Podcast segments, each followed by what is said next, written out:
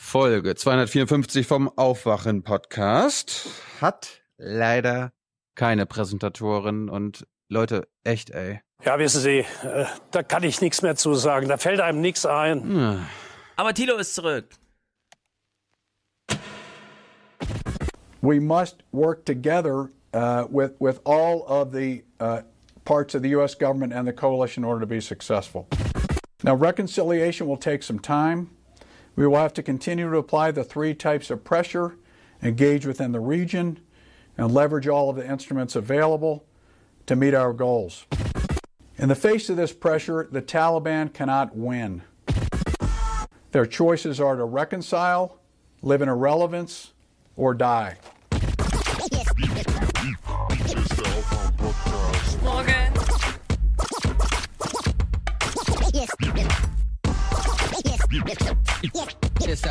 Aufwand-Podcast. Uh, the, the diplomatic, military, social pressure is really fundamentally different. And that's why I express uh, confidence uh, that we are on our way to a win. Wake up and clear your brain. Time to listen to what people are saying. Government is lying again, and the media is acting insane. It's good to stay in bed and ignore the talking heads, but you can sleep when you are dead. So wake up. And in five years' time, if you come back to Afghanistan, what kind of Afghanistan do you expect to see? I look forward to coming back to Afghanistan with my family. As you know, my wife's been here many times with me. I want to bring my children here and enjoy the wonderful and warm hospitality of the Afghan When do you think that will happen? as soon as possible. Awkward. Ähm, jetzt musst du nur noch ein was sagen, nämlich, dass dieser Herr Nicholson irgendwie der Chef der Zampano der ganzen amerikanischen Soldaten da in Afghanistan ist, oder was? Das hätte ich jetzt auch gesagt, ja. General Nicholson, der oberste ausländische Soldat in Afghanistan. Den habe ich leider nicht getroffen. Und der ist der Meinung, Taliban werden eh alle sterben irgendwann und er wird mit seiner Frau noch Urlaub machen können. Ich meine, der sah jetzt auch nicht unbedingt weit vom Rentenalter entfernt aus. Also es soll ja angeblich auch eine schöne Urlaubsregion geben, also mehrere Regionen, wo wir jetzt natürlich nicht waren, Mhm. weil es, äh, ich will jetzt nicht das Wort sicher oder unsicher benutzen, weil das ist ja jetzt vorbelastet. Da ist es jetzt aktuell nicht so schön, Urlaub zu machen. Okay, da werden wir gleich mal drüber reden. Aber bevor müssen wir uns hier groß bedanken bei allen, die die Geduld hatten, eine Woche ohne Aufwachen-Podcast. Es fiel ja manchen ein bisschen schwer. Es tut uns leid. Wir haben das auf Twitter äh, mitgelesen und dann wir haben auch mitgefühlt. Auf der anderen Seite hatten wir natürlich auch ähm, Mitleiden und Mitfühlen mit Tilo, obwohl wir überhaupt nicht wissen, was war in Afghanistan. Aber die Finanziers gehen vor. Ye are many, they are few.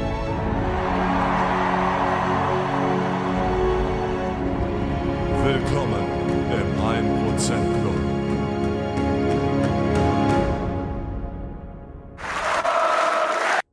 For peace, for justice and cooperation. Siehst du, Ich habe jetzt, ich habe jetzt so lange das Board nicht benutzt. Die Corbin-Clips kannst du alle durchlaufen lassen. Ganz egal. Die passen alle. Nein, Die passen alle. bestimmt. Ratet kurz, was ist Ende der Woche jetzt? Was ist in fünf Tagen ungefähr? Irgendwas mit äh, Sozialdemokraten oder so weiter. Da war doch, da war doch irgendwas, was wir als Aufwachengemeinde geplant haben, oder? Da war doch irgendwas. Herr Gabriel? Wer hat uns verraten? Sozialdemokraten. Ach so, ja. Mhm. Wir gehen zum Parteitag, aber dazu später mehr. Ja, wo Thilo gerade das mit dem Board sagt, wir können ja nicht als Journalisten hinfahren, also diesmal mal nicht und da einfach notieren und aufschreiben, was passiert, sondern Journalismus mitbringen. Also zum Beispiel alle Dokumentationen zu Corbyn und die dort mit dem Board in den Saal reinspielen. Sozusagen umgedrehter Journalismus. Ich möchte die Soundanlage dort hacken und dann die ganze Zeit irgendwie irgendwelche Sachen einspielen. Halt sowas hier, ne?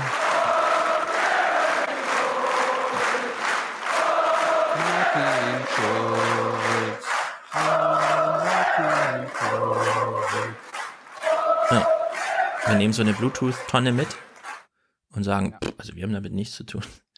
Okay, fangen wir mal an. Thilo liest Namen, ich liest Botschaften. Mal gucken, wie das gelingt.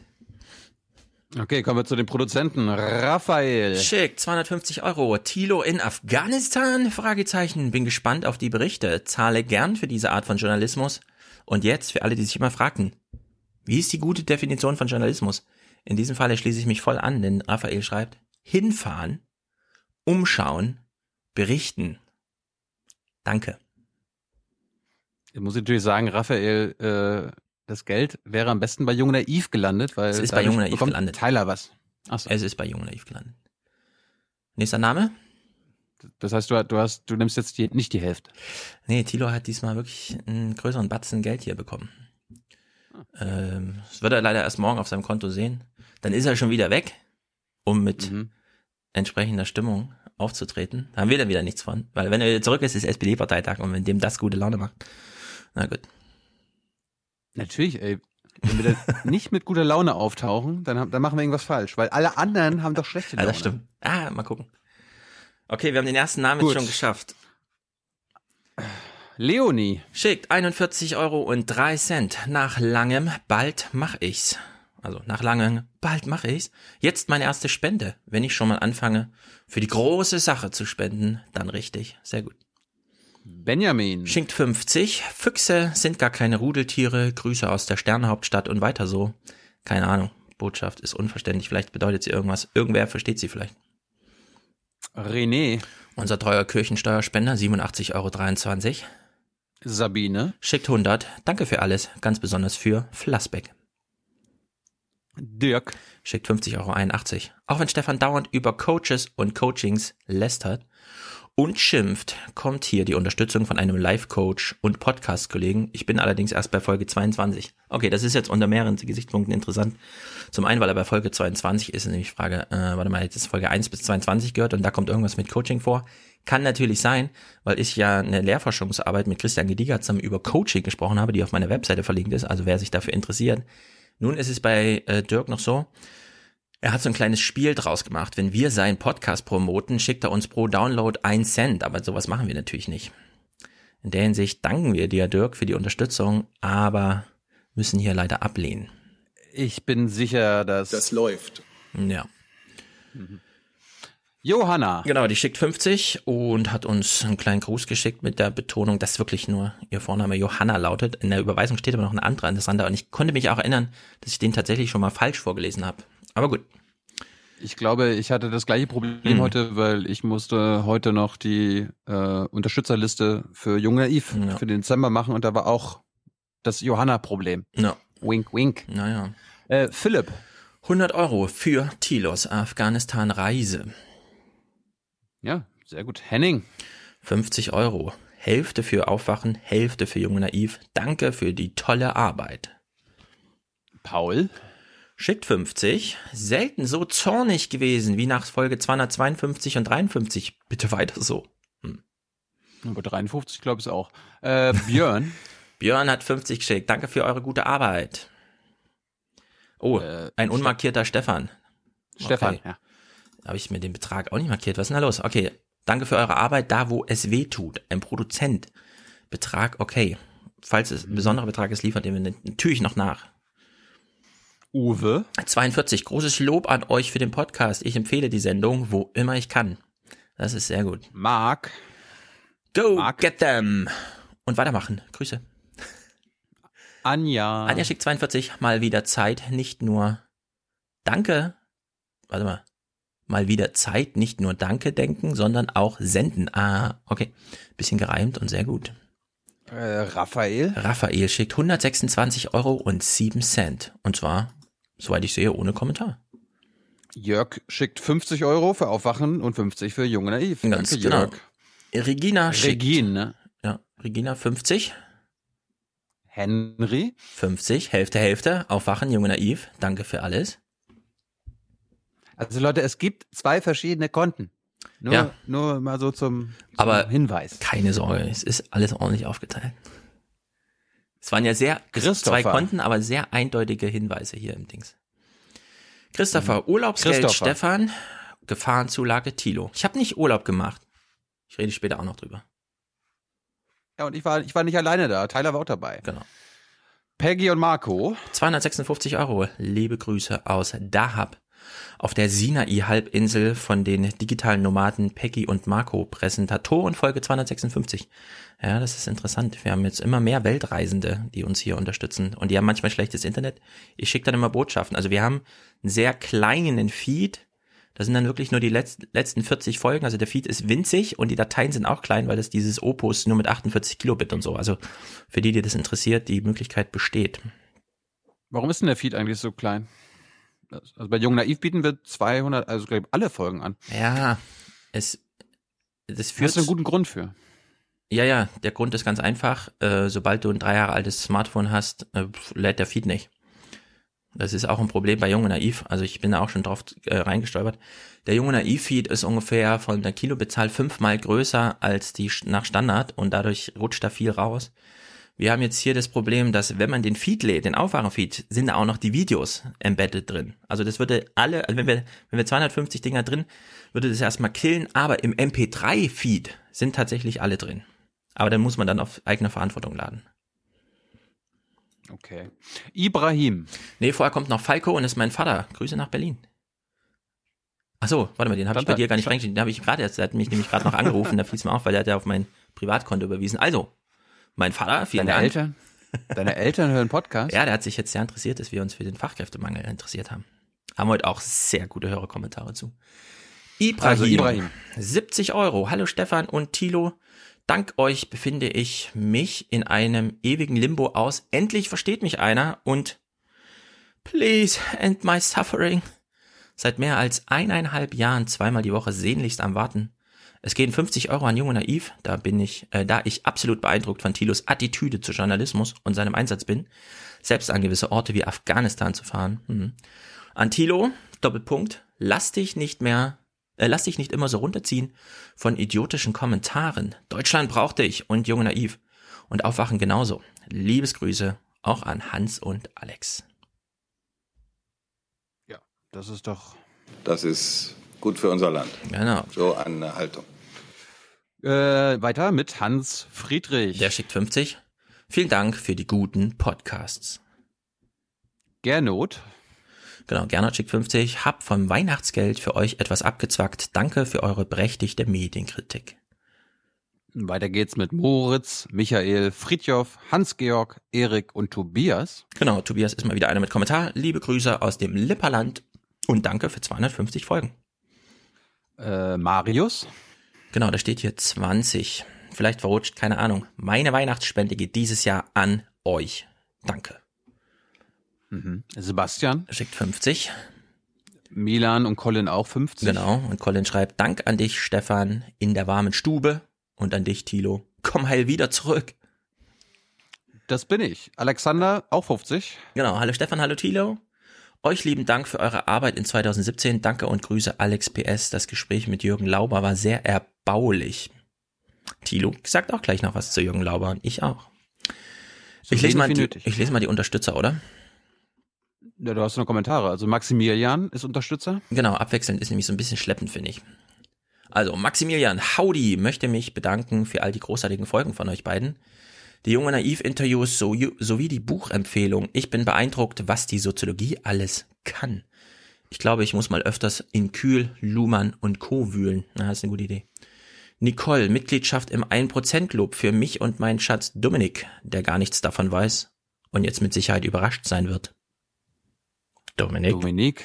sag mal, du hörst ja einfach so zu, oder bist. Das, Dominik, du bist ja ganz groß dabei. Und zwar für Für Deutschland. Zum Glück hast du Nicole an deiner Seite. Das scheint ja eine richtig gute Partie zu sein. Sascha für Afghanistan. Randi, danke fürs Den hab ich noch nicht. Aufwachen-Team. Hm? Bitte? Den habe ich noch nicht. Also für Afghanistan. Also, Den brauche ich noch von Den Seibert brauchen wir aber so. auch auf in der Sprache, in der die da sprechen. Stimmt auch wieder. Welche ist das nochmal? Pashtu, Pashtu. Dari. Pashtu. Pashtu ist, glaube ich, die große. Randi schreibt, danke ans Aufwachen-Team für viele erhellende Momente und pass auf dich auf, Tilo. Na, das hat er zum Glück gemacht. Ich glaube, der heißt Randy. Nee, nee, Randi, ich kenne auch eine Randi und es ist ein Mädchenname oder ein Frauenname. Ah. Matthias für Afghanistan. Noch einer. Mhm. Marie-Christine, Michael, ich hatte überlegt, ob ich zu eurer nächsten Ausgabe eine Flasche Wodka kaufe. Damit ich das Elend der Wahrheit ertrage, ich äh, denke, in euch ist es Geld besser investiert als in die schleichende Selbstvergiftung. Hm, Das ist, also das ist wirklich sehr klug auch. Alexander, Daniel, die ersten paar Folgen habe ich Stefan für ziemlich ignorant gehalten. Danach hat er mich vom Gegenteil überzeugt. Das ist eine besondere Lernerfahrung hier beim Aufwachen-Podcast.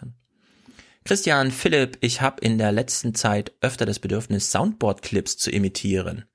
Wäre es nicht möglich, das Ganze in eine App zu gießen und zur Verfügung zu stellen? Also mein Vorschlag ist, keine App benutzen, sondern aus dem Gedächtnis heraus, im Unterricht, an der Kasse, wo ihr auch immer seid, einfach sagen, was ihr sagen wollt.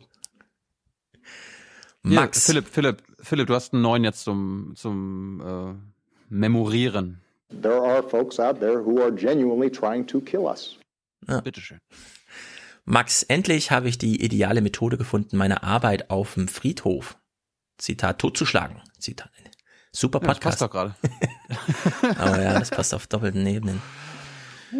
Okay, Matthias schreibt, eine Woche ohne euch und plötzlich merke ich, dass mir meine imaginären kleinen Spinnerfreunde echt fehlen. Warte mal, die linken Spinnerfreunde, damit meint er uns? Von nun an gibt es regelmäßig eine kleine Spende von Hochzeitssänger in, vom Hochzeitssänger in der Winterpause. Das finde ich auch gut, Hochzeitssänger. Aber wird denn im Winter weniger geheiratet? Oder heiraten im Sommer nur die, die sich leisten können, groß zu heiraten? Kann natürlich auch sein.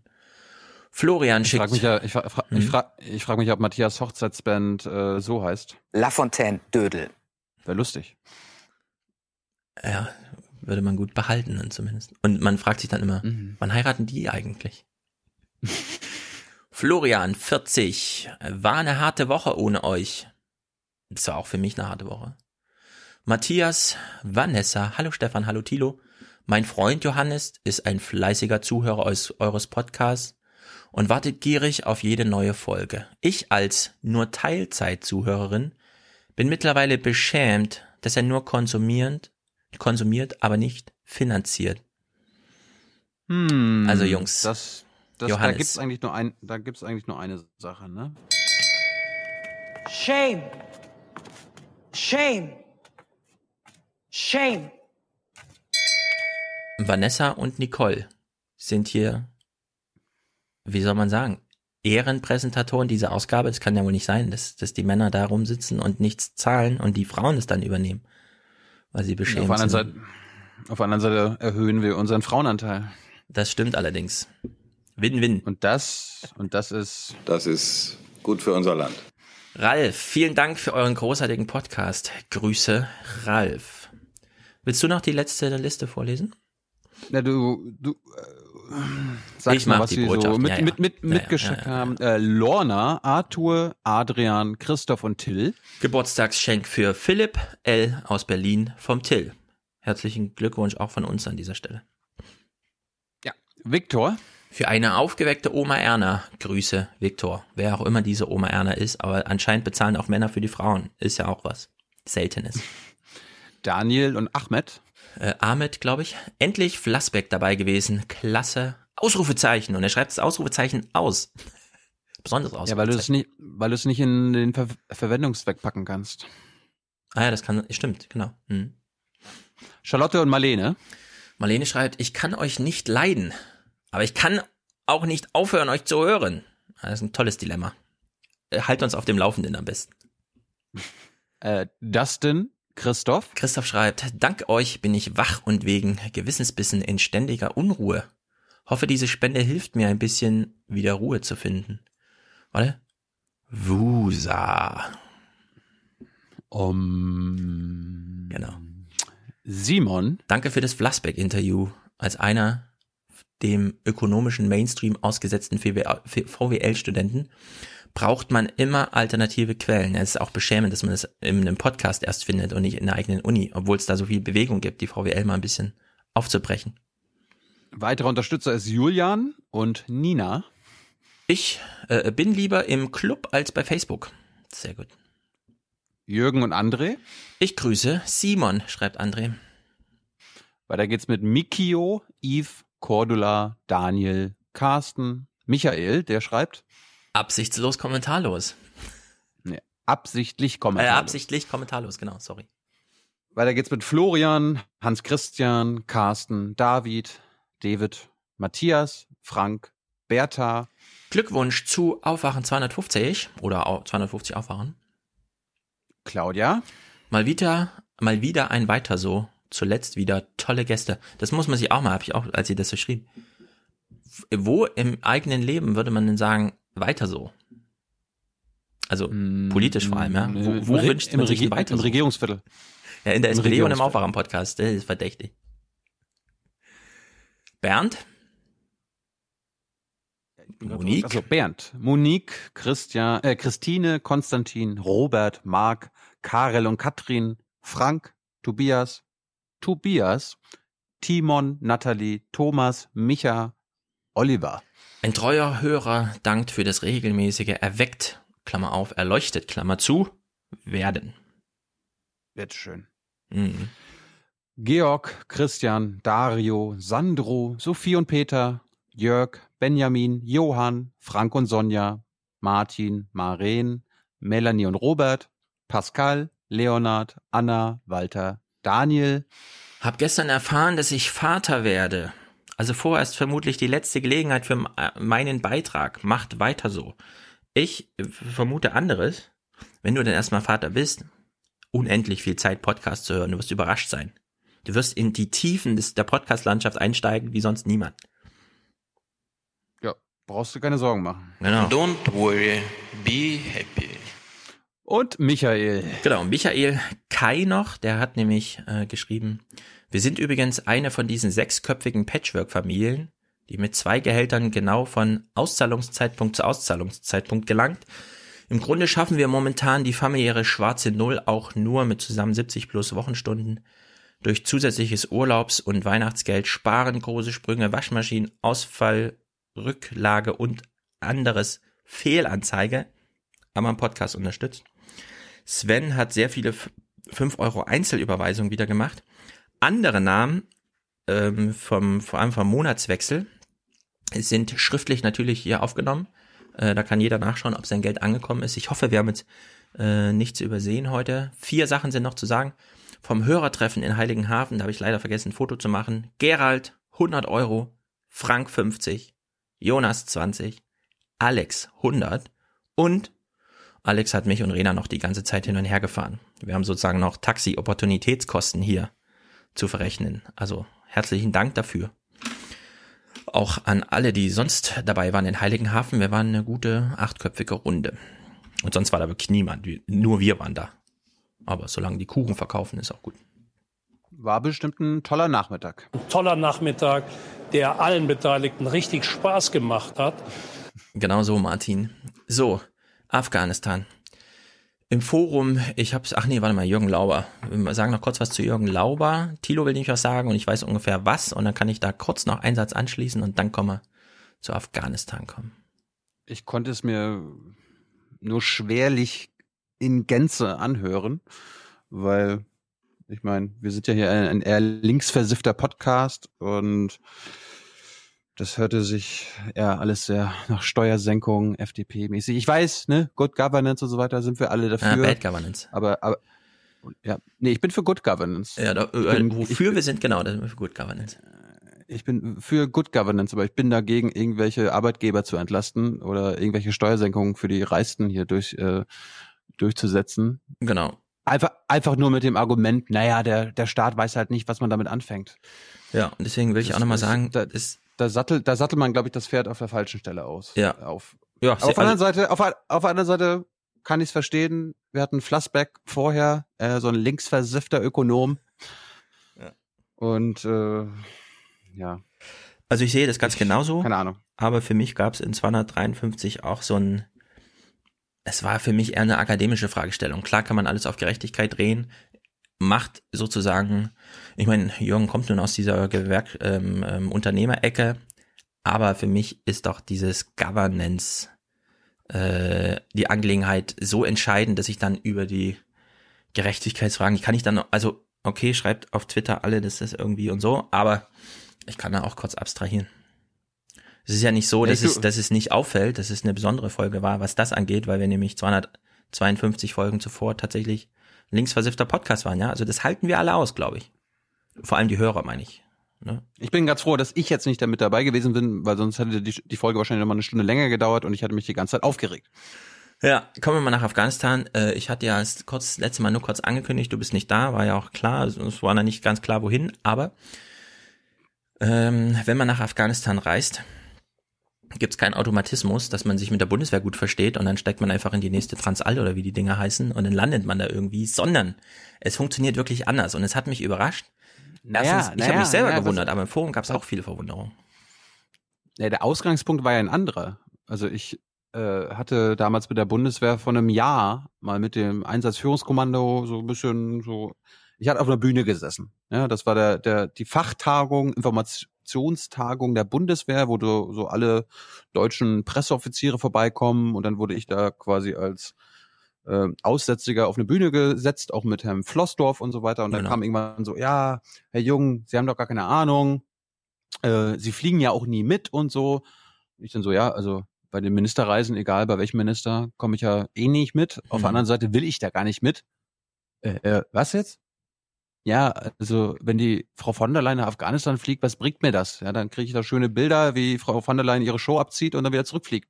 Das ist nicht mein Interesse. Ich will da auch gerne unabhängig von der Ministerin hin. Und dann ist immer so, äh, äh, äh, äh, was? Sie wollen da ohne Prominenz hin? Einfach so? Ähm, ja. Und da gab's äh, Aus ein, zwei Interesse nette. oder was? Ja. Auch, und das war, das war von einem Jahr. Und dann hatte uns, äh, haben uns ein, zwei Offiziere da, Tyler und mir, äh, ein paar Karten in die Hand gedrückt und haben gesagt so, ey, wenn ihr mal wollt, meldet euch. Also Visitenkarten. So. Genau. Ja. So, dann hatten wir jetzt, hatten wir gedacht, okay, wenn, dann machen wir das irgendwann nach der Bundestagswahl. Ich habe dann gleich nach der Bundestagswahl mich an die Bundeswehr gewandt. Das war dann alles ein bisschen kompliziert, äh, weil wir auch noch andere Sachen inklusive Stefan vorhatten. Äh, da muss man ein bisschen äh, das koordinieren, den erklären, was man da machen will, gleichzeitig erklären, dass man noch nicht weiß, was man da machen will. Das ist für die Bundeswehr offenbar ungewöhnlich, kenne ich aber auch von anderen Ministerien, ja, also dass man denen im Vorfeld erklären soll, was man da genau machen will, obwohl man da einfach nur mal gucken will und dann berichten, was man dort erlebt hat. Ja, und das ist tatsächlich ein reines Bürokratieproblem. Also nur weil ein Formular ausgefüllt werden muss, ist jetzt noch gar keine politische Dimension dabei oder so. Genau, und das hat dann sich auch nochmal so zwei Monate hingezogen. Dann gab es einen Termin, der dann kurioserweise mit einem anderen äh, sich überschnitten hat, weil eigentlich wäre ich äh, mit Tyler wieder nach Afrika geflogen. Ne? Dieses geheimnisvolle Land, was Stefan ja nur aus, von der Weltkarte kennt. Ja. Dafür haben, haben wir Äh, jetzt, bald kommt da so eine Arte-Film oder so, habe ich gehört. Ja, das ist das ist das ist das Arte-Ding gewesen, was wir im Sommer gedreht haben. Ah, stimmt, jetzt bringst du Das das was an- das-. Das ist was, das ist was anderes. Der, der Arte-Film, der kommt wahrscheinlich jetzt nicht im Januar, weil Arte den gesehen hat und Arte den so toll findet, dass sie den jetzt als Jahreshighlight irgendwie im März versenden wollen. Okay. Und äh, für Arte waren wir in der Türkei, an der syrischen Grenze, Ägypten und Dubai. Ah, so war Ne, da genau. wollten wir, Hm. da wollten, da wollten wir auch, da wollten wir zum Beispiel auch nach Saudi-Arabien, aber irgendwie mag mich anscheinend hier die saudische Botschaft nicht, weil die gucken dann immer so und dann so, ah, sie waren in Israel. Äh. Ja, da reicht wirklich, erklär das auch nochmal, da reicht eine, ein Aufenthalt in Israel, disqualifiziert dich für immer, für alle Reisen nach, egal aus welchem Zusammenhang, journalistisch, Business. Ja, nicht für immer, sondern wenn das einer Person nicht gefällt und die einen Grund braucht, dann hier, der war in Israel. So, das war das. Äh, statt uns ist dann Juliane nach Sambia geflogen und hat dort für uns gedreht und was da rausgekommen ist, weiß ich selbst noch nicht. Ich bin ja jetzt erst seit äh, heute wieder da. Ist sie denn schon wieder da? Ähm, sie ist auch wieder da und wird uns einen Bericht äh, basteln. Wir werden daraus eine Doku drehen oder basteln. Mal schauen, was da rauskommt. Weiß ich auch noch nicht. Sie war in Sambia auf jeden Fall. Hm. Und eigentlich hatte ich ja dann gedacht, na gut, mit der Bundeswehr nach Afghanistan fliegen, das wäre doch mal geil, weil damals hieß es noch so, naja, dann fliegen sie halt mit uns mit. Und fliegen sie dann halt wieder irgendwie, wenn sie noch ein bisschen weiter gucken wollen, fliegen sie halt wieder zivil aus. Ja, so heißt zivil ausfliegen heißt so mit einer mit einer Airline. Und aber hinfliegen dachte ich, naja, mit so einer deutschen Transall oder so weiter, ja, so ein bisschen laut hinten drin sitzen. Das wäre Ja, was. Also man denkt immer, so wie die Das- halt auch hinfliegen. Das ist ja immer der Hintergedanke. Genau. Das, das, so war, das war auch der Plan. So hatten sie damals gesagt, okay, wenn wir halt wieder mit ein paar Truppen hinfliegen, dann kommen sie einfach mit und bums aus. Hatte sich dann aber leider nicht ergeben. Wir, uns wurde dann gesagt, ja, sie müssen dann zivil einfliegen. Aber äh, buchen Sie nochmal keinen Flug. Erstmal hier, gucken Sie mal, alles klar. Okay, dann hat man alles ein bisschen geregelt, wer da alles mitkommen muss. Tyler musste noch tagelang seine Blutgruppe äh, herausfinden. Das hat alles ein bisschen, alles ein bisschen verkompliziert. Tyler ist, Tyler ist 35 Jahre alt und hat nie seine Blutgruppe erfahren. Auch sehr lustig. Ja, macht auch keinen Sinn, weil in dem Moment, wo man sie braucht, testen die eh nochmal selbst und verlassen sich auf keine Dokumente. Also in der Hinsicht. Ja, ich kenne ich kenn ein paar Ärzte, äh, in der Regel kann, können uns das irgendwelche äh, Ärzte jetzt korrigieren, aber im Notfall wird meistens immer 0 plus verwendet. Ja. Was auch, lustiger, was auch lustigerweise meine Blutgruppe ist. Aber Tyler hat eine andere. Gut, aber dann haben wir uns, dann haben wir uns einen Flug gebucht und der ging dann nach Masa El Sharif und wir sind über Istanbul geflogen. Und da kannst du eigentlich ganz normal hinfliegen mit Turkish Airlines. Das Einzige, was du natürlich brauchst, ist ein Visum. Ja. Und da hat es auch gleich wieder ange da hat's dann an, auch angefangen. Äh, es war ja alles ein bisschen kurzfristig. Die Bundeswehr hat dann so, ja, äh, also Anfang November haben sie uns dann gesagt, ja, hier, ne, am so und so vierten, was war dann 22, 23 November, kommen sie hin. Aha, ich so, okay, okay, dann, ja, müssen sie sich aber darauf beeilen mit dem Visum. Mhm, alles klar. Wo, wo hole ich mir das Visum? Ach ja, in der afghanischen Botschaft, im, in der, im afghanischen Konsulat, direkt daneben, neben der Botschaft hier in Berlin. Ja. So, dann, dann kommst du da hin, kommst du mit deinen Pässen hin, Tyler und ich sind hingegangen. Und dann tauchst du da auf. Und dann hast du da so einen Beamten vor dir sitzen, afghanischen Beamten, und da guckt dann erstmal so rauf, aha. Sie wollen also in zwei Wochen nach Afghanistan. Interessant. Ähm, das Visum dauert hier aber so zweieinhalb Wochen. Da könnten wir aber was machen. Ich so, ja, ja, was denn? Ja, Sie können hier ein Expressvisum haben. Ich so, ein Expressvisum? Ja, das kostet einfach nur 100 Euro mehr pro Person. Aha. Ja, dann hätten Sie es auch gleich morgen. Ja, gut, dann machen wir das doch. Da wollen wir gar nicht auf, nur, gar nicht auf Nummer sicher gehen. Ja. ja, ja, gar kein Problem, gar kein Problem. 100 Euro extra. Also 100 Euro kostet das Visum eh schon und dann nochmal 100 Euro extra. Also das waren unsere ersten 400 Euro Ausgaben. Und äh, das waren auch unsere ersten Erfahrungen mit äh, afghanischer Korruption in der afghanischen Regierung. Ja, wir haben das ja dann auch äh, ein paar Leuten erzählt, äh, die in der afghanischen Regierung arbeiten. Die haben gleich wieder große Augen gemacht und meinten so, oh scheiße, echt, oh Ja. Mann. Ja, also um es nochmal festzuhalten, es gibt ja in Deutschland auch Expressreisepässe, wenn man wirklich von heute auf morgen und so. Aber dort war das tatsächlich, die fragen euch, aha, zwei Wochen, na dann. Okay. Ja. Ich meine, die, Bund die Bundeswehr hatte uns einen Tipp gegeben, das dauert so circa ein, zwei Wochen. Und dann bin ich angekommen, da meinte er dann nur so, naja, es dauert normalerweise zweieinhalb Wochen. Also hat uns klar zu verstehen gegeben, naja, wenn sie das jetzt hier nicht express machen, dann könnte es eng werden mit ihrer Reise. Mhm. Und so einen Reisepass, den muss man ja auch da lassen. Und dann war es mir auch lieber, den nur einen Tag da zu lassen, anstatt zwei Wochen. Ja, und dann haben wir uns einen Flug gebucht. Äh, Ja, man, Sharif. also den Buch kann man aber ganz normal, das sind die öffentlichen Fluggesellschaften, ja? Also Turkish Airlines oder was? Ja, den kannst du ganz normal buchen. Hat uns äh, kostet jetzt nicht wenig. Also ich, äh, das ist schon schon ein bisschen Gefahrenzulage. Also wenn du, glaube ich, nach Dubai fliegst oder Kairo, ist es deutlich billiger. Ja, und dann, wir sind auch relativ schnell geflogen. Also irgendwie morgens los, drei Stunden nach Istanbul, kurz umgestiegen und dann drei Stunden weiter nach Masa. Und dann kommst du da an. Nee, bevor überhaupt du abfliegst von Istanbul, sitzt du dann in so einem, in diesem Flieger und dann auf einmal wird hier Deutsch gesprochen und Teile und so, äh, äh, was ist denn hier los? Das ist wirklich mindestens die Hälfte der- Maschine war voller Deutscher. Jetzt fragt sich Stefan natürlich, ja, was für Deutsche denn? Entwicklungshelfer, äh, Touristen, Journalisten, ja, ZDF-Journalisten oder so weiter. Ja. Nein, nein, Ja. Soldaten. Deutsche Soldaten sind einfach ganz normal auch zivil da eingeflogen. Und zivil einfliegen heißt halt auch ungeschützt. Und ungeschützt heißt im militärischen Sinne, naja, wenn da äh, vielleicht auf irgendeinem m, Berg äh, die Taliban stehen oder irgendwelche Terroristen oder wer auch immer da ein Flugzeug abschießen will, na, dann ist das auf jeden Fall leichter, als wenn da ein militärischer Flieger einfliegt, wo äh, das ja noch ein bisschen geschützt werden kann durch irgendwelche Ja, Radaraufnahmen. gibt's da keinen von Flugplan und unten, so. Von oben. Und das auch, ja. Ja. Auf der anderen Seite haben wir jetzt auch gelernt, Turkish Airlines fliegt besonders gerne nach Masa zwei, dreimal die Woche, weil dort die Deutschen ein- und ausfliegen. Und zwar ein- und ausfliegen müssen. Und das ist dann das, ein, das, ist das große Problem, wo uns die meisten deutschen Soldaten gesagt haben, ey, wenn du eine Sache mal mitnimmst, ja, in die Bundespressekonferenz, dann nimm mal das mit. Es sollte die absolute Ausnahme sein, in der Bundeswehr, laut, ich, hab, ich muss da nochmal nachgucken, im, im Soldatengesetz oder in die ganzen Vorschriften, aber es sollte eigentlich die absolute Ausnahme sein, dass ein Soldat oder Soldaten zivil ausgeflogen werden. So, jetzt würde die, würden jetzt natürlich die Kenner sagen, na ja, das haben wir ja früher gemacht. Da gab es dann noch die, ähm, die, diesen Stützpunkt in Usbekistan, Mhm. Wo Deutschland, glaube ich, so pro Jahr 10, 12 Millionen Euro bezahlt hat, damit wir den, den da nutzen können. Also du fliegst da quasi auch mit einer Transall hin, die ist aber nicht bewaffnet, weil du darfst ja über europäisches Gebiet und äh, auch in, über die Türkei, glaube ich, nicht mit bewaffneten Flugzeugen einfach so fliegen, so dass du dann da in Usbekistan landen musstest und dann umgestiegen bist in eine andere Maschine, die dann bewaffnet war für den Mhm. Fall der Fälle und so weitergeflogen ist nach Afghanistan.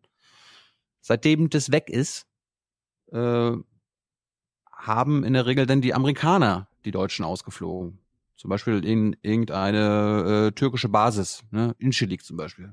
Ist jetzt auch wieder ein Problem, weil Inchilik nicht da ist. Oder die Amerikaner haben sie irgendwo anders hingeflogen.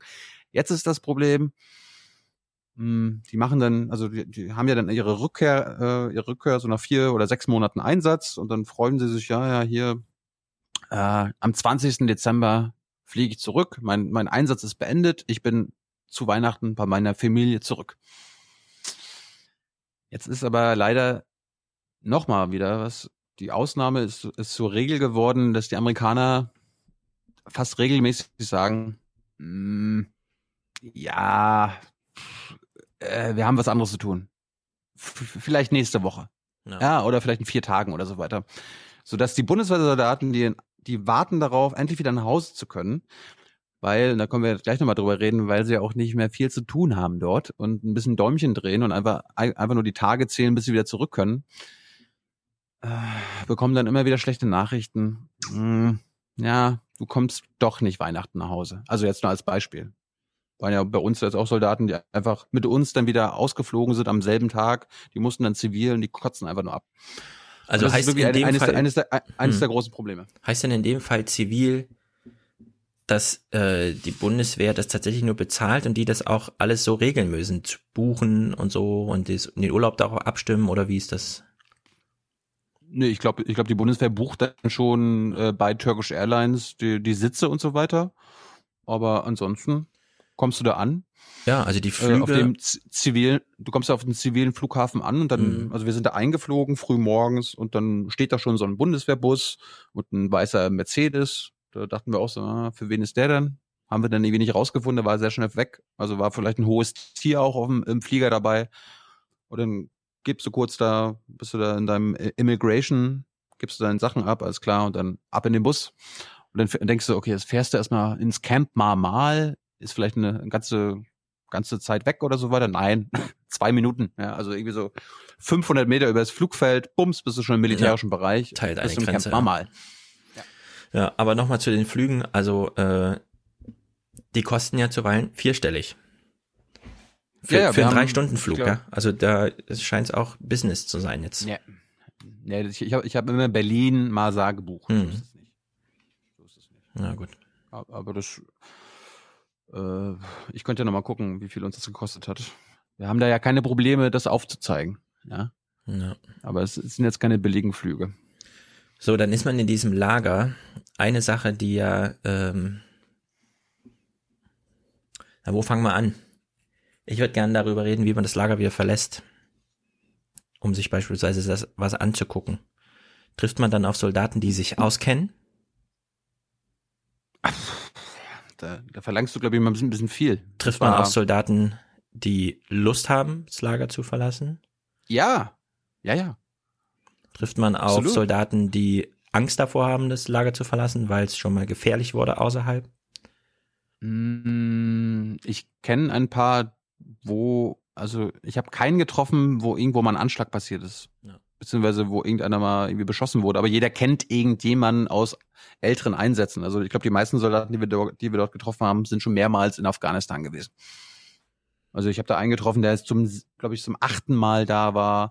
Es gibt Leute, die zum sechzehnten Mal da sind. Wie lange ist einmal? Ja. Drei Monate, vier Monate? Das, das, kann, das kann manchmal zwei Monate sein, weil irgendeiner ausgefallen ist, weil irgendeiner krank geworden ist oder weil eine Soldatin schwanger geworden ist. Sowas gibt's auch alles. Manchmal sind es acht Monate, manche melden sich gleich für neun Monate. Das ist ganz unterschiedlich. Aber ich glaube, so im Schnitt zwischen vier und sechs Monate. Also gibt's da welche, die haben und, die letzten zehn Jahre dort streckenweise verbracht? Ja, die waren von Anfang an dabei, ja. Was erzählen die so? Die kennen ja nun wirklich alles. Ja, es ist natürlich jetzt wieder schwierig, weil es natürlich auch wieder viel Hintergrundgespräche. Ja gut, aber wir können ja mal, also dieses Lager ist ja ungefähr so groß wie ein Flughafen selbst. Das ist Kilometer lang. Man kann sich das auf Google Maps angucken. Ja, so in etwa zweimal zwei Kilometer, ja. Und es ist ja mhm. ziemlich leer. Und vor zehn Jahren war das ja ziemlich voll. Und wenn man da jetzt zehn Jahre ist, hat man ja wahrscheinlich eine ordentliche Portion Geschichte und Politik mitbekommen. Es ist, es ist in dem, in dem Sinne leer, dass natürlich auf, äh, in dem von den Deutschen kontrollierten Camp äh, wenig los ist. Oder gibt's da dann so die äh, Deutschen und die äh, anderen? Also ich kann ja mal kurz zeigen. Guck mal, wenn, wenn du das siehst, siehst du das? Mhm, äh, eine Grafik irgendwie, Balken.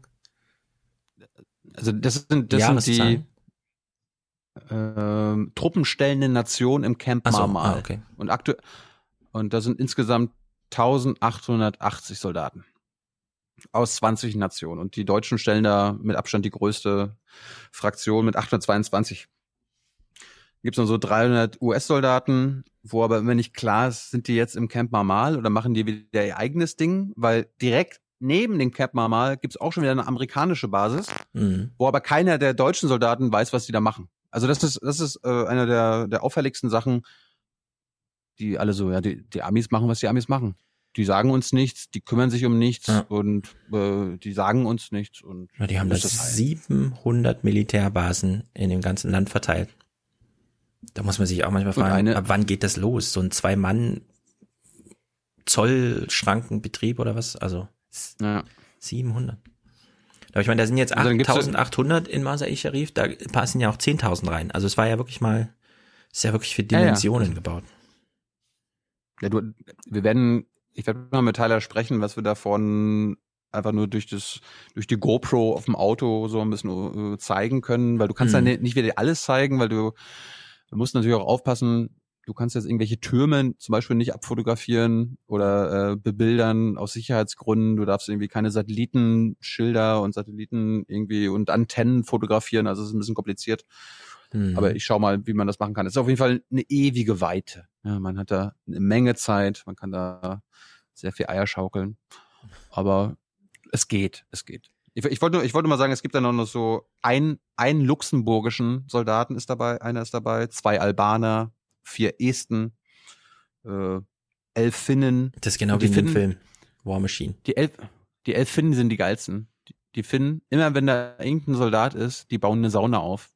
Haben, da gibt's eine Sauna. Da, da, darf, da darf dann aber nicht jeder rein, sondern immer nur auf Einladung. Aha. Der Finne lädt sich dann jemand ein, okay. Ja, in, so so eine Art. Aber ich habe dann die Soldaten, die ich da getroffen habe, die Deutschen, ich habe die alle gefragt, na, wart ihr schon mal in der finnischen Sauna? Ja, kenne ich, aber wir wurden noch nicht eingeladen. Waren die Finnen schon mal außerhalb des Lagers? Weißt du das?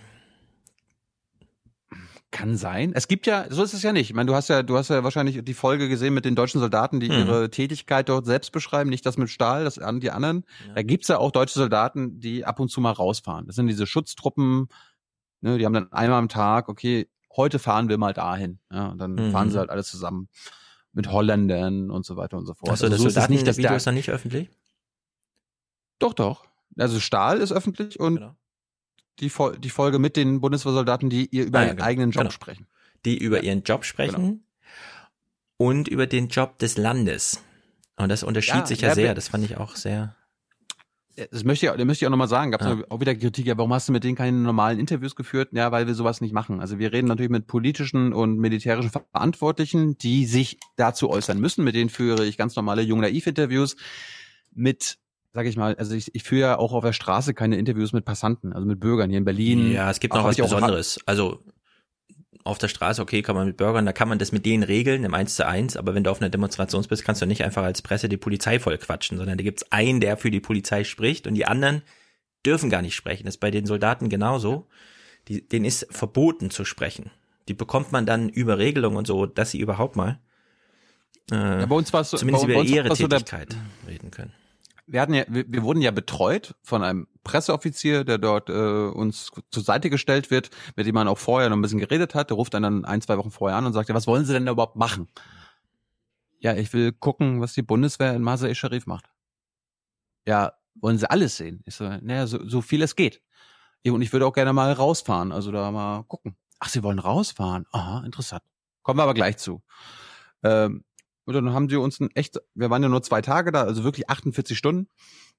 Und dann haben sie uns ein picke-packe volles Programm geliefert, das muss man auch mal sagen. Also ähm, die Ausschnitte, die ihr da seht mit den Soldaten, das waren ja teilweise zwei, dreistündige Sachen. Da haben sie einem irgendwelche Hintergrundbriefings gegeben, ähm, irgendwelche Präsentationen, wo der eine meinte, ja, das bekommt hier sonst nur der Verteidigungsausschuss in geheimer Sitzung zu sehen, aber hier können Sie mal gucken.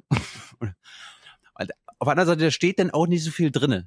Ja, oder da wird einem nicht so viel gesagt, sondern einfach nur, da sind dann so die Zahlen, ja, x, nu- x Zahl an Hubschraubern oder x Zahl an Aufklärungsdrohnen oder x Zahl an Soldaten, die in diesem Bereich arbeiten oder äh, die Firma, eine zivile Firma, die von Airbus über EADS gebucht wurde, ist für die Instandsetzung der Drohnen verantwortlich. Sowas ist alles quasi nicht öffentlich verfügbar, hat mich aber auch nicht interessiert, aber trotzdem haben die sich sehr um uns gekümmert.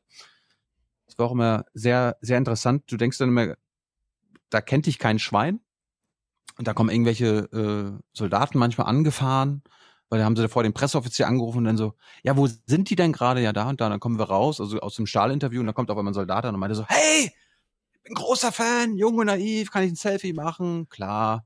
Kommst du woanders hin? Wir sind, wir sind gerade auf dem Weg zu den Drohnen. Kommt da, kommt da, äh, glaube ich, ein Offizier an und meinte so, ey, kann ich, kann ich hier ein Autogramm haben? Dann haben die sich echt so Bilder von mir ausgedruckt. Und da musste ich so drei, vier Sachen unterschreiben mit, ja, das ist für meinen Kumpel und den anderen Kumpel, kannst du das mal machen und so weiter und so fort. Es gab auch einen Soldaten, der Aufwachen-Podcast hört. Also hiermit schöne Grüße. Ja. Was machen die Soldaten überhaupt da? Ich meine, die sehen halt sich. Ähm, Da kommt ja auch keiner vorbei. Du bist dann Monate. Ja. Es ist halt, Ja, die- die- Abwechslung ist da willkommen. Na, die meisten Soldaten sind quasi einfach nur für das Camp verantwortlich, für Verwaltung, alles damit es läuft. Ähm, dann gibt's natürlich diese, diese Schutztruppen, die dann mit allen anderen mal kurz mal rausfahren. Also die haben dann wirklich quasi jede Woche ihre sieben Anlaufstationen, also entweder mal ein Dorf besuchen oder da mal gucken und dann wieder schnell zurückfahren. Mhm. Ja, also einfach mal so Patrouille fahren, aber mal in die Stadt fahren ist nicht. Also ist, ist nicht mehr. Dann gibt's äh, ganz normale Presseoffiziere. Dann gibt's natürlich das, wofür sie da sind, Train Assist Advice. Sie äh, bilden Offiziere aus, ob nun äh, in, im Hubschrauber fliegen oder wie man mit ihren kleinen ähm, Flugzeugen, die sie jetzt haben, das sind also eine Art Cessnas, also ganz leichte Flugzeuge, wie sie die Bomben abwerfen, wie man das gut, gut einschätzt. Da gibt's einen, könnt ihr dann auch bei Jung und Naiv das sehen, wie sie das, wie sie das berechnen müssen und so weiter und so fort. Ja. Fand ich schon ganz interessant. Äh, ein bisschen ironisch fand ich, ich weiß nicht, ich habe jetzt nicht nachgefragt, weil es lohnt sich dann auch nicht nachzufragen, weil sie dann dir das so oder so nicht sagen. Aber als wir dann bei dieser Offiziersausbildung der Hubschrauberpiloten waren, äh, da haben die lustigerweise an dem Tag über das Vermeiden von zivilen Opfern gesprochen. So. Ich weiß jetzt nicht, ob das Zufall war, aber fand ich auf jeden Fall lustig. Und dann steht da, steht da dann so der, der deutsche Offizier, äh, erklärt denen das auf Englisch und dann steht dann auf neben ihm ein Übersetzer, der dann das eins zu eins auf Dari oder Pashto übersetzt. Und da sitzen dann so meistens sechs, sieben, acht äh, afghanische Offiziere. Und äh, hat er auch erzählt, die sieben auch immer ganz schnell aus, weil die Hälfte der afghanischen Offiziere oder afghanischen Soldaten sind Analphabeten, um und um die gut auszubilden, müssen die halt lesen können. Und dann werden, flie- fliegen die immer gleich raus. Am Ende bleibt dann so in der Regel so ein Drittel oder die Hälfte übrig, die dann da nach sechs Wochen ihr Zertifikat bekommen. Und dann weiter geht's. Ja, das haben wir da gesehen. Ähm, wir haben auch mit, mit so vielen wie es geht Soldaten gesprochen. Die, die besten Sachen hatten wir dann auch in die, in die Folge gepackt. Es ist oft halt so gewesen, ich habe auch mit Stefan vorher so geredet, was fragst denn die denn? Ja, also bei Stahl ist das kein Problem, da machst du ein normales junge Naiv-Interview, da kann man sich denken, was da kommt, äh, kann man sich die Fragen ausdenken, aber mit den Soldaten, die sind erstens nicht Interview erfahren, zweitens will ich sie nicht vorführen und drittens will ich was lernen von denen. Dann habe ich mir halt gedacht, okay, ich stelle immer dieselbe Frage oder dieselben Fragen. Was machst du hier? Was macht dein Land hier? Ist das sinnvoll? Und muss das nochmal 16 Jahre sein? Ja. Und das ist, glaube ich, die, das ist, glaube ich, die beste Variante gewesen, weil da ist höchst unterschiedliches rausgekommen, oder? Also du hast es gesehen? Ja, also ich finde es interessant, dass jeder über sich reden kann. Äh, das ist ja Militär äh, zu erwarten. Da weiß jeder genau, welche Verhaltensanforderung gestellt ist und für was man ausgebildet ist. Wenn man dann umfragt zur politischen Dis Diskussion, wird es immer so ein bisschen schwierig. Was ich aber interessant fand, ähm, dass danach, das ist ja zum Beispiel die beiden am Ende, die ja auch so mit Bürgerkontakt, und das fand ich interessant, weil die ja nochmal sagen, und das, das kam dann auch so von Hölzchen aufs Stöckchen als Thema, wie schützt ihr euch? Und eigentlich hat man ja die Erwartung, naja, Militär, das wird halt über Technologie geregelt. Klammer auf, Waffen, Klammer zu und so, wie man sich halt schützt, ja. Man äh, uniformiert Darum- sich, zieht eine Rüstung drüber und hat Waffen, um sich zu verteidigen. Und die Das meinten ist, ja, Ist, das, aber, beim- aber das ist mal so ein Beispiel, warum es diese Schutztruppen braucht. Also die Offiziere, die dort die afghanische Offiziere ausbilden, werden dann nochmal von ihren eigenen Soldaten bewacht. Einfach nur, weil das früher halt oft so war, dass irgendwelche, in Afghanistan wird das Insider genannt, also quasi afghanische Offiziere äh, werden dann von den Taliban unter Druck gesetzt oder sind eingeschleuste Taliban oder wie auch immer, Ja, das äh, heißt bringen dann irgendwie- ihre Ausbilder um. Ruttig hat das bei uns im Gespräch damals auch gesagt, Grey on Green oder so. Oder Green on Grey, weil die afghanische Militäruniform dann sich plötzlich gegen, also der Lehrling wendet sich gegen seinen Ausbilder, weil nämlich die Taliban das so als Mittel gefunden haben, zu sagen, wir schleusen einfach Leute von uns in die Ausbildungsbetriebe ein und nehmen die Situation dann. Und der Schutz dagegen, meinten ja die Bundeswehrsoldaten, ist, ne, wir gucken denen halt in die Augen. Wir gucken denen ins Gesicht, ja. Ob wir eine Waffe umhaben oder nicht. Wenn einer uns da sprengen will, sprengt er uns. Also wir gucken denen in die Augen oder nicht.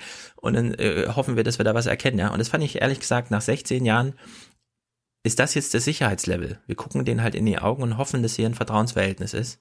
Wenn wir mit denen einen Tag verbringen und sagen, so und so geht irgendwie Militär und so. Das fand ich schon, dass die da so darüber reden. Das zeigt eine große Hilflosigkeit. Institutionell und individuell. Das muss man echt festhalten. Ja, also ich, ich fand, ich fand die beiden Soldaten am Ende der, der Folge auch am eingehendsten. Ja, also schaut euch das mal an. Normal, weil normalerweise waren die Gespräche dann auch mal eher kurz. Wir wollten ja auch immer eher zeigen, Show, don't tell, also zeigen, was die dort speziell machen und dann am Ende kurz nochmal einfangen, äh, was sie zu ihrem Job sagen, weil in der Regel waren sie auch immer ein bisschen schmallippig. Ja, also, hm, naja, gut, also was machst du hier? Dann haben sie halt gesagt, ja, ich mach, das und das hier und was macht Deutschland hier? Und dann haben sie fast immer den Auftrag rezitiert. Da weiß ich natürlich nicht, wurden sie, haben sie sich das selbst eintrainiert? Ähm, hat der Presseoffizier vorhin nochmal gesagt, merkt ihr, was Deutschland hier macht? Nö, das hat mich Äh, jetzt wenig überrascht, weil das ist für die ja prägend. Solange die in Deutschland sind, ist es die freiheitlich-demokratische Grundordnung, um die sich alles dreht. Und sobald sie außerhalb sind, ist es der konkrete Auftrag. Ich fand auch nur interessant, wie sie darauf reagiert haben. Also ich meine, die Fragen liegen ja irgendwie wirklich auf der Hand, ja. Die waren ja nicht immer in Masai Sharif. Deutschland war auch lange in Kundus. Dann hat sich Deutschland da zurückgezogen und zwack wurde Kundus erobert. Was sagen deutsche Soldaten dazu, ja? Also dass sozusagen null, äh, null dauerhafte Effekte von dem eigenen Aufenthalt da blieben über Jahre. Das ist schon, wenn man das dann mal so sieht, wie sie reagieren. Das hat mich, äh, das hat mich lustigerweise, ich hatte doch vor einem Monat oder zwei die Vietnam-Doku von Ken Burns empfohlen. Ja. Und da, da ist mir das auch wieder eingefallen, weil die Amerikaner dann immer irgendwelche Hügel in Vietnam eingenommen haben für Hm. den Preis. Ey, wir haben da 100 Viet, Vietcong äh, weggeballert, getötet äh, für den Preis von, keine Ahnung, 20 amerikanischen Soldaten und dann von einem Tag auf den anderen wurde der Hügel geräumt.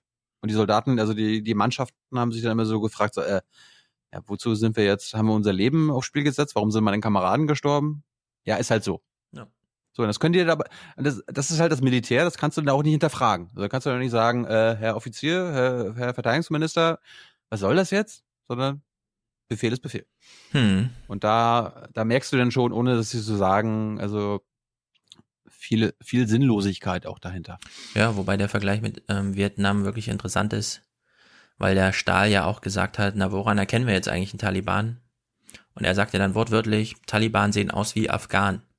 Und es war ja genau das gleiche Problem, wie es die Amerikaner damals schon mal hatten, nur eben ohne, also mit einem anderen Mediensystem, mit einem anderen politischen System. Und da hat man einfach Agent Orange genommen, ja. Und es wäre ja in Afghanistan auch nicht sehr weit weg, wenn die jetzt anfangen mit dieser riesigen Bombe da immer äh, rum zu experimentieren und niemandem Bescheid sagen, nicht mal ihrem Präsidenten, weil sie wissen, der sagt dann eh, oh, das ist geil und so, teilt das Video noch, ja. dann ist, hat man halt wieder so eine Stimmung, ja, dass man sich fragt, okay, 16 Jahre haben wir es gemacht und die nächsten 16 Jahre, von denen wir ungefähr wissen, es sind 16 Jahre, wie sehen die eigentlich aus? Mehr Experimente und so weiter und so fort.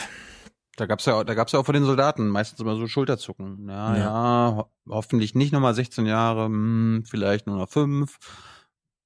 Andere haben gesagt, naja, solange es sein muss. Wie fährt man jetzt mit dem journalistischen Interesse aus dem Lager raus?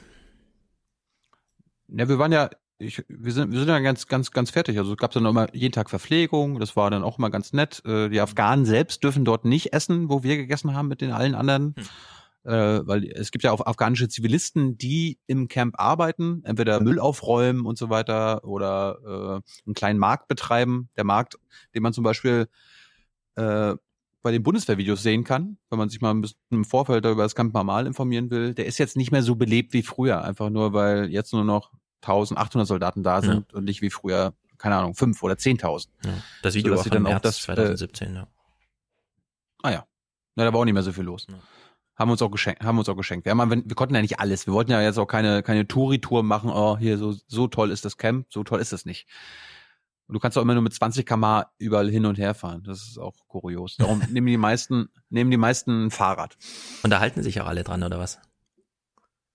Ja, ja. Es gibt ja auch, es gibt ja auch Polizei da. Also die, die äh, Militärpolizei, die Feldjäger sind ja da auf Hut. Die dürfen auch nur, wenn abends, wenn abends getrunken wird, ist die maximale Regel zwei Bier. Mhm. Und ab, glaube ich, ab 22 Uhr kontrollieren die Feldjäger dann auch, ob äh, äh, kein Bier mal ausgeschenkt wird und äh, zur Not auch mal ein Alkoholpegel. Mhm. Wir, wir, sind dann da in einer ähm, ähm, Ingo Ingo Tell, glaube ich, untergekommen, so hieß unsere Unterkunft, gemacht für circa 20 Journalisten, also pro Stube drei Betten. Wir waren da aber ganz alleine. Also Tyler hat eine Stube bekommen, ich habe eine Stube bekommen.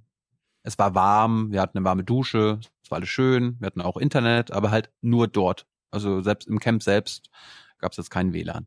Hm. War auch nicht das Schnellste. Darum, ja, konnte ich jetzt die Aufwachenfolge zum Beispiel nicht hochladen. Das war der Plan damals. Okay, ich fliege hin und dann, ja, Stefan, lad's mal hoch und dann lade ich es äh, ja. in den YouTube-Kanal. Wir haben es ja dann trotzdem irgendwie geschafft. Äh, am zweiten Tag haben wir dann den General, also den, den Kommandeur gesprochen. Äh, das war auch interessant. Der wirklich ein ganz, ein ganz anderer Typ ist als die, als die restlichen Soldaten. Wie du, kannst du ja mal sagen, wie du deine, die Einschätzung von dem Interview, also wir haben, ich habe mit dem General vorher fünf Minuten geredet und danach nochmal zwei Minuten, das war's. Also die, das ja. Hauptsächliche war wirklich, war wirklich das Interview selbst. Hast du was gelernt? Ja, also ich find's okay, er hat jetzt diese Metapher drin. Die ist, glaube ich, prägend für dieses Gespräch, dass er nämlich so nach einer Viertelstunde anfängt, Afghanistan als einen Patienten und man geht daran wie so ein Arzt. Und das Besondere an dem Arzt ist ja erstmal, er macht ja nicht wirklich eine Therapie, sondern er versetzt den Patienten in Narkose und macht dann irgendwas und am Ende ist dem Patienten auch egal, die Hauptsache es funktioniert irgendwie. Und dass er das Bild so gewählt hat, äh, ist natürlich erstmal verstörend. Entsprechend wurde das auch aufgegriffen. Interessanterweise hat dann Bundeswehrinfo also der YouTube-Kanal mit entsprechend 35.000 und wahrscheinlich auch sehr vielen Soldaten und so, dieses Video aufgegriffen, um es zu teilen. Und da habe ich gedacht, nee, irgendwas ist hier ein bisschen, ich weiß noch nicht genau was, aber irgendwas stimmt hier nicht. Weil der Herr Stahl ist natürlich auch ein Politiker vor Ort.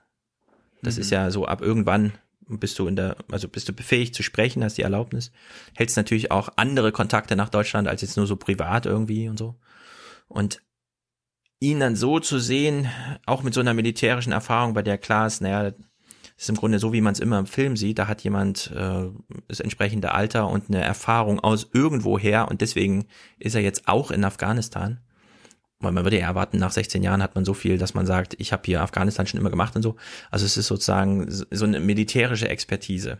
Und genau dich, das, was Ruttig uns zum Beispiel so im Gespräch auch auf so einer Subebene mitgeliefert hat, naja, es gäbe ja auch eine zivile äh, Linie über die UN, über sonst irgendwas und so. Und das spiegelt sich da wirklich nirgendwo wieder. Nirgendwo. Das sind nicht seine Ansprechpartner. Es war nie Thema, dass es da irgendwie noch andere als Militärs gibt vor Ort. Und dann halt dieses Bild, naja, da wir hier niemanden haben, verlassen wir uns auf unsere Instrumente und die wenden wir an wie so ein Arzt. Also es ist sehr skurril. Und dann natürlich immer dieser Habitus, ja, das ist ja immer sehr auffällig bei so Militärs, dass da immer so ein gewisser Habitus mitspielt. Ja, war, war ein bisschen kurz. Ich meine, das hat man ja, glaube ich, am Ende der Folge auch gemerkt. Äh, es sollte dann irgendwann schnell vorbeigehen. Ich weiß Mhm. nicht, aus welchem Grund. Keine Ahnung, er hatte keine Zeit mehr oder Ja, Terminplan. zu viele Fragen. Ich hatte eigentlich ein bisschen mehr vorbereitet. Ich wollte nur noch mehr fragen, aber dann irgendwann so, ja, hier, komm, Ja. mach Schluss. Aber 35 Minuten besser als gar nichts. War, war okay. War auf jeden Fall, war, war auf jeden Fall auch lustig, äh, dann den Soldaten, mit denen wir da ein bisschen mehr, mehr zu tun hatten, das zu erzählen, was er so erzählt hat. Und die machen da auch große Augen, ja. Ja, also der redet hier von Patienten und Ärzten und so weiter. Oh Gott. Manche, also manche dann so, oh Gott, echt. Ah. Ja, haben die denn viel Kontakt mit dem eins zu eins? Die kennen ihn doch auch nur aus Ansprachen oder so, ne? Ja, ganz genau. Da ist der, der befehligt seinen äh, Soldaten unter sich und die reichen das dann weiter. Also Ja, was auch interessant ist. Da, da, wird, Mhm. da wird höchstens mal, wenn irgendeine äh, Kompanie oder irgendeine, ähm, die für irgendwas verantwortlich war, sie, sich verabschiedet, dann kommt er mal hin, alles klar, ich Ja. verabschiede sie, alles klar. So. Ja, was auch interessant ist, ist, wie kurz er und wie er dann über die Amerikaner zum Beispiel spricht. Als im selben Einsatz befindlichen, im, zu Teilen sogar ihm unterstellten, aber dann wieder dieses typische, was die machen, weiß ich nicht. Und zwar auch mit so einer Attitüde, interessiert mich auch nicht. Ja, also äh, verordnet. Mir wurde Desinteresse verordnet, was es angeht. Und diese Bombe, naja, gut. Finde ich auch nicht gut. Wie gehen wir mit den Taliban um? Naja, wir reden mit denen, aber wir erschießen sie auch. Ambivalenz unaufgelöst. Also es, unter der Maßgabe ist es, äh, ja, verstörend ist schon das richtige mein- Wort, würde ich sagen. Ja, ist bei mir auch angekommen. Also ich meine, der hat mich ein bisschen geärgert, das hätte ich gerne im Interview selbst ihm gegenüber auch nochmal ein bisschen hervorgehoben. Ich habe es nicht ganz geschafft. So, er sagt ja, wir müssen die Taliban so lange mit, mit, mit Gewalt dazu bringen, bis sie kapieren, dass Gewalt keine Lösung ist. Das fand Ja. ich dann schon, das ist interessant. Ja, so stellt man sich vor, dass man ein Drehbuch schreibt über, ohne sich da auszukennen, so aus dem Kopf heraus. Was wäre denn die Logik, die ich mir da vorstellen kann? Aber das ist ja genau das, was Ruttig dann auch schon kritisiert hat bei uns. So geht's halt nicht. Hm. Auf jeden Fall, wir waren, glaube ich, am ersten Tag da und abends kam dann so, also wir sollten erst am zweiten Tag rausfahren, ja, also in die Stadt nach Masa-e Sharif, weil Camp Bamal ist so zwei, drei Kilometer, also am Flughafen, direkt am Flughafen, also ein bisschen außerhalb der Stadt. So, dann kam abends so die Nachricht, ah, ey, morgen wollt ihr doch mit uns rausfahren, ne? Ich so, ja, ja, ja heute war ein Anschlag. Und ich so, oh nein, heißt das, dass wir jetzt nicht fahren können? Ah, meinten die, oh ja, auch scheiße, ja, scheiße. Und dann habe ich auch, ich weiß noch, ich, ich, ich bin dann so zu Hause und frag Stefan, weil Stefan gibt's Nachrichten? Also ist Anschlag in Masai Sharif? Und Stefan guckt dann so, nö, nichts angekommen. So komisch. Ja. Auf jeden Fall war an dem Tag, auf dem, äh, an dem Tag, am ersten Tag, wo wir da waren, gab es irgendeinen Anschlag auf irgendeinen Prominenten in Masai Sharif. Der ist getötet worden, zwei Zivilisten wurden irgendwie äh, verletzt. Und das Interessante war dann, dass am Ende natürlich der Kommandeur, also Stahl, sagt, ja, entweder könnte der jetzt rausfahren oder nicht rausfahren, aber alle waren dann so, oh, hoffentlich sagt er nicht nein, hoffentlich sagt er nicht nein, Mhm. weil wir wollen ja auch mal raus. Und das hat, das hat mir dann zu denken gegeben, weil am, am Tag später, als wir dann rausgefahren sind, wir sind ja da äh, auch nicht militärisch mit so einem Dingo oder mit irgendeinem Panzer rausgefahren, sondern mit zwei weißen äh, größeren SUVs. Ja, aber die, die könnten auch als NGO oder UN-Autos gelten. Ja, da haben sie sich ein bisschen abgesichert. Was mich dann überrascht hat, dass die, glaube ich, mindestens die Hälfte der mit uns gefahrenen Soldaten, die uns da quasi beschützt haben und uns die Stadt gezeigt haben, noch nie draußen waren. Beziehungsweise nach Jahren, nachdem sie halt vor drei oder vier Jahren auch mal im Einsatz waren, endlich mal wieder raus dürfen. Oder meinte eine, der eine Fahrer so, also ich war vor vier Jahren zuletzt draußen, äh, coole Sache. Endlich können wir mal wieder raus. Also die haben, die haben sich wirklich gefreut, dass wir als Journalisten gesagt haben, ja, wir möchten gerne mal die Stadt besuchen, weil dann hatten sie mal einen Grund rauszufahren. Das muss man sich mal vorstellen. Genau. Und ich, ich, wir werden das auch, glaube ich, noch ein bisschen veröffentlichen, nachdem unsere ganzen Interviews ähm, veröffentlicht wurden, einfach mal so die, die Straßenszenen, wie wie es so ist, reinzufahren in die Stadt. Ich habe Stefan ja schon mal ein Video geschickt. Wie würdest du das so beschreiben? Ja, es ist halt überraschend äh, bunt zum einen. Also die blaue Moschee ist zum Beispiel tatsächlich blau und so. Es ist nicht wie von oben, dass einfach alles grau und grau ist. Und es stehen eben sehr viele Straßen am Auto, äh, am Stra äh, Autos am Straßenrand und Autos fahren auch und sehr viele Menschen auf der Straße und so. Also es ist ähm, belebt, gar nicht so, wie man es kennt. jeden Fall. Es ist, es wirkt halt. Also man sieht schon, dass es nicht Deutschland ist oder so, ja. Es ist aber trotzdem belebt.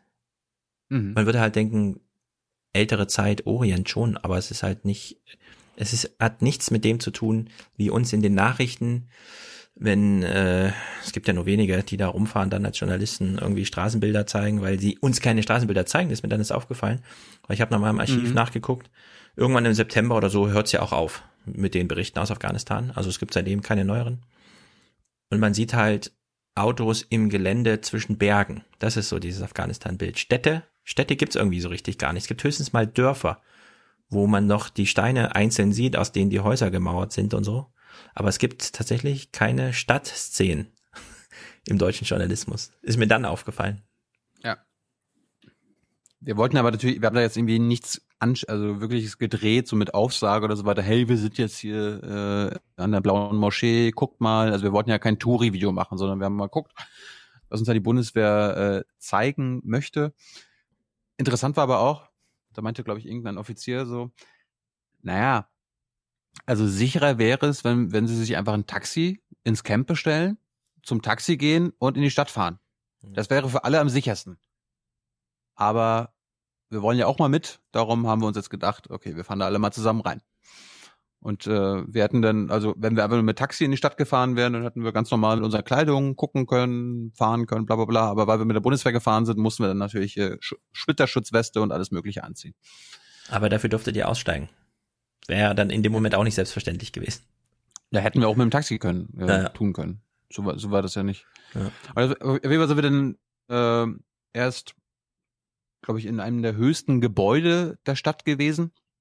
In irgendeinem, von irgendeinem ähm, reichen Afghan, der da auch eine eigene, eigene Bank hat, äh, wo wir dann so ein bisschen gelernt haben, okay, es gibt so islamisches Banking, was mir gar nicht klar war, aber jetzt im Nachhinein völlig logisch. Also islamisches Banking ohne Zinsen oder angeblich ohne Zinsen und dann das normale westliche Banken wegen Zinsen und Zinseszinsen. Und dann da, die kannten, die deutschen Soldaten kannten die halt und wir durften dann da halt quasi aufs Dach und hatten einen schönen Ausblick aus Masai Sharif. Ähm, war ganz nett. Was mir auch nicht so klar war, also die, die, die Blaue Moschee ist eine der Heiligtümer im Islam. Dort soll angeblich der Sohn von, jetzt muss ich mir, oh Gott, ich glaube, der Sohn von Mohammed begraben sein. Auf der anderen Seite soll der auch an irgendwie zehn anderen Orten der Welt begraben sein. Könnte man im Aber- Christentum genauso. Naja, die haben, also es hieß irgendwie so, es gibt ja irgendwie drei heilige Städten im Islam, Mekka und äh, hier die Medina. Dome, Medina und der Dome of Rock in Jerusalem. Und wenn es einen vierten gäbe, dann wäre das Masai Sharif. Das sagen, das sagen die den Menschen im Masai Sharif. Und irgendwie die Stadt ist auch äh, entstanden um das um die Moschee herum. Also die Moschee ist der Mittelpunkt der Stadt. Und da ist es so einigermaßen sicher. Es gibt wenig Anschläge, obwohl es natürlich ein bisschen komisch war. Einen Tag vorher gab es gerade einen Anschlag, aber der wurde irgendwie gar nicht so für sch schlimm befunden. Und ja, die haben uns dann ein bisschen rumgezeigt. Also im Prinzip hat uns die Bundeswehr Leute vorgestellt, die sie schon kennen, mit denen sie gut können. Und das eine war so ein Banker, der viel Geld hat. Und danach sind wir zur Blauen Moschee und da haben wir so den Manager der Blauen Moschee, also nicht den, den Imam getroffen, sondern den, den, den Chairman Mhm. der Blauen Moschee, was ein bisschen natürlich auch komisch war. Mit dem haben wir dann auch so Tee getrunken. Du sitzt dann da, ziehst Schuhe aus, sitzt so am Tisch, du kriegst Kekse und kannst mit denen reden. Nur ist ein bisschen komisch natürlich. Afghanen sind sehr höfliche Menschen. Und wenn dann da Journalisten sitzen aus Deutschland, die da, die da ein bisschen Fragen stellen wollen und dann auch noch die Bundeswehrsoldaten mit dir im Raum sitzen, ja, die mit dir in die Stadt gefahren sind, dann ist es ein bisschen komisch. Da kann ich ja, da brauche ich, da brauche ich nicht mal ein Interview führen, weil da, da, da Ja. kommt ja nichts bei raus. Also kannst du dir dann auch im Nachhinein kannst du dann so denken, der wird ja von der Bundeswehr bezahlt, ja? Also für entweder für Informationen oder damit er irgendwas macht und so weiter. Der hat dann nur über Deutschland gut geredet. Aber wenn du, wenn du ihn zu anderen Nationen gefragt hast, hat er vom Leder gelassen bis zum Get-No. Ja, also irgendwie, ich so, wer ist denn der Feind? Und die Taliban, also der Feind, sind die Briten. So, ah, die, die, die Briten, ja, hier geschichtlich, ne? Die Briten haben ja dreimal versucht, Afghanistan einzunehmen. So hat er dann angefangen. Also wie Ruttig das erzählt. Ja, ja. Oder und er hatte irgendwann, ist ihm zwischendurch rausgerutscht, weil der Übersetzer hat es dann irgendwie anscheinend auch mit übersetzt, irgendwas mit Occupation. Ich so, aha. Ich so, wer, wer ist denn hier der Besatzer? Wer- Who's the occupier? Und die Bundeswehr nur so, oh, Mann, Mann, jetzt ist. Und, er, und dann, dann hat er schon gemerkt, dass es irgendwie keine, das ist jetzt keine gute Idee, jetzt darauf zu antworten. Ich so, ja, die, wen meint er denn? Die Amerikaner? Und er nur so, mhm, alles klar. Und dann war das Gespräch auch schon vorbei. Also die Deutschen, die Deutschen haben, haben, haben da angeblich einen guten Ruf. Äh, die Deutschen haben ja auch einen guten Kontakt zu dem, zu dem Provinzgouverneur, dem da, äh, der da Masa Esharif, aus äh, Masa Esharif schaltet und waltet. Dem Warlord. Äh, Provin ja, Entschuldigung. Ja. Ja, ich wollte es nur sagen. Viele fragen sich jetzt, ist, Ja. was meint er jetzt? Die haben doch damals gesagt, Ministerpräsidenten sind quasi die Warlords. ja, so ist es auch. Der Warlord, Herr Atta. Mhm. Und ja, das haben sie uns dann gezeigt und sind wir wieder, glaube ich, nach zwei, drei Stunden, nachdem wir nochmal einen kleinen, also wir wollten auch in die blauen Moschee, aber dann wurde uns gesagt, naja, ihr seid ja ungläubig und da dürfen nur Moslems rein zum Grab von Ali. Hm. Und dann mussten wir draußen bleiben. Das war's. Und dann Ja. sind wir wieder zurück, da sind wir wieder zurückgefahren und haben dann, glaube ich, noch mit ein paar Soldaten was geredet. Also wir, wir haben ja da acht, neun Interviews geführt. Und die haben uns auch mehr, mehr, viel mehr gezeigt. Also es hat dann so ein, zwei, drei Stunden gedauert. Wir haben uns ja das ganze Hospital angeguckt, auch was so riesig ist. Und darum, das passt aber nicht, das passt aber einfach nicht in zu jung und naiv. Das war einfach nur stundenlang zeigen, was die da alles machen, sondern wir haben es auf kurz und knackig runtergeschraubt. Und so, so ist dann veröffentlicht. Ja. Ja, und dann nächsten, nächsten Morgen früh um fünf aufgestanden, um, glaube ich, halb sieben, sieben ging dann die Maschine. Wir haben uns eine äh, zivile, also ich habe dann über Cam Air, ich weiß nicht, was wofür Cam Air steht, aber über Cam Air mir für Tyler und mich für 70 Dollar äh, den Flug nach Kabul gegönnt.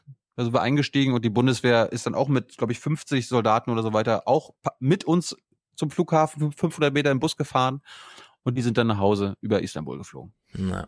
Und da meinten die auch nochmal, ey, du machst geile Sachen in der Bundespressekonferenz, frag das Verteidigungsministerium wegen den Flügen. Ja. Das hab ich. Das Da hab wird es keine Lösung geben wahrscheinlich.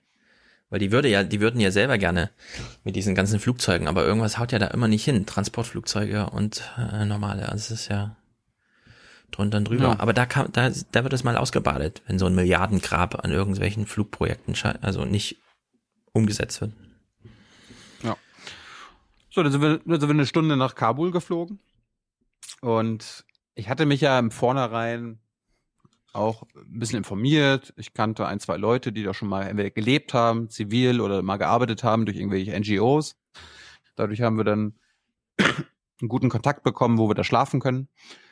Ähm, Das war, wir waren bei so einer Neuseeländerin, die dort für die Regierung arbeitet, wo dann, das ist irgendwie jede, jeder ausländische Mitarbeiter in, in den in den Ministerien bekommt dann halt so eine Art Gasthaus. Ja, also die müssen da irgendwie, glaube ich, nicht Miete bezahlen, sondern bekommen das Gasthaus und äh, inklusive gepanzerten Fahrzeugen und einer Mannschaft von Ex-Soldaten, die entweder durch, die entweder nicht mehr im Einsatz gegen die Taliban oder gegen wen sie auch immer da gerade kämpfen mit den Amis, äh, also auf dem Feld schießen können, sondern sind halt irgendwie verletzt worden bei irgendwelchen Kämpfen über die Jahre und müssen dann halt quasi äh, die Häuser bewachen.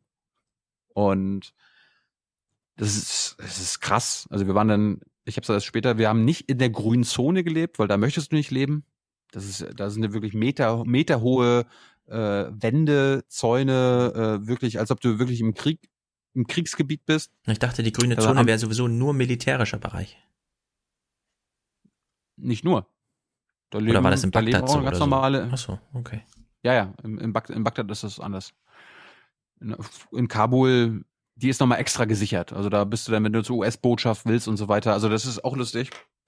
Wir waren ja auch in der US-Botschaft, beziehungsweise haben da jetzt keinen Amerikaner getroffen, weil, ja gut, ich mal so, ich wollte, ich wollte natürlich irgendwie den NATO-Hauptkommandeur, den Nicholson, da treffen, hat leider nicht geklappt. Ich wollte dann in Kabul noch den NATO Senior Civilian Representative treffen. Also quasi der NATO-Verantwortliche in Afghanistan für ziviles Engagement. Ja. Was ich erstmal an sich äh, abstrus finde, hat der Ruttig auch mal erzählt, so, hä, was, was, was macht die NATO als militärisches äh, Bündnis da irgendwie Zivilaufbau? Ja, ganz konkret mit der Nachfrage, haben wir nicht eine Vereinten Nationen Organisation? Ja. Ja. Auf jeden Fall, der, der ist ein Deutscher, Cornelius Zimmermann. Aber der war leider gerade nicht da, beziehungsweise verhindert und hat mir aber jetzt irgendwie gestern gerade geschrieben, ja, ey, wir kennen Sie, Herr Jung, wir kennen Sie nächstes Mal. Ah, alles klar. Trotzdem haben wir natürlich auch noch in Kabul neben Herrn Stahl in, aus Masa mit anderen höchst offiziellen Deutschen gesprochen. Aber dazu kann ich jetzt nicht so viel sagen, weil das äh, Hintergrundgespräche waren. Aber, Steff Ja. aber Stefan, Steff Stefan kann ja mal so zusammenfassen, was du gehört hast darüber. Ich glaube, das ist, das ist sicherer. Okay. Kennt ihr den Film War Machine? Ich habe ja den bei Ruttig schon mal angesprochen. Das ist ja ein Film, in dem ein Militär, der sich verdient gemacht hat, woanders, in dem Fall im Irak, dann nach Afghanistan kommt und dort Probleme lösen soll. Und der hat dann plötzlich auch mit Verwaltungsmenschen, Politikern und so zu tun, die man nicht weiter aus Nachrichten oder sonst wie kennt, sondern die sozusagen nur in Zusammenarbeit mit den heimischen Regierungen, wo die Soldaten herkommen, so die ein oder andere, wie läuft's denn? Ja, ja, läuft gut und so.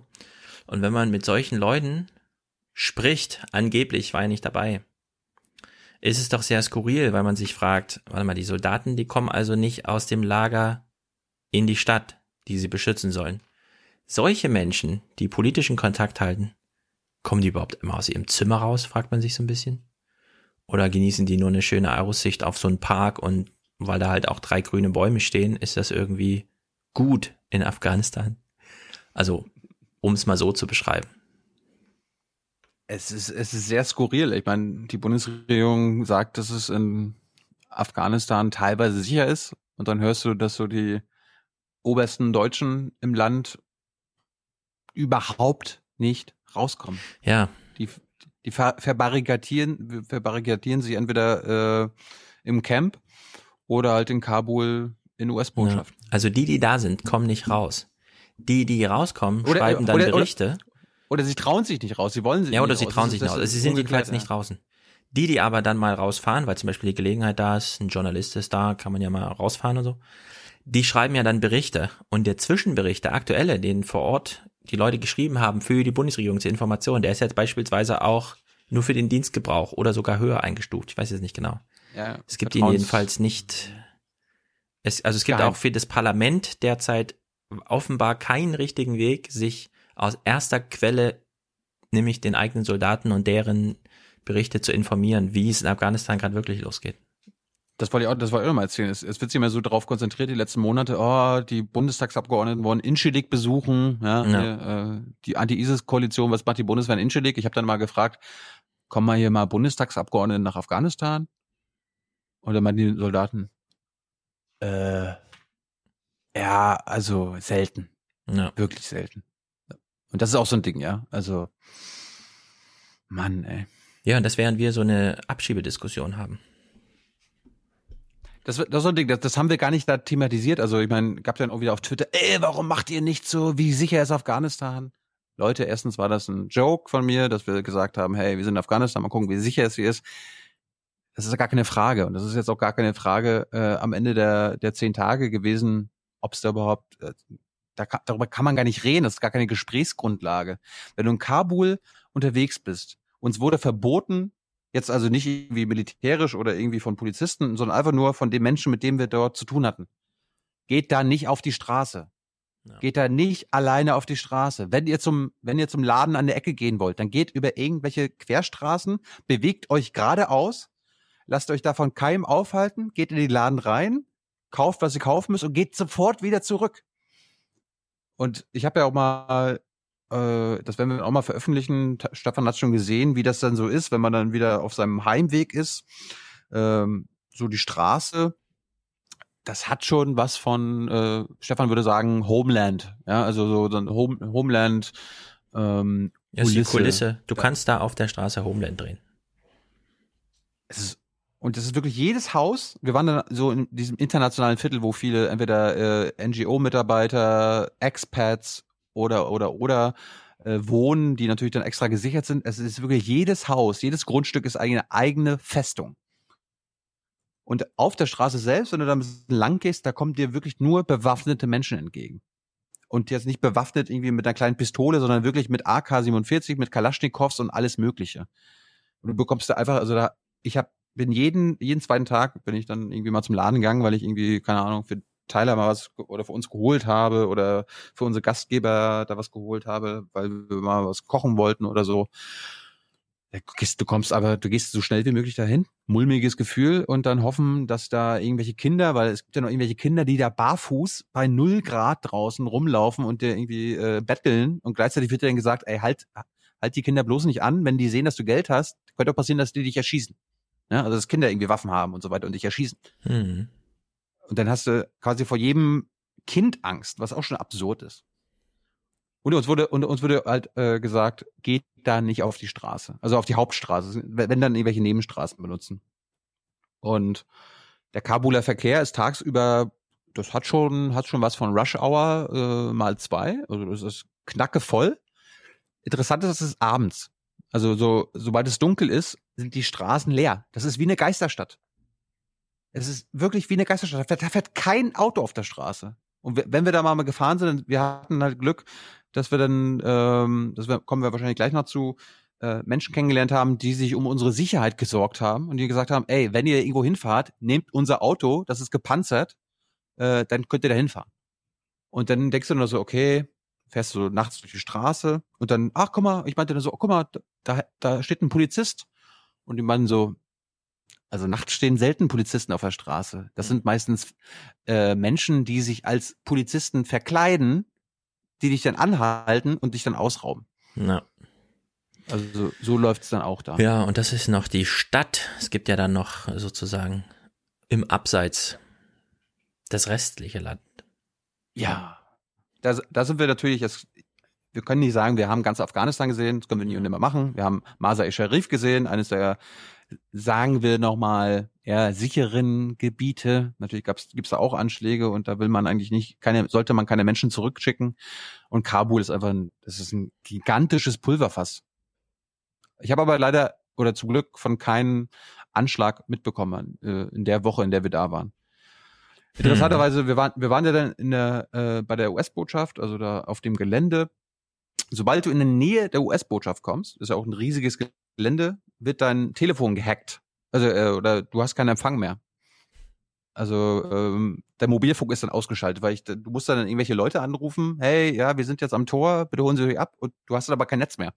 Das haben die dann auch irgendwie vor ein oder zwei Jahren gemacht, damit äh, potenzielle Bombenattentäter nicht mehr per Funk irgendwelche Bomben zünden können. Ja. Auch interessant. Dann war, sind wir da rausgekommen, unser Fahrer hat uns dann wieder abgeholt. Ähm, und dann sind wir so so an der Straße lang gefahren. Ich habe dann immer öfter mal irgendwie Fotos gemacht oder mal kurze Videos. Oh, guck mal, eine Frau. Also Frauen siehst du wirklich auf der Straße immer nie allein, sondern immer nur entweder in Gruppchen mit mehreren Frauen oder mit ihrem Mann oder so weiter. Und das habe ich manchmal irgendwie gefilmt oder irgendwelche Graffiti-Sachen oder so weiter. Und aber sind wir mal so an einem Militärposten vorbeigefahren. Kommt so irgendwie gefühlt alle 500 Meter irgendein Militärposten. Und dann hat uns auf einmal ein Militärposten rausgewunken. So. Und dann Mhm. so, hier, kam er zu mir an und meinte so, Handy her. Ich sowieso. Naja, er hat gesehen, dass ich irgendwas gefilmt habe oder ge gefotografiert habe. Und ich habe ihm so gezeigt, ja, hier ähm, ist nix, ich habe euch nicht gefilmt, ich habe euch nicht fotografiert, ja, ja, zeig mal her. Hat er Handy geschnappt, nach einer Minute kam er wieder, meinte, Pass her. Ich dann so, hier mein Pass, hier mein, äh, mein Medien, äh, äh, Medienvisum gezeigt. Naja, alles klar. Ich so, können wir weiterfahren? Nein, Pass her. So. War fünf Minuten weg. Ich, ich dachte schon, ey, jetzt ist mein Pass weg, mein Handy weg, wo bin ich denn hier? Das war so eine afghanische Militäreinheit. Kam er nach drei Minuten wieder, meinte so, kommen Sie mal mit. Mhm. Bin ich mitgegangen, durch irgendwelche, durch Stahlrohre, Stahlpassagen, irgendwelche Drehtüren und so weiter und so fort. Auf einmal empfängt mich ein Amerikaner. So in ziviler Kleidung, Mütze auf, keine Ahnung, Mitte 30, Ende 30, meinte so, hey, ich sag jetzt mal, ich nenne ihn mal Paul. Ja, ey, ich bin Paul, komm mal mit. Ich so, ja, ich will einfach mein, mein, mein Handy wieder haben. Ich habe noch nichts gemacht. Also, ja, ja, weiß ich schon, habe ich schon gesehen. Da ist nichts drauf, alles klar. Also, ja, kann ich meinen Reisepass wieder haben? Ja, komm mal erstmal mit. Hat er mich mal mitgeführt. und hat er mich in so eine Buchte, also wie so ein, so ein Container geführt. Das ist sein Büro gewesen. Gefühlt so 1,50 Meter mal drei Meter. Das war sein Büro, eine amerikanische Flagge. Und er hat mich so ein bisschen befragt. Na, was machst du hier? Mhm. Journalist, ja. Mhm. Wo warst du gerade? Ja. Aha. Okay. Was machst du noch so? Aha. Mhm. Und wie, wie siehst du das Ganze hier? Mhm. Okay. Wo warst du denn vorher?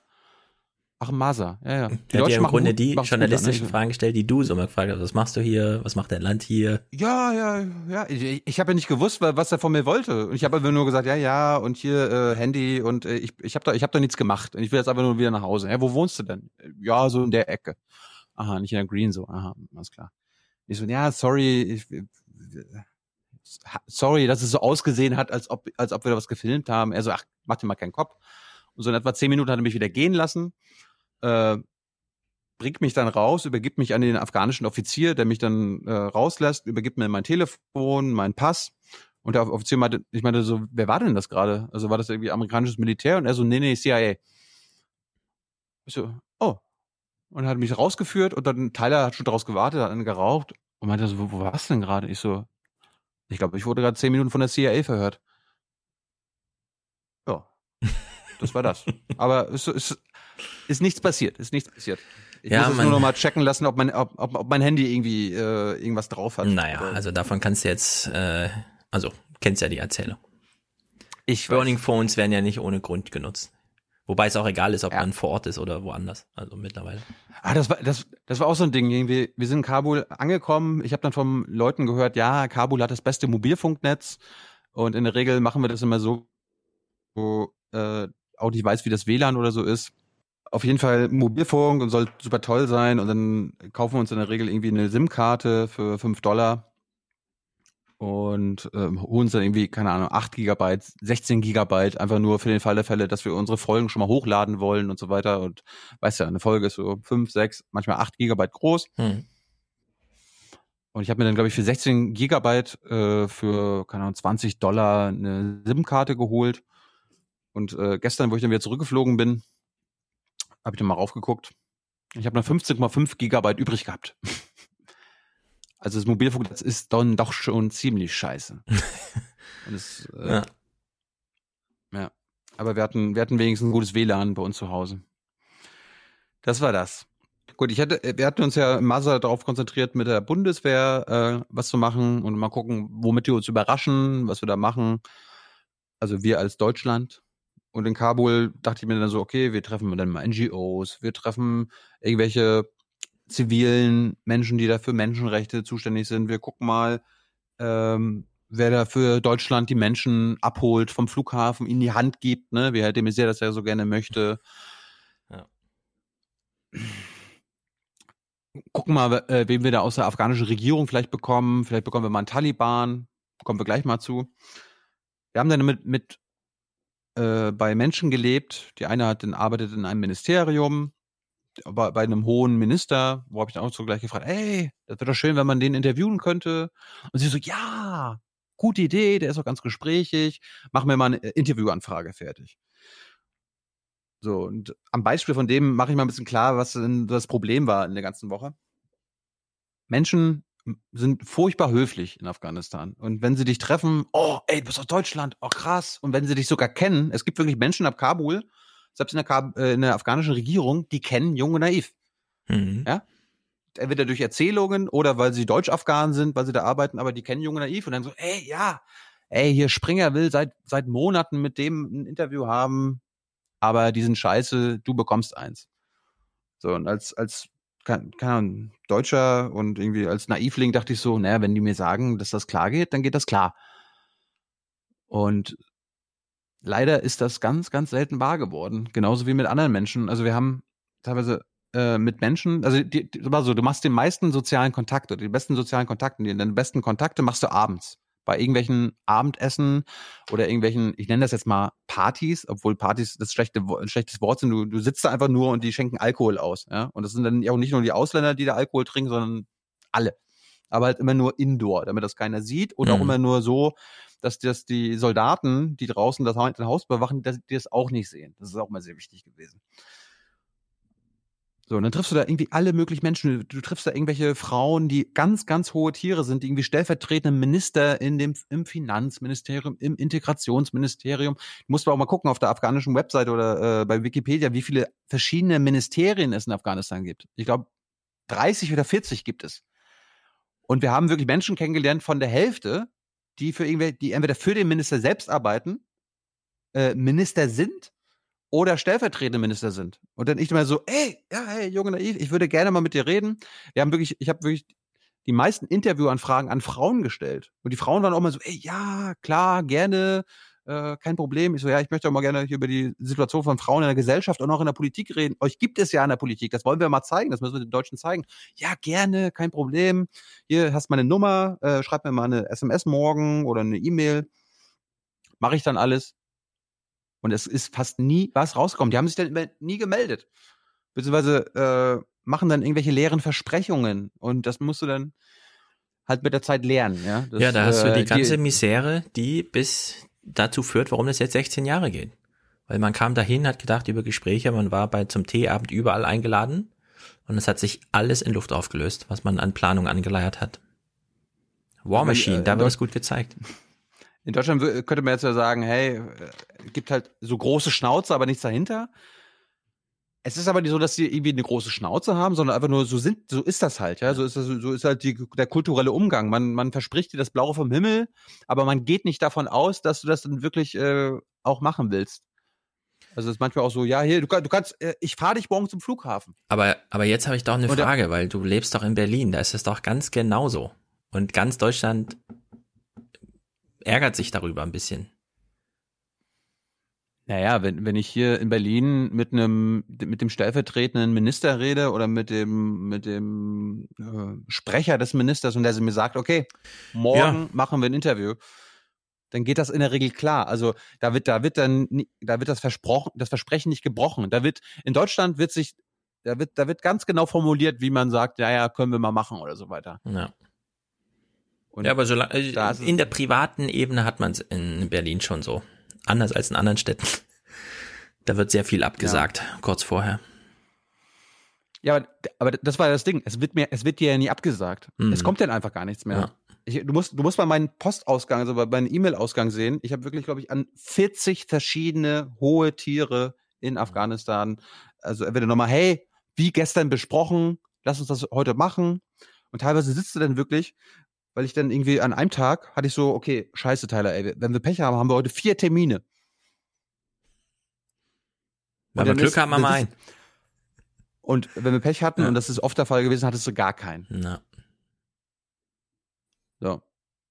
Also darum sage ich mal so, die Woche war schon sehr gut, weil wir jetzt genug Kontakte haben, um, wenn wir das nächstes Mal hinfahren, schon im Vorfeld eine Menge abklären können. Beziehungsweise Mhm. hoffentlich richtig genaue Termine machen können. Wir waren zum Beispiel ohne Scheiß am afghanischen Präsidenten dran, Herr Rani. Erstens, weil äh, einer, also sein Seibert, der bis Mhm. vor drei Monaten sein Seibert war, äh, der kannte uns, äh, auch durch Hörensagen und so weiter, fand gut, bei dem war, da waren wir doch mal essen, hast mit dem geredet und der so, ey, ja, müssen wir machen, auf jeden Fall. So, der schickt dann irgendwie an den neuen Seibert von Rani, ey, ja, müsst ihr unbedingt machen. Die machen dann auch immer, das ist immer lustig, also wie die so Kontakt aufnehmen und wie die miteinander schreiben. Die packen dich dann einfach in so eine WhatsApp-Gruppe und dann so mit 20 anderen Leuten und, und äh, WhatsApp zeigt dir ja nicht an, wer die sind, sondern immer nur die Nummern und so weiter. Und, und dann merkst du irgendwann, okay, du hast jetzt irgendwie die Nummer vom, äh, vom äh, Personal Assistant des afghanischen Präsidenten, die Nummer, die Nummer, die Nummer, alle sind da drinne. Dann, dann sagt dir nochmal der äh, Kanzleramtschef, ja, ja, müssen wir unbedingt machen, müssen wir unbedingt machen. Und dann denkst du so, okay, jetzt muss es ja klar gehen, ja. Und dann sagt auch der, der Seibert von ihm, der aktuelle Seibert, so, ja, ja, kriegen wir hin. Bis du dann am nächsten Tag wieder hörst, ja, morgen fliegt der Minister nach Aserbaidschan zu irgendeiner Konferenz, vielleicht nächstes Mal, sowas alles. Aber. Und da, das, das, das Mhm. Gute ist, wenn du mit Deutschen zu tun hast, wir haben ja hier zum Beispiel den, den Zimmermann angefragt. Ja. So, da, da rufst du an, hast den Adjutanten dran, der dann gleich so, ah ja, Herr Jung, ja, ich weiß, dass Sie da sind. Ähm, wollen Sie Interview? Alles klar, ich melde mich morgen. Und der meldet sich auch morgen. Also er hat sich dann am nächsten Tag gemeldet und meinte so, ja, Herr Zimmermann ist auch gerade in Aserbaidschan mit dem, mit dem Präsidenten. vielleicht das nächste Mal. Ja. Ja, aber da, da bekommst du dann wirklich mal Feedback. Bitte, Aber- deine Frage. Es gibt ja noch ein Video, das ich jetzt kenne und die Hörer noch nicht, das was sich aber bald ändert.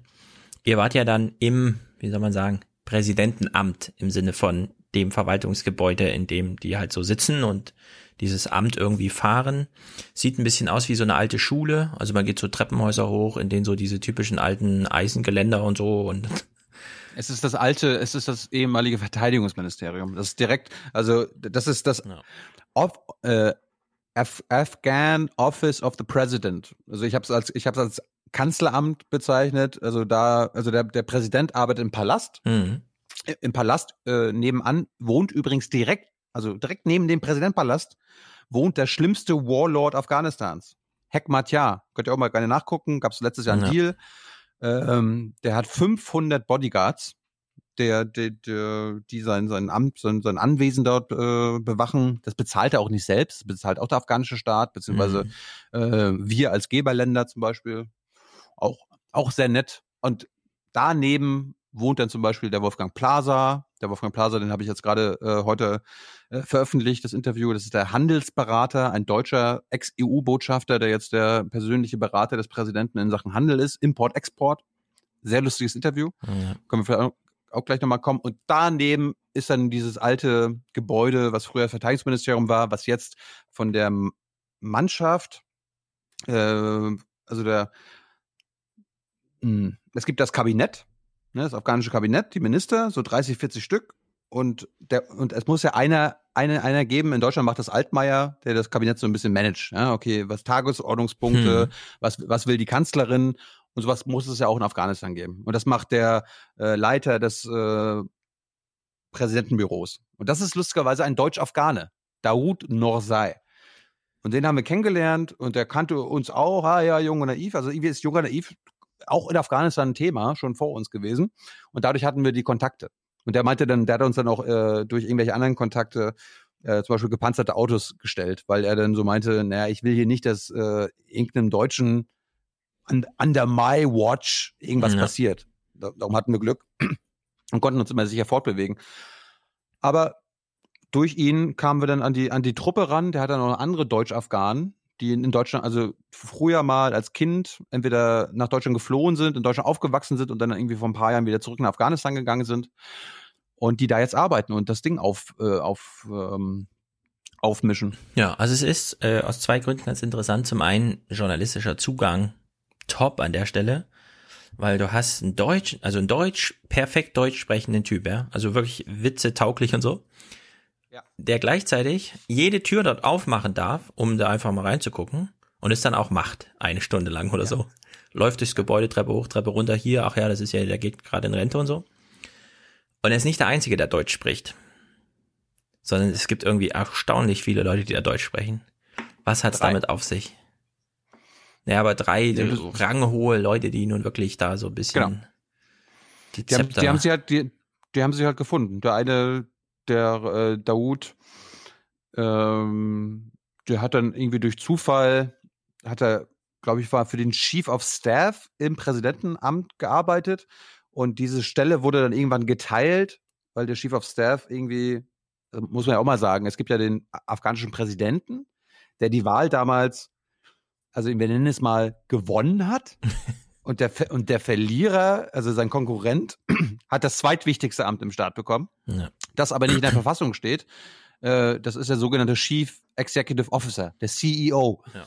Und äh, der Chief of Staff hatte damals äh, bis vor einem halben Jahr oder bis vor einem Jahr für beide gearbeitet und das wurde dann irgendwann getrennt, so dass es jetzt quasi einen Chief of Staff gibt, der für den einen arbeitet und es gibt jetzt den das Office des Präsidenten. Das ist der ja. Daoud Also der Daoud Präsident Norzai. heißt Rani und der Chief of äh, der der CEO von Afghanistan, der heißt Abdullah. Der ist Abdullah Abdullah. Abdullah Abdullah, und der ist auch mehrfach schon gescheitert bei den Wahlen, bei denen Thilo zu Recht gesagt hat, na, ob das jetzt eine Wahl war oder nicht. So eine Ernennung ohne Legitimation. Hat nicht ganz geklappt, die Wahl hinzufaken wahrscheinlich. Aber dieser Abdullah war auch vorher schon immer präsent und er hat halt auch im Parlament jetzt viel zu sagen. Also das ist so ein Zwei-Kammern-System, aber halt wieder auf zwei Köpfe zugespitzt. Man lässt ihn nicht einfach im Parlament machen, sondern man hat ihm diese komische CEO-Rolle dazu gestanden.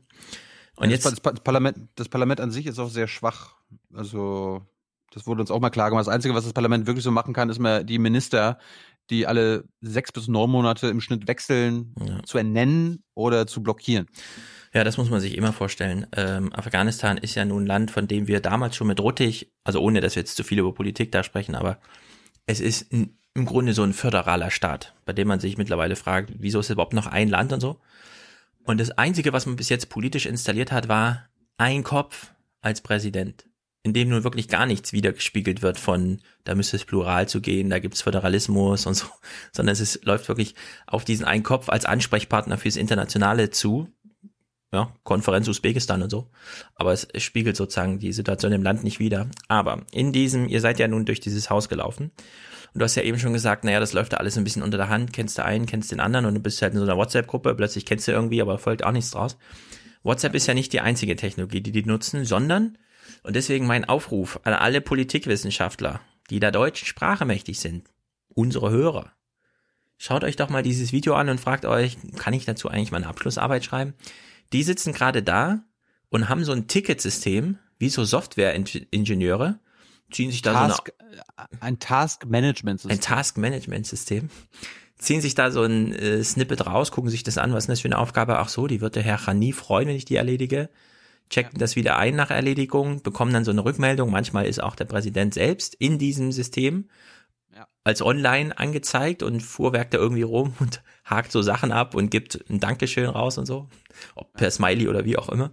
Jedenfalls bauen die mit Technologie Institutionen nach. Es ist ja immer die Frage, braucht man noch Institutionen, wenn man Technologie hat? Kann man das nicht komplett über so ein Ticketsystem haben? Also warum treffen die sich eigentlich noch in einem Gebäude? Könnte man ja auch querbeet irgendwie machen, ob da das Netz steht. Ja. Aber das ist wirklich hochinteressant, ja. Also guckt euch das mal an. Auch wie die, wie die jungen Frauen darüber reden, was sie da machen. Die eine zum Beispiel kann in dem Falle kein Deutsch, ist also so ein bisschen raus aus dem Gespräch, wiederholt es dann nochmal auf Englisch und da sieht man auch so ein bisschen die Schwerpunktsetzung und wie sie sich darüber freuen, dass es ähm, im Grunde alles, was wir so kritisieren, angefangen bei Thilo holt sich hier ein Ticket und muss selbst in Berlin auf Bestechung zurückgreifen und die sitzen dann dort und sagen, naja, klar, es lief halt bisher immer über Köpfe, kennst du einen, also kennst du einen, kannst du was, so ungefähr. Und dann bauen die das nach mit so einem Transparenzversprechen, dass zum Beispiel auch der Dank an der richtigen Stelle ankommt, ja. Also, dass sich nicht irgendein so Chef und so von irgendeinem so Adjutanten die Arbeit zuschieben lässt und sich dann den tollen Dank abholt, mit allem, was das eben bedeutet, große Tauschkapazität für sonstige Versprechen, die daran folgen, sondern dass wirklich mal der Büromitarbeiter, der das Ticket da eingecheckt hat, dann auch wirklich den Dank bekommt, ja. Also auf so basalen soziologischen Sachen sitzen die plötzlich dran und führen es dann so ganz stolz vor. Und man fragt sich so ein bisschen, würde nicht Thema Governance und so so eine deutsche Bundesbehörde nicht auch gut laufen, wenn es da weniger, ich greife mal zum Telefonhörer und rufe die Kollegen an, sondern man hätte so ein Ticketsystem irgendwie. Also man kommt gleich in so schwindelnde Gedanken, wenn man sich Deutschland dann anguckt. Also das ist wirklich ja, hochinteressant. Das, das sollte mal jemand da mal anrufen, ein paar Fragen stellen und dann, also zusätzlich noch, ja, zu, zur Geschichte von diesem System und so. Und darüber mal schreiben, 30, 40 Seiten. Abschlussarbeit ich meine, ich, ich will da nicht so viel von wegnehmen, sollte man sich wirklich angucken. Das hat auch ein bisschen was, also ich muss auch gucken, wie ich das schneide. Es ist halt im Grunde sehr aufmunternd, ey, da geht's voran. Die machen sich heute nicht wirklich äh, Gedanken, oh, Krieg und Taliban, sondern einfach, ey, die wissen, okay, wir müssen jetzt mal ein System aufbauen. Ja. Weil eines der Probleme ist, sobald der eine Präsident, also was irgendwas früher, der eine genau. Präsident geht aus dem Amt und dann geht die ganze Mannschaft aber raus und keiner weiß, was vorher passiert ist. Ja. Es gibt keine, äh, keine, keine, kein System, wie die Regierung arbeitet. Ja, es gibt das, gar kein Gedächtnis. Das ist Regierung genau. ohne Gedächtnis. Man kann sich gar genau. nicht vorstellen. Und das, das äh, versuchen die gerade jedenfalls zu etablieren. Und ja. Gibt natürlich dann auch viele, viele äh, Blockademöglichkeiten durch die anderen Minister, weil der Minister dann sagt, so, äh, geht er zum Präsidenten, ey, was wollen die für einen Scheiß? Ich will das hier unter der Hand machen. Und die versuchen das wirklich, okay, wir machen das jetzt mal äh, basierend. Und dann haben sie angefangen, werdet ihr dann hören, die haben angefangen, äh, okay, wir fangen an mit den Kabinettsbeschlüssen. Ne? Nach jedem, nach jeder Woche oder alle zwei Wochen treffen, trifft sich das Kabinett Afghanistans und da wird dann gesagt, okay, wir machen die und die Sachen. Das sind dann irgendwie, keine Ahnung, 20 Aufgaben, die an den Minister verteilt werden oder an irgendwelche Sachen, die passieren müssen. Und die werden Ja, dann sie haben überhaupt mal angefangen aufzuschreiben, was der Präsident im Stundengespräch mit seinen Mitarbeitern so an Themen aufwarf. Es wurde überhaupt mal dokumentiert. Und daraus wurden dann Aufgaben entwickelt. Und da konnte man sich dann sozusagen bedienen an diesem System und sich arbeitsfreudig zeigen. Genau. Aber ich würde fast sagen, es es geht noch eine Stufe früher los, nämlich bei Reisekosten. Und da Ja, das sie- wollte ich gerade bringen. Ach so, erzähl mal. Soll ich erzählen? Also die haben einen Ja, ganz wie- tollen Kniff. Wie, wie, wie du es wie, wie verstanden hast. Ja, also Reisekosten läuft so, muss natürlich alles zentral geregelt werden, weil das Geld auch in solchen Gesellschaften, wo alles hin und her und so, das Geld ist in irgendeiner zentralen Kasse. Also fährt Herr Ministerialmitarbeiter so und so mit kleiner Entourage, drei Leuten irgendwo hin nach Us- Usbekistan und braucht für drei Tage Hotelzimmer 10.000 Euro. Und dann melden die aus der Zentralverwaltung nicht etwa zurück, nee, das ist zu teuer, geh mal lieber, mach mal so und so oder so und so, sondern die sagen einfach nur ja oder nein. Und dann muss sich der Betroffene selber überlegen, warum ist das jetzt? Warum sagen die nein bei 10.000 Euro für drei Tage? Haben die etwa bei hotelbuchen.de nachgeguckt, was ein Hotel eigentlich kostet? Und da wird er eben im Dunkeln gelassen. Ja, also kann sich ja jeder vorstellen. Na klar, die sitzen halt da und gucken, was das bei äh, ab in den Urlaub kostet und sagen halt, nee, ist zu viel. Und dadurch bauen die so eine intrinsische, nee, also wenn du uns einen Antrag, der absurd ist, stellst, sagen wir einfach nein. Und dann gibt's auch weiter keine Kommunikation, sondern du musst von dir aus einen, einen vernünftigen Antrag stellen. Und da geht's los. Bei solchen Sachen, ja. Und das fand ich schon interessant, dass dann selbst die Minister plötzlich so, ja, erste Klasse haben den im Eise fliegen geflecht, Business Class. Und bis sie uns kein Business Class Reiseabkostenrechnung geschickt haben, sagen wir einfach nein, sie fliegen da nicht hin. Also es ist wirklich, als würde man, also fast wie dieses Reisekostensystem für Unimittelbau, aber eben für die Minister. Dass da mal so ein bisschen Vernünftigkeit einzieht und so. Ich, ich fand so erstaunlich, der, der afghanische Präsident hat auch keinen eigenen Flieger, der muss dann auch äh, Linie fliegen. Genau. Und auch, der fliegt auch Und nicht, zwar nicht erste Klasse. erste, Genau. Genau, nur Business Class. Und auch nicht alle Minister dürfen Business Class fliegen, sondern nur bestimmte. Ja, der und das ist, das kann man dann auch, also er redet da sehr aufschlussreich darüber, wie man schwankt zwischen Geld sparen, aber Status sichern. Auch auf Reisen. Also, die machen da schon so eine Abwägung. Und das ist, also, dafür, dass Afghanistan in Deutschland nicht präsent ist, außer als Filmkulisse oder in den Bergen gibt, steigt eine Rauchwolke auf und deswegen gibt, kriegen wir einen Bericht von irgendwo für zwei Minuten. Das muss man sich echt mal angucken. Gerade auch, das hat sich Thilo jetzt wahrscheinlich nicht so angeguckt, diese ganze Start-up-Kultur in Kabul, die sehr davon zehrt, dass ausländische Besucher da einfach für ein halbes Jahr mal vor Ort sind und da einfach den Westen mitbringen, sozusagen. Also es ist äh, ja soziologisch wirklich hochinteressant. Oder die, die haben uns gezeigt, wie irgendwie afghanische Bürger sich bei ihrem Staat ähm, beschweren können, beziehungsweise irgendwelche Anliegen vortragen können. Und früher war das dann irgendwie so, die werden dann irgendwie in so eine Buchte, in irgendeinen so einen äh, Stahlkasten gepackt. Ja, ja, hier wartet mal, bis irgendwer kommt, dann können sie kurz aufschreiben und werden wieder nach Hause geschickt. Und die kommen dann ja, Ja. ist ja nicht so, dass die da vorher anrufen oder einen Brief schreiben und eingeladen werden, sondern die kommen dann aus allen möglichen Ecken Afghanistans, freuen sich da zu ihrem Staat zu gehen und zu sagen, äh, ich brauche hier Hilfe. Und dann sagt der afghanische Staat, nee, sorry, hau ab. Ja, und die sitzen dann da in dieser kleinen Kammer und hungern, weil sie das Geld für Verpflegung, weil sie nicht wussten, dass sie da drei Tage erstmal warten müssen, nicht eingeplant haben. Genau. So, und das ändern die jetzt auch. Also da gibt es auch so ein, so ein Managementsystem, okay, wenn der, wenn der Bürger kommt, der bekommt da keinen Service, wir schenken dem da nichts, der nimmt einfach nur sein Recht wahr. Und die, und die haben hier erstmal ihr Recht zu bekommen. Und jeder muss innerhalb von einem Tag da äh, bearbeitet werden. Ja. Und weil der gemein, ich sage jetzt mal, der gemeine Afghane jetzt nicht weiß, wo er sich da äh, immer hinwenden kann, kommt, kommen da halt eine Menge Leute zu dem Präsidentenoffice und sagen, hier, äh, ich wurde überfallen, ich brauche Hilfe. Hm. Äh, ein afghanischer Polizist hat mich hier schlecht behandelt, ich, ich habe das aufgenommen, hier auf Video, ich brauche Hilfe. Und dann nehmen die sich dem auch an. Und die können sich sogar beschweren dann bei dem Mitarbeiter, der das dann irgendwie zum Beispiel ablehnt. Und dann kann, können sie noch weiter zum anderen Mitarbeiter gehen und sagen, hier, der hat mich nicht gut behandelt. Und dann ist der Mitarbeiter, ist, wie du schon sagst, dieses intrinsische System, ja, der sollte sich dann auch mal kümmern. Beziehungsweise, wenn irgendeine Frau sich nicht traut, vor irgendwelchen Männern irgendwas vorzutragen, dann haben die auch so einen, so einen Raum, wo dann die Frauen mit einer, mit einer weiblichen Mitarbeiterin das vortragen können. Das wird dann alles schriftlich erfasst. Und so weiter Mhm. und so fort. Oder irgende- irgendeine Frau ist krank, äh, ihre Tochter hat Krebs und dann gehen die da hin und sagen, hier, äh, eigentlich müsste ich ja, jeder Afghane hat hier freien Zugang zur Gesundheitsversorgung, offiziell. Äh, mein, mein, mein Kind hat Krebs, braucht Hilfe. Dann sagen die, also so hat jetzt der Kanzleramtschef uns das hier also selbst erzählt, der hat einen Rundgang gemacht, ne, Mhm. der Hut. Und er kommt dann so an, naja, dann gebe ich, gebe ich, gebe ich das halt direkt zum Präsidenten. Dann geht er hin, hat an, quasi an jeder Woche so, so eine Liste mit Notfällen. Und hier, dann überschreibt der Präsident das und dann bekommen die das da, die ihre Behandlung. Ja, erinnert Also- euch mal an den deutschen Wahlkampf. Martin Schulz, wie ist er aufgetreten? Als der Kümmerer die ganze Zeit, ja? Wir haben uns ja lustig gemacht darüber. Dass er, also der deutsche Kanzler kümmert sich plötzlich persönlich um irgendwelche Sachen, weil sie zu seinem Gehör vordrangen, in dem Falle eine Fernsehsendung. Das ist SPD. CDU, Merkel seit Jahren, die digitale Regierung, also der digitale Behördengang, das soll ja im Grunde alles entfallen, dass wir noch zur Behörde gehen. Jetzt haben wir in Afghanistan genau das gleiche, Governance-Probleme, nur nicht zu viel Geld, sondern zu wenig. Also es bietet sich wirklich an, hier eine Polit also ein- eine vergleichende Politikwissen, also ja, politische Systeme vergleichen ist ja sozusagen einer der großen Pfade, auf dem Politikwissenschaftler so wandeln.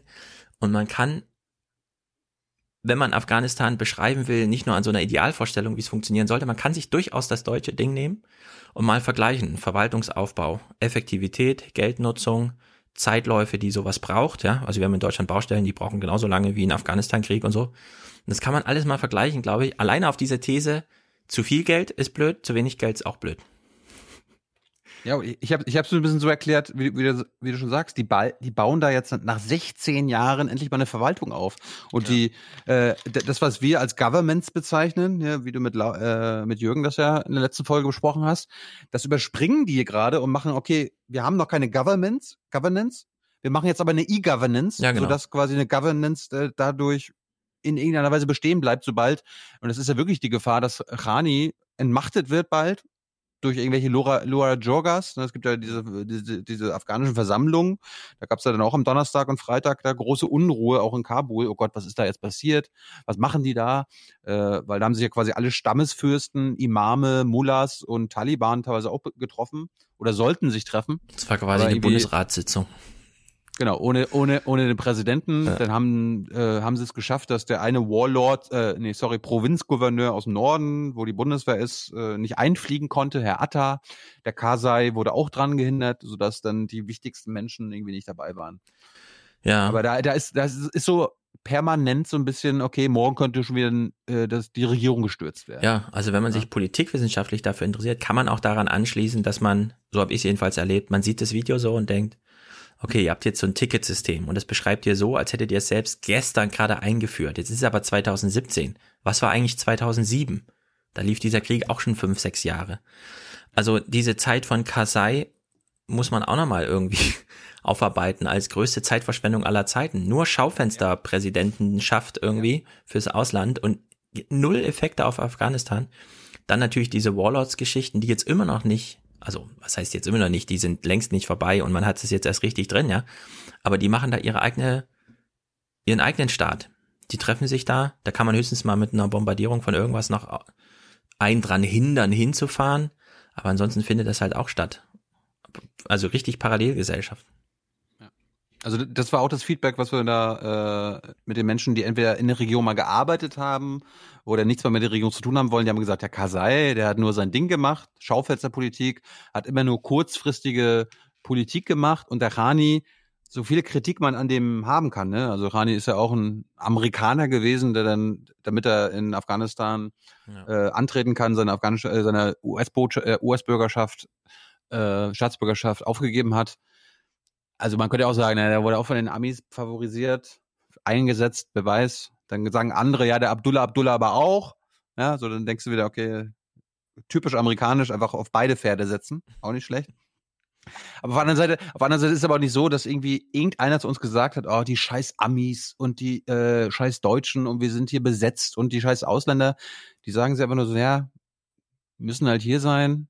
Ja, also es ist hier, hier wird es wirklich noch schlimmer aussehen, wenn jetzt irgendwie keine, keine äh, anderen bewaffneten Truppen hier wären, die unsere bewaffneten Truppen ausbilden.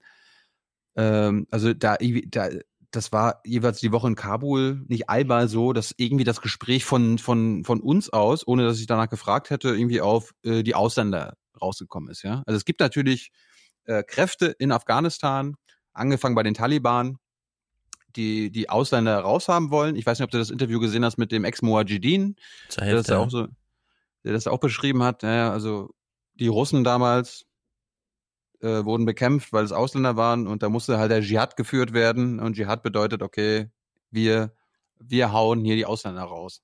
Wo ich dann meinte, ja, aber müsst ihr nach der Logik nicht jetzt auch gegen die Amis und die Deutschen kämpfen? Äh, nee. Ja, bringt, also bringt uns, bringt uns gerade zu viel. Einfach nur, und das ist wirklich das Ding, die werden dort toleriert und die, äh, man, man lässt sie machen, weil sie Geld reinbringen. Und das ist, das ist auch das Ding, was Wolfgang Plaza, was wir heute veröffentlicht haben, auch äh, signalisiert. Die Geberländer sind wegen dem Geld super wichtig. Darum, darum sind sie noch im Land. Ja, das ist in Deutschland genauso. Da, wo noch eine britische Militärbasis ist oder eine amerikanische, die geben nur Genau. Geld aus. Die brauchen, die brauchen es ja nicht von, das sind reine Devisenimporte sozusagen. Ja, ja. Das er, erinnert, es gibt auch Bundestagsdebatten, wo es irgendwie um Rammstein ging, wo es einfach nur um die Drohnenbasis Mhm. ging und dann wo die, wo irgendein SPDler dann so meinte, ja, wollen Sie jetzt die ganze Basis schließen rund um Kaiserslautern? Das ist ein wirtschaftlicher Faktor. Ja. Das ist das Ding. Ist es auch. Es, es sind wirtschaftliche Faktoren. Also jetzt irgendwie, ah, wenn jetzt irgendwelche Leute sagen, ach, die sind doch Besatzer und die wollen nur an die Rohstoffe. Rohstoffe, guter, guter Stichpunkt von mir oder Stichwort von mir. Äh, du hast Wolfgang Plaza ja gehört. Ja, es gibt, es gibt eine Menge Rohstoffe in Afghanistan. Aber es gibt keine Infrastruktur. Es gibt noch nicht mal irgendwelche äh, Bergbaumaßnahmen, damit die überhaupt abgebaut werden. Also wenn jetzt irgendwelche YouTube-Kommentare immer, ja, wir sind doch da nur wegen den Rohstoffen. Ja, Nee. Opium genau das gleiche. Ja, Opium spielt eine Rolle, weil Landwirtschaft eine Rolle spielt und man sich hingekriegt hat, andere landwirtschaftliche Erzeuge, aber es ist eben nicht so hochgedreht, wie man sonst immer. Ja, die CIA, die ist ja nur da, um das zu beschützen und so. Aber die politische Dimension müssen wir eh nochmal aufarbeiten. Ja, also Ra Rani wird, äh, Rani wird geschätzt, jedenfalls in Kabul. Wir waren ja nicht im außerhalb des Landes, aber in Kabul wird er geschätzt, weil er einfach mal hier mal Long-Term Politics, nenne ich das mal, jetzt, äh, einführt. Und das, das hast du ja gut beschrieben. Es wird halt mal eine Verwaltung aufgebaut. Und er denkt quasi auch mal daran, okay, wenn ich mal hier rausgeputscht werde oder die nächste Wahl verliere oder nicht mal antrete, dann kann der nächste Präsident oder die nächste Präsidentin ähm, mal auf was aufbauen. Ja. Das ist, das ist nicht schlecht.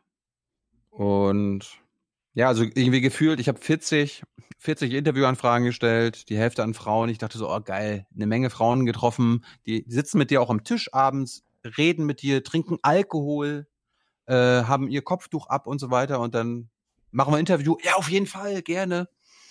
Und dann wird das, dann wird das da auch nichts. Hm.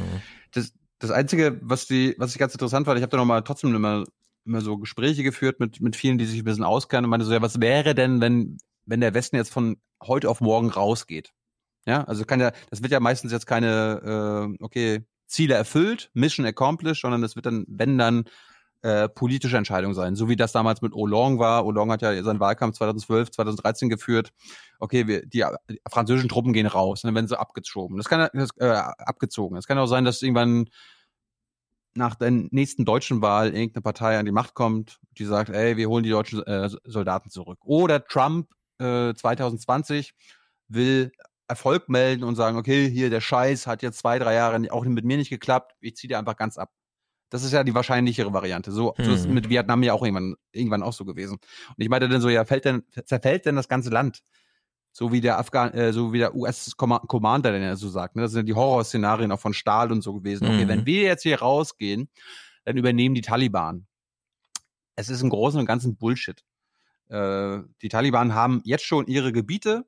Die, äh, es gibt auch nicht die Taliban. Es gibt mindestens drei verschiedene Arten von Taliban, äh, was ich jetzt gelernt habe. Es gibt so die Taliban, die nur auf Drogen aus sind, also die ihre militärischen Operationen und ihre äh, Gebiete nur damit finanzieren, äh, dass sie Drogen verkaufen und dadurch äh, sich selber finanzieren können, um dann gegen die afghanische äh, Militär, gegen das afghanische Militär und die Amis kämpfen zu können, ne, damit sie ihre Gebiete verteidigen, wo sie das, äh, wo sie den, die, den Drogenanbau äh, hinbekommen und die Bauern dort äh, lukrativ bezahlen, die natürlich dann dadurch keine, keinen Weizen und so mal anbauen.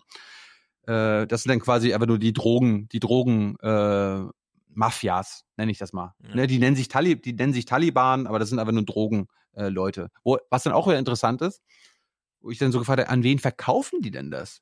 Ja, also äh, steht, steht denn der, der Pakistani an der Grenze und wartet, okay, danke für die Drogen? Und dabei diese, was? Na, die Pakistani haben, äh, interessieren sich dafür nicht. Das sind Mexikaner, Amerikaner Ja. und Kanadier. Und das, das, das haben mir mehrere Leute erzählt. Also die Taliban verkaufen an, an äh, Drogenbarone aus Mexiko, Amerika und Kanada. Das musst du dir auch mal durch den Kopf gehen lassen. ja, diese Drogenkartelle sind globale Konzerne. Ja. Ja. Das ist, das ist unglaublich. So, dann gibt's dann gibt's noch, dann gibt's noch zwei andere Arten von Taliban, die sich gegenseitig bekämpfen. Weil die einen Taliban werfen den anderen Taliban vor, dass sie, dass sie nicht die richtigen Taliban Ja, sind. wobei das ja auch Und- die große Gefahr ist, ne? Wenn die Amerikaner gehen, ist da auch erstmal ein Status quo zwischen diesen Warlords aufgekündigt. Das stimmt auch wieder. Ja. Die, die, die, War, die Warlords sind doch mal eine, eine andere Schiene. Also die Warlords haben ja dann ihre Gebiete, äh, wo sie sich teilweise auch mit den Taliban entweder äh, auseinandersetzen, Deals haben oder sie auch bekämpfen.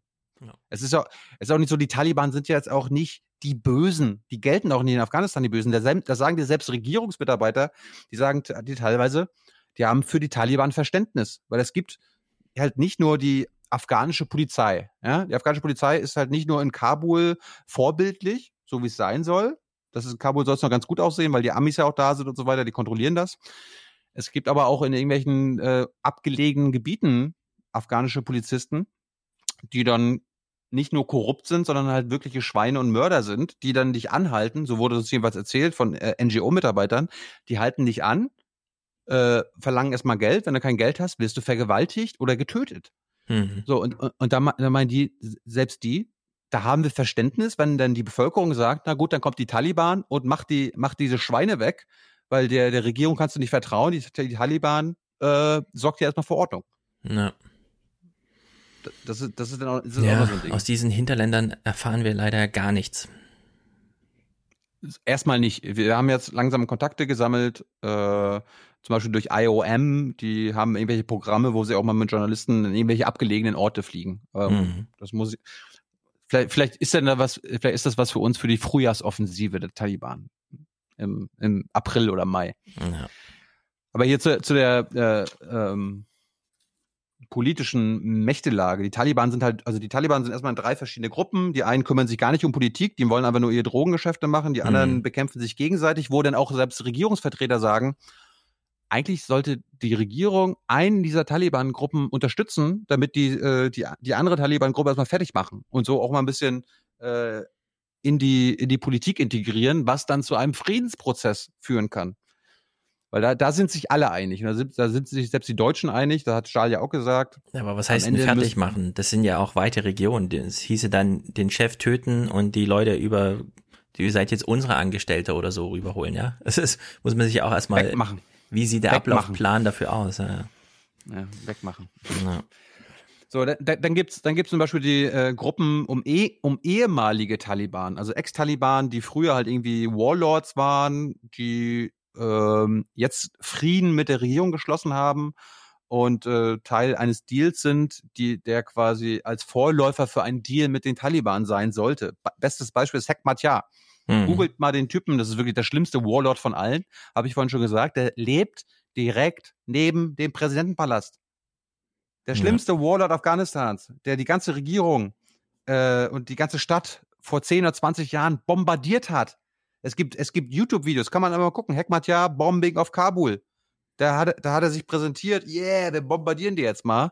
Der, der wohnt jetzt direkt neben dem Präsidenten mit 500 An- äh, Bodyguards, die von dem afghanischen Staat bzw. von den Geberländern, also auch von Deutschland und den USA bezahlt Mhm. werden. Der, der macht zum Beispiel ganz schlau. Also die planen ja jetzt äh, eine nächste Parlamentswahl. Da hört man dann von deutschen Offiziellen, naja, eigentlich soll die nächstes Jahr stattfinden. Von anderen hört man, naja, wenn wir Glück haben, 2019. Ja, die wollen, die wollen die Parlamentswahl mit der Präsidentenwahl zusammenschieben, damit man nur eine Wahl machen muss. Mhm. Und äh, der ist zum Beispiel, macht offenbar so schlau, muss ich dann beim nächsten Mal mal ein bisschen recherchieren. Äh, der stellt in jedem Distrikt in Afghanistan jetzt seine Leute langsam aber sicher auf. Der baut die dort auf, um dafür zu sorgen, dass er dann nach der nächsten Wahl eine absolute Mehrheit im Parlament hat. Ja. Sodass er dann den ganzen afghanischen Staat kontrollieren kann.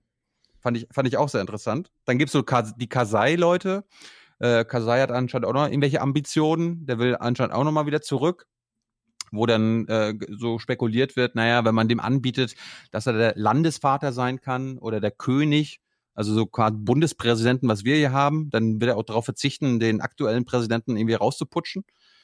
Der wird dann jetzt auch wieder, nachdem er jahrelang von den Amis gepimpert wurde, wird er jetzt äh, von den Russen, angeblich von den Russen, den Chinesen und den Iranern äh, gepusht, finanziell. Mhm. Das, das, bekommst, das bekommst du jetzt auch mal mit, wenn Kasai irgendwelche Reden hält, zum Beispiel in Deutschland letzte Woche. Gegen wen basht er? Gegen die Amis. War das in Deutschland? Ich dachte in der Ja, ja, Schweiz der- oder so. Hm, okay. Nee, der war, der war, der war, der ja, war in die Deutschland. äh, aktuellen Zitate von ihm sind ohnehin interessant. ja, ja. Also nochmal eine Aber ganz äh, neue Schiene. Aber er ist sehr, er ist sehr verhasst. Ja, Also, also- jedenfalls im, im Kabuler Regierungsviertel. Ja, also diese Strategie, die Thilo jetzt beschrieben hat, äh, der Ruttig, Thomas Ruttig hat uns ja auch erzählt, es gibt ja ein Momentum, an dem man immer gut erkennt, also einen Moment, an dem man immer gut erkennt, okay, hier wurde jetzt wirklich ernsthaft äh, was aufgebaut, staatsmäßig und so. Und das ist, wenn die Verbrechen der vorhergehenden Phase aufgearbeitet werden. In dem Fall haben sich zum Beispiel die ähm, Afghanen immer se- sehr dafür interessiert, ab wann gilt denn jetzt hier mal beispielsweise Zuständigkeit für das Kriegsverbrechertribunal in Den Haag, so wie Kosovo oder so, ja, dass man einfach so bis jetzt noch über Jahrzehnte solche Aufarbeitungen hat. Und dazu kam es nie. Und da muss man sich auch so ein bisschen fragen, naja, wieso sollte es auch dazu kommen, wenn Amerika so einen Einsatz fährt, bei dem klar ist, Amerika erkennt es auch nicht so richtig an, ja? Also da ist ja auch null Zusammenarbeit. Warum sollten die jetzt von Afghanistan, also denen überhaupt die Erwartungen erfüllen, dass, dass es da über diese Schiene eine Aufarbeitung gibt? Und nicht nur das, sondern stattdessen hat man halt damals gesagt, ah, an wen könnten wir uns denn halten? Warlords spielten gar keine Rolle 2001, ja, sondern das ist dann erst gekommen durch diese Hofierung bis hin zu, okay, dann holen wir dich nach Kabul und zahlen dir deine Sicherheitskräfte und so, kannst du selber aussuchen, du musst es bei uns nur als Budget abrechnen. Ja, wir wollen, wir wollen da gar keinen einschleusen oder so, sondern und dann hast du solche Zustände wie 2017, wo man sich dann wirklich fragt, naja, jetzt haben sich die Falle selbst gestellt. Jetzt raus hieße Bürgerkrieg. Und zwar richtig krass, weil jetzt erstmal jeder sich für den Stärksten hält und da wird erstmal groß geprobt. Ja, und das zöge sich über lange und, und das ist aber nicht nur eine Es ist- amerikanische Sache, sondern dieser Atta Nee, Mohammad Noor da im Norden, der hält auch für die Bundeswehr die Region dort in Frieden. Also nicht in Frieden, aber in Stabilität. Und es ist, es ist wirklich, äh, der Faktor in Afghanistan ist irgendwie nicht die Waffe, sondern Geld. Ja. Ja, also du kannst, wenn da wirklich, wenn wir da rausgehen würden, dann würde einfach nur das Geld bestimmen, wie die, wie die Lage sich da äh, weiterentwickelt. Also dann werden einfach die afghanischen Militärs einfach bezahlt. Ja. Und äh, das ist, also so, so wurde uns das beschrieben, ja. Also wenn der, wenn, keine Ahnung, Hekmatyar oder Taliban oder die Kasai-Leute dem Militär, dem Offizier sagen, ey, deine Leute bekommen jetzt doppelt so viel pro Monat, nicht mehr 200 Dollar, sondern 400 Dollar, dann sind die auf deren Seite. Ja. So läuft das. Ja, Ah. also wenn man sich an Ruttig hält, Parlamentarismus, die nächsten Wahlen, die entscheidend sein sollten, sind nicht die Präsidentenwahlen, sondern die Parlamentswahlen. Aufarbeitung von Kriegsverbrechen, super schwere Aufgabe. Und dann überhaupt mal nicht die NATO den, den zivilen Aufbau machen lassen, sondern die UN zum Beispiel. Aber die wird ja aus, aus Deutschland am liebsten noch wegmarginalisiert. Ja, wenn du mal dich so umhörst, ja, was war denn jetzt die 16 Jahre Ja. eigentlich der Erfolg des Westens in Afghanistan? Dann ist das Einzige, wo- worauf sich jeder einigen konnte, dass es äh, den Präsidentenwechsel von Karzai auf Ghani. Ja. Das war der erste äh, Machtwechsel in Afghanistan, der ohne Gewalt ausgekommen ist. Also zum ersten Mal haben sie in Afghanistan eine peaceful transaction of power erlebt. So haben sie es mir beschrieben. Ja. Das ist ein, das, das wird als Power in einziger Erfolg. Genau. Ja. Und das ist dann schon hm, bedrückend. Und ich weiß nicht, ob wir das jetzt nochmal 16 Jahre durchhalten sollen. Oder gerade jetzt, wo denn die ersten Anfänge gemacht worden sind. Ja, der Stahl ist ja zumindest erstmal entschieden 16 Jahre oder länger. Das muss man sich echt mal vorstellen. Das in eine deutsche Debatte reinzuholen. Aber Zum das, Beispiel. Das ist, glaube das, das kann ich mir aber einfach nicht vorstellen, dass die Amis, also selbst die amerikanische Bevölkerung oder die deutsche Bevölkerung, wenn sie das hören würde, Ja.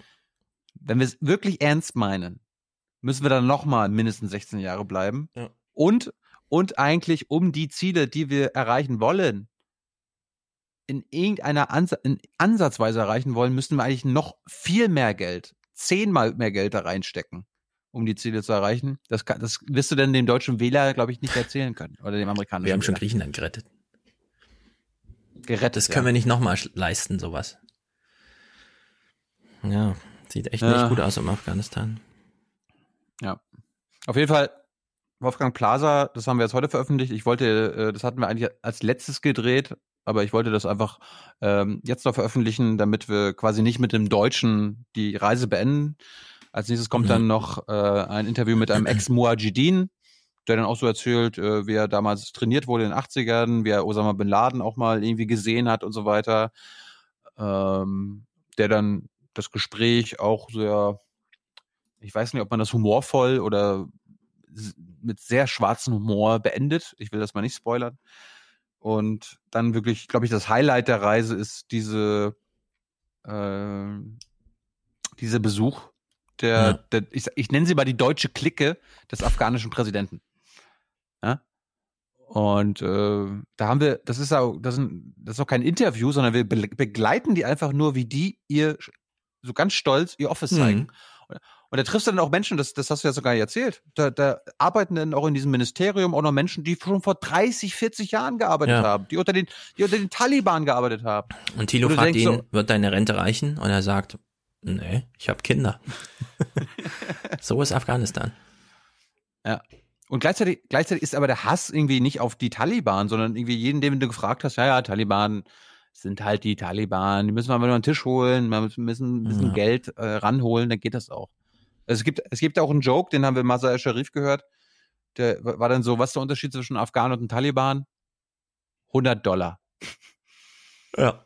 Im Grunde läuft es darauf hinaus. Es geht ums Geld.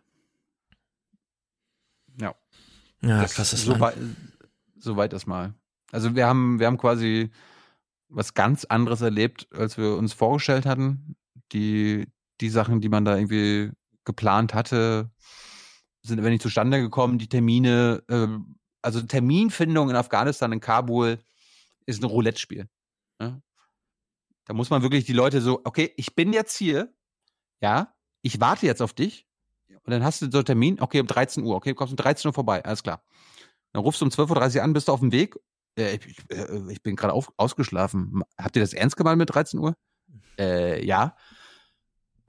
Ja, kommst du jetzt nicht? Ah, ich komme so 16 Uhr. Ey, Alter, um 16 Uhr haben wir schon wieder den nächsten Termin. Ah, okay. Und dann musst du die wirklich bitten, ne? ey, komm, du hast uns das jetzt eine Woche lang versprochen, komm lang. Und dann kommen sie irgendwie angetrabt und dann, ja, ist alles okay. Also, Hm. Ja.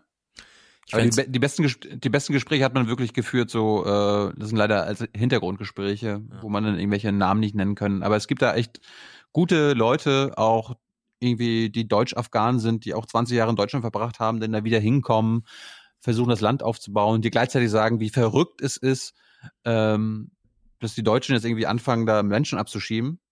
Wir haben Mhm. auch ein, eine Organisation gefunden, es gibt ja so IOM, äh, ich komme jetzt gerade nicht drauf, was das heißt. Moment. Äh, Internationale Organisation für Migration. Die arbeiten zum Beispiel mit den Deutschen zusammen. Ja, hier, okay. Die, die geben denen die Hand und äh, bekommen dann irgendwie am Tag des Abfluges, der nächste Abflug ist übrigens am 6. Dezember, äh, also aus Frankfurt, liebe Leute, äh, da werden die nächsten Afghanen nach Kabul abgeschoben.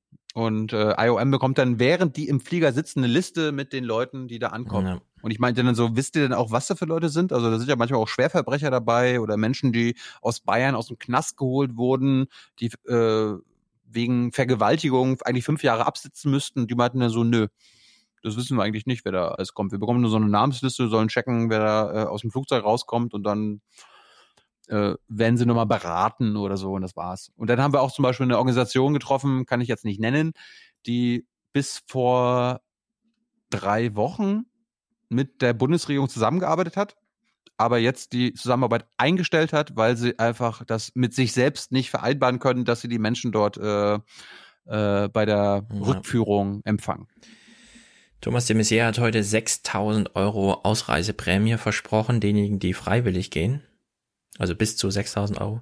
Wie weit kommt man mit 6000 Euro in Afghanistan? Wäre doch ein Grund, im Grunde erstmal einzureisen, oder? Für mich steckt da so ein bisschen Flüchtlingsmagnet drin. Damit kannst du super den nächsten. Schlepper wieder bezahlen. Ja, Ja. Schlepperbusiness. Es ist, also Kabul ist wirklich so eine tickende Zeitbombe. Du hast wirklich, also wir haben, wir haben uns noch nicht mal sicher gefühlt, als wir da in dem gepanzerten Auto äh, rumgefahren sind. Mhm. Wir haben, wir haben auch echt das Glück gehabt, äh, dass wir von unserem Kontakt auch mit dem gepanzerten, das war sogar ein Regierungswagen. Wir haben zum Schluss auf dem Weg zum Flughafen Samstagmorgen noch einen gepanzerten Regierungswagen bekommen, weil dadurch haben wir vier der acht Sicherheitskontrollen bis zum Gate äh, überspringen können, weil ansonsten wirst du äh, vorm Flughafen ein Kilometer vorher angehalten, 500 Meter vorher, 300 Meter. Und es wurde uns jeweils so erklärt, ich kann es ja jetzt ja nicht mehr bestätigen, weil es, wir es nicht erlebt haben, aber in der Regel hält dann jeder Polizist die Hand auf und sagt, willst du durch? Mhm. Erstmal checken wir, erstmal checken wir, machen deine Koffer auf und dann gibst uns nochmal irgendwie ein bisschen 100, 100 Afghani oder so weiter, ja.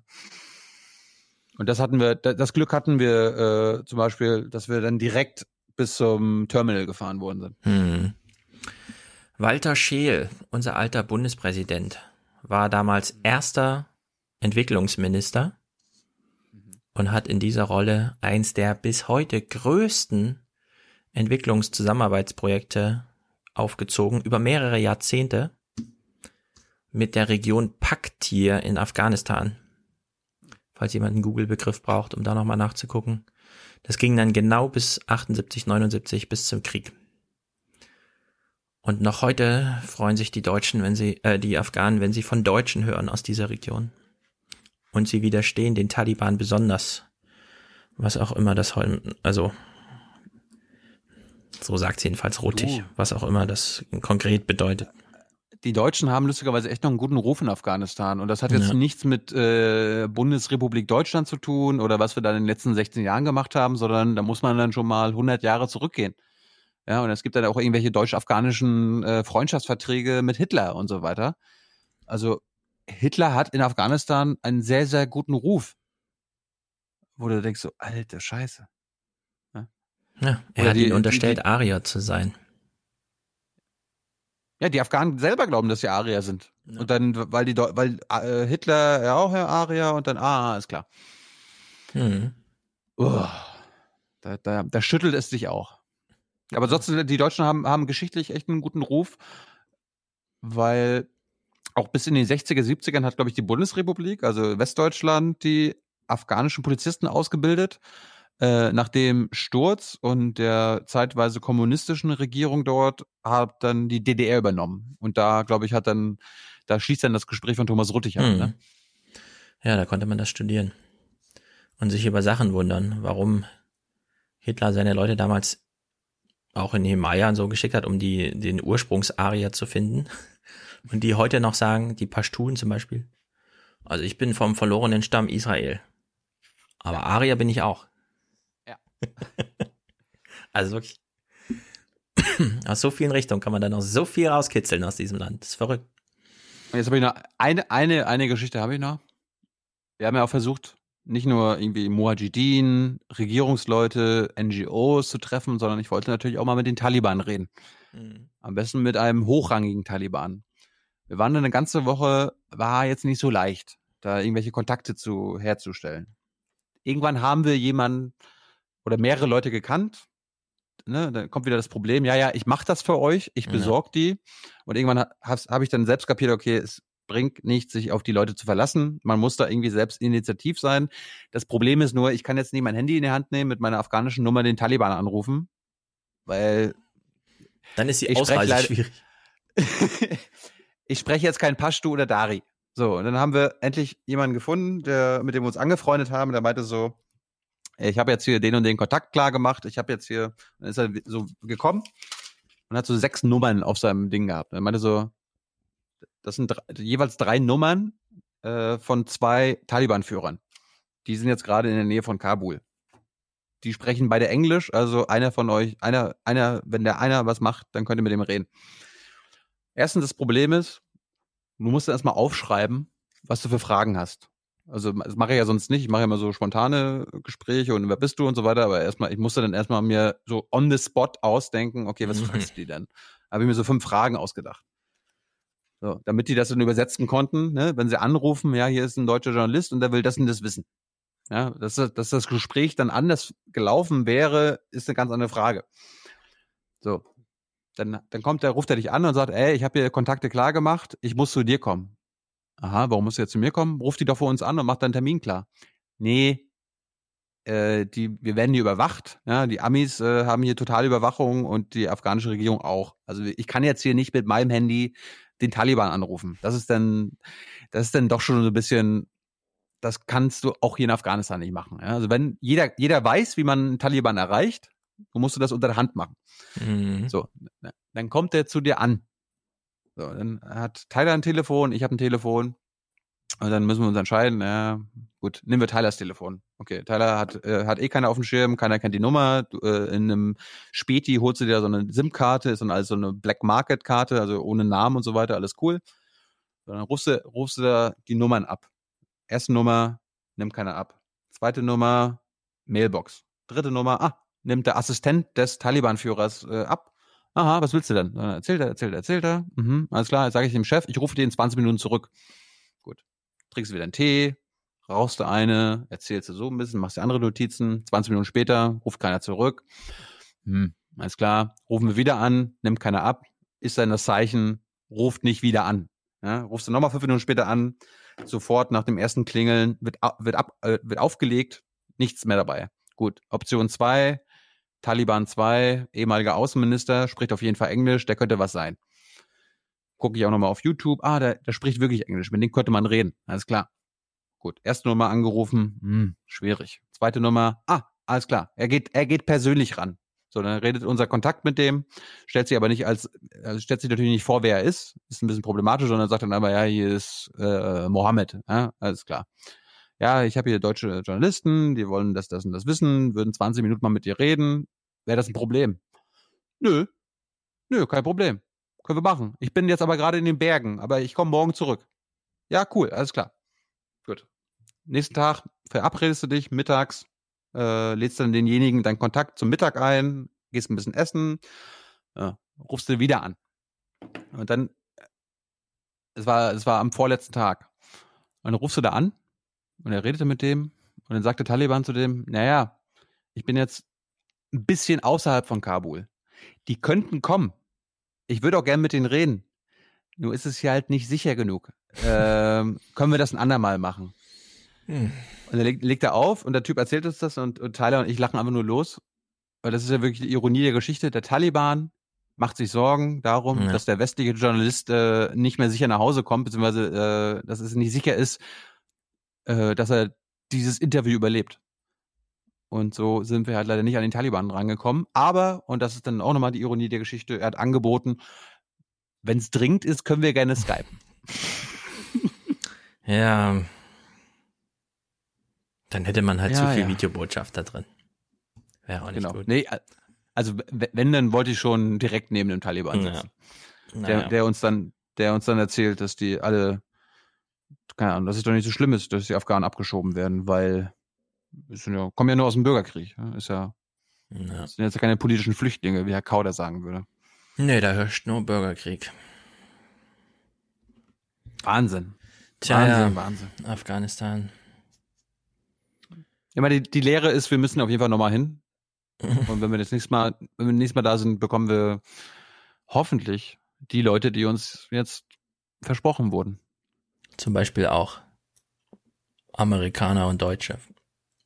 Ähm, Ja. Im Amt. In Ämtern. Ja, ja.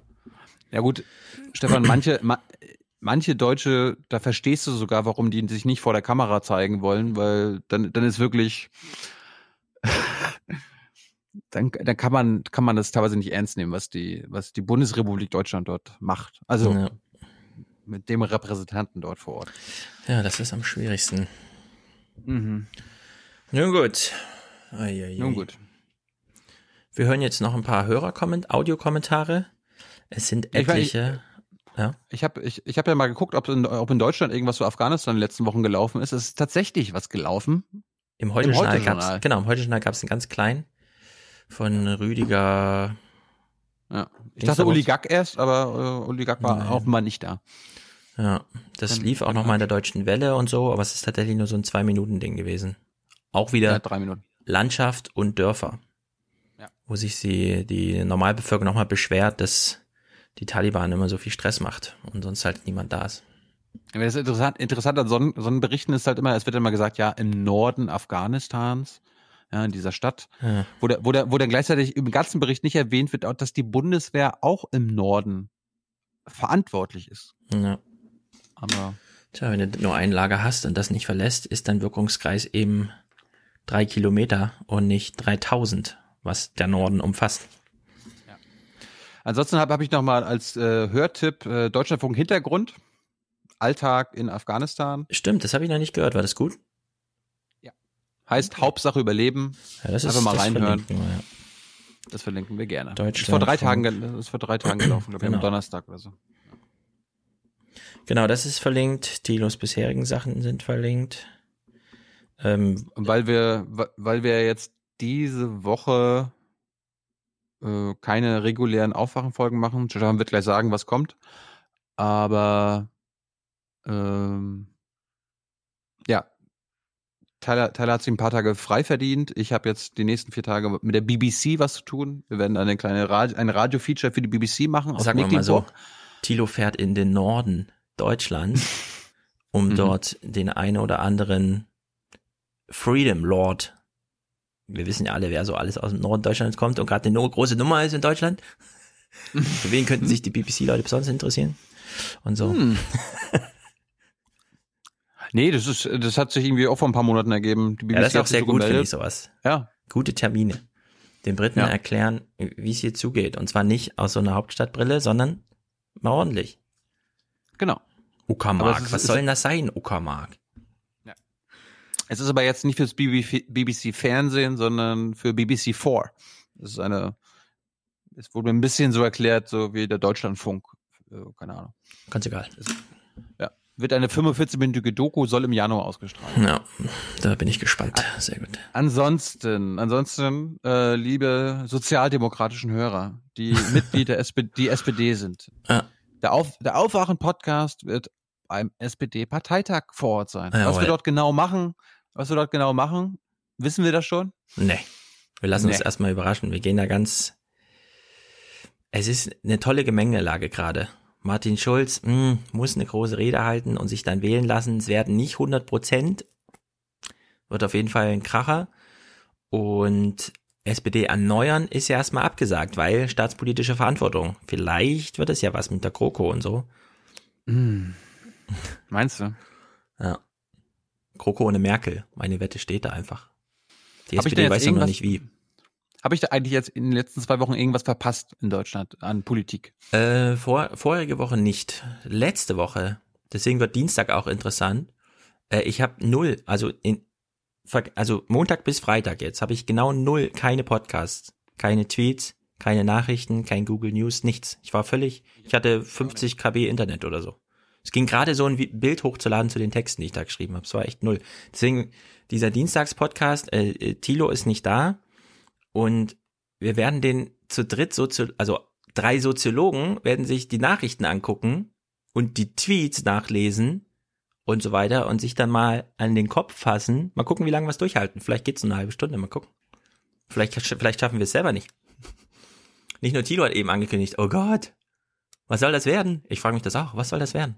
Aber es wird am Ende an den Nachrichten, also wir hatten Bundespresseball und sowas, ja? Mit den Ah. entsprechenden Texten, die da aufliefen. Oh, den haben wir ja total verpasst. Smoke, Smoke on the Water wurde gespielt und dazu Luftgitarre gespielt. Und Karin Mioska wollte nicht mit dem Bundespräsidenten tanzen. Sie hat, sie gleich eine Welle auf Twitter ge gekriegt, deswegen. Uh, und so. Hat aber, hat aber trotzdem am selben Tisch gesessen.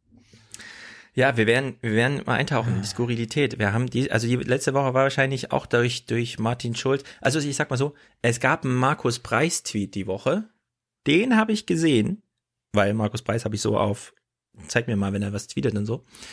Und da stand tatsächlich drin, wenn das der Journalismus unserer Zeit ist, Pustekuchen, aus die Maus, dann ist es der Untergang. Ich weiß nicht genau die Wortwahl, das werden wir Dienstag nochmal nachgucken, aber es war quasi der Abgesang. Und in der Hinsicht, das wird schon interessant. Nee, also ich freue ich. ich freu mich, ich mich eigentlich auf den Parteitag. Ich meine, ich habe jetzt, Ja, der echt, Parteitag wird gut. Ich habe jetzt seit zwei Wochen durchgearbeitet und jetzt gleich geht's morgen weiter mit der BBC. Aber ich denke mir so, SPD-Parteitag ist so ein bisschen wie Urlaub, oder? Absolut. Was sonst? Da, wir schauen mal, was da rauskommt. Marco Bülow wird ja bestimmt auch da sein. Bin mir nicht sicher. Ist er Delegierter? Meinst du? Glaube ist ich nicht. Abgeordneter. Ja, aber das heißt ja noch nichts. Das ist ja, Parteitag ist ja immer so ein bisschen anders. Naja, werden wir dann sehen. Wir melden uns, glaube ich, schon vom Parteitag.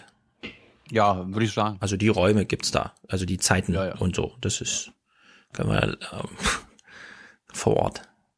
Aufwachen vor Ort Apropos- wie Phoenix. Apropos vor Ort. Hab jetzt, wir haben ja so eine Ankündigung zu machen, Stefan und ich.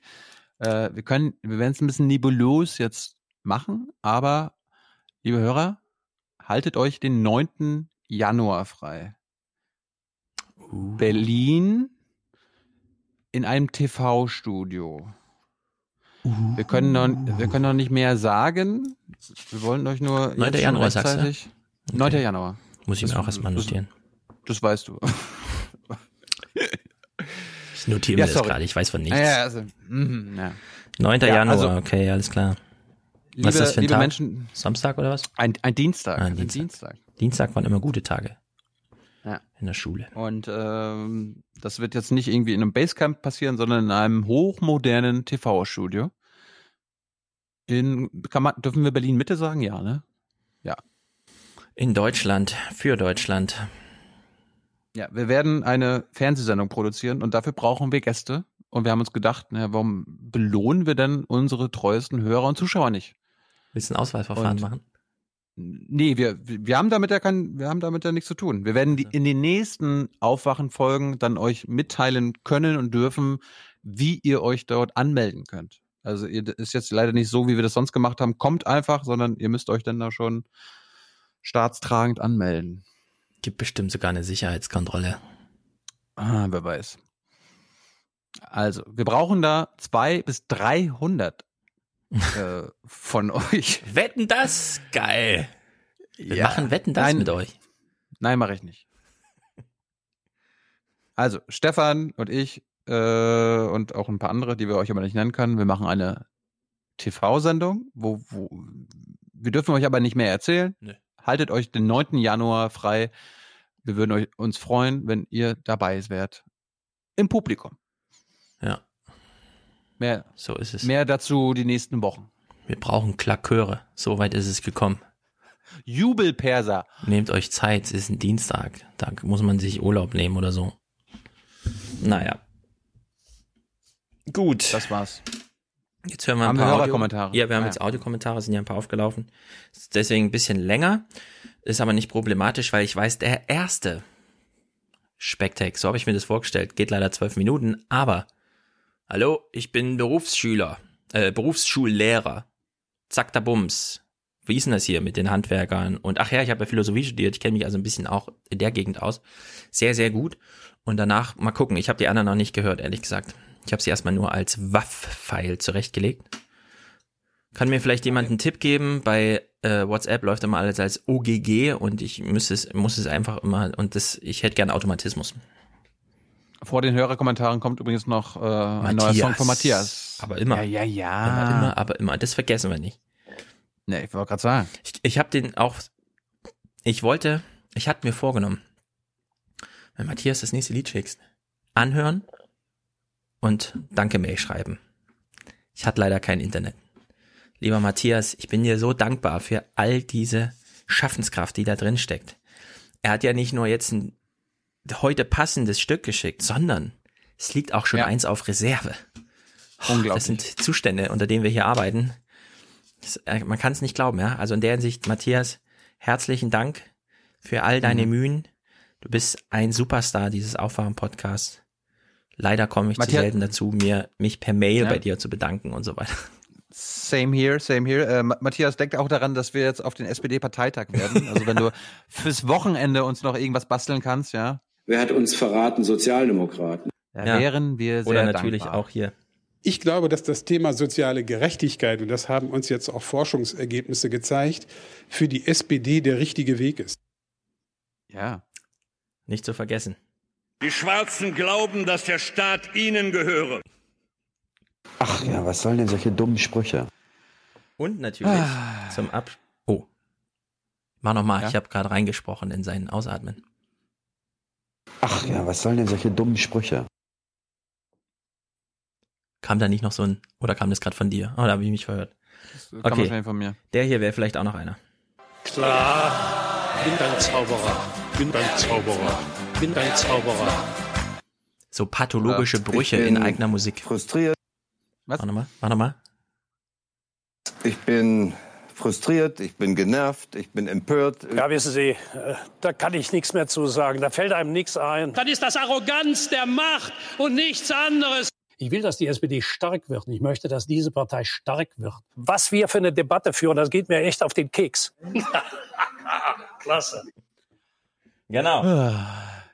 Perfekt einfach. Bedient, bedient euch, bedient euch. Ja. Aber es ist ja nicht nur Matthias. Wir, äh, jeder Hörer, ja, jede Hörerin. Absolut. Nehmt euch ein Vorbild auch. Basteln. Wir haben nicht nur ein Slot frei am Ende. Das ist einfach. Matthias ist natürlich Pole Position und so. Aber, aber, aber, aber auch nochmal von mir.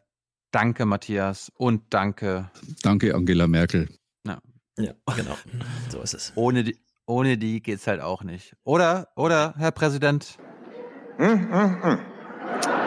Siehst du? Hm. Gut. Dann mal eine schöne Woche. Ja, haut Wir rein. uns auf dem SPD-Parteitag. Äh, die nächsten Afghanistan-Folgen kommen jetzt im Laufe der Woche. Tyler entscheidet, wie schnell wir das alles produzieren können. Und wenn ihr, wenn, und wenn ihr noch Fragen habt zu der Afghanistan-Reise, ich versuche sie so gut wie möglich zu beantworten. Ich verstehe natürlich auch eure Frustration. Wir haben auch wieder auf Twitter gehabt, ey, warum habt ihr nicht mit Zivilisten geredet auf der Straße? Ja, weil es zu gefährlich ist. Wenn du da, wenn du da als Deutscher mit deiner Kamera stehst und irgendwie auf der Straße irgendwen filmen würdest, Entführungsgefahr ist nicht niedrig. Ja, es ist nicht nur politische Gewalt, es ist vor allem viel Kriminalität. Darf man einfach nicht unterschätzen. Oh ja. Oh ja. Aber wir waren, wir waren auch an einem Nachmittag auch einfach mal im, im Kabuler Zoo, weil ich das gar nicht glauben konnte, dass es da noch einen Zoo, einen Zoo gibt. Und dann sind wir einfach mal einen Tag hingefahren und haben da mal gedacht, okay, welche Menschen, welche Afghanen welche Menschen aus Kabul gehen da hin? Aber da gehen wirklich Menschen hin. Nur das Problem ist ja wieder, ja, warum filmt ihr das nicht? Warum zeigt ihr das nicht? Naja, weil da auch Frauen rumlaufen und es ist, das habe ich von Thomas Ruttig gelernt, als Tipp bekommen, film nicht einfach Frauen in der Öffentlichkeit, mhm. weil dann gibt's Ärger. Und hm. ja, das war das. Aber das Wissen, ansonsten. Teil dieser Antworten würde die Bevölkerung verunsichern. Ja, den, den habe ich echt vermisst, den Typen. Ah, meine meine mhm. Buttons, ey. Das spüren wir ja alle. Die Bürgerinnen und Bürger spüren das. Gut. Gut. Dann es geht um Deutschland raus. und mhm. seine Zukunft. Genau. Sorry, ich habe mich, hab mich jetzt einfach verliebt in diese. Ich, ich ja. habe sie so lange nicht gehört. Nimm sie mit ins Bett gleich. Das mache ich. Gut. Danke nochmal an alle äh, Aufwachenhörer, die unsere Reise finanziell unterstützt haben. Hat sehr geholfen. Ihr findet euch jetzt ab sofort, ab jetzt den 1. Dezember im Abspann einer jeden Jungen Naiv-Folge. Sehr gut. Okidoki. Bis dann. Good night and good luck. Also ich, ich komme aus dem Soldatenhaus. Mein Vater war auch Soldat. Ich wollte schon sehr früh Soldat werden, glaube ab sechster Klasse. Sagte ich immer, ich will Soldat werden. Ähm, und darum bin ich dann auch 1983 dann direkt zur Bundeswehr nach dem Abitur. Leider sofort nach dem Abitur. Ich hätte vielleicht noch mal ein Jahr ein bisschen abchillen mitnehmen müssen. Aber egal. Und dann ähm, bin ich eigentlich nicht, ich bin nicht Soldat geworden, weil ich diese große vaterländische Dinge und fürs Vaterland, sondern in erster Linie mit 19 Jahren ähm, coole Aufgabe, ähm, fordernd, körperlich fordernd, interessant, abwechslungsreich. Und dann über die Zeit als Soldat, dann setzt man sich natürlich viel mehr damit auseinander. Und dann kam ich irgendwann dazu, dass ich also da kommt die nächste Aufgabe, da kommt die nächste Aufgabe. Na, die Aufgabe würde ich auch noch gerne machen. Und wenn dann hinten raus dann noch ein General rausspringt, auch so schön. Aber das kann man nicht planen,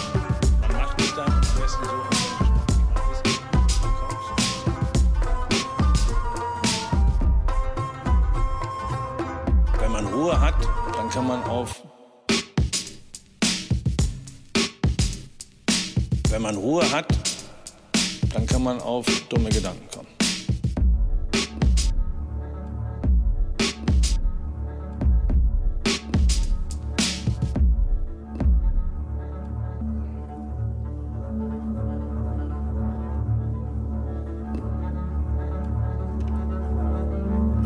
Töten, damit, damit, damit sie nicht wieder reinkommen? Ja, ähm, ist auch einfach gesagt und einfacher gesagt als getan. Ähm, die sind Teil der Gesellschaft. Taliban leben hier. Die sind, die machen, sind eine Ethnie, im Wesentlichen Pashtun. Die haben Familien hier, die haben, die haben auch Familien, wo der Bruder bei den Sicherheitskräften ist und der andere Bruder vielleicht beim Geheimdienst und einer hat ein Geschäft und einer ist ähm, äh, Landwirt und der, der dritte ist Taliban. Oder er ist Landwirt und dann ab und zu Die ist er kann man wieder Taliban töten. und damit sagen, dann ist das Problem gelöst. Sondern der eine Afghane sagt ihm auch, wenn man einen Taliban tötet, ähm, ist seine gesamte Familie sofort betroffen und dann bilden sich zwei, drei neue oder ein neuer wieder etc.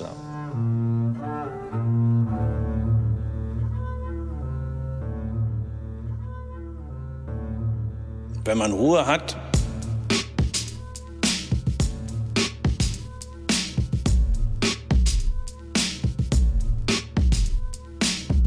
Ruhe hat, dann kann man auf dumme Gedanken kommen.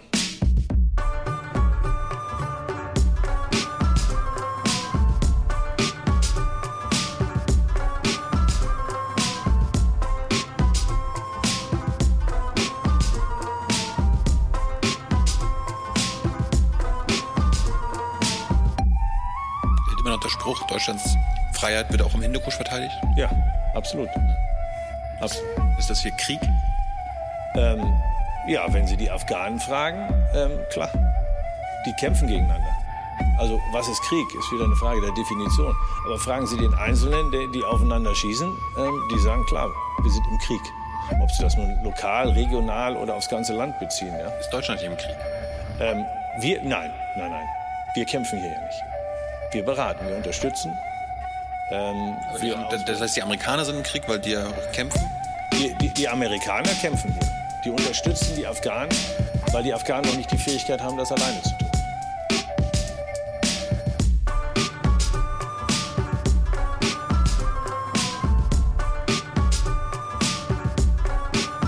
Wenn man Ruhe hat, dann kann man auf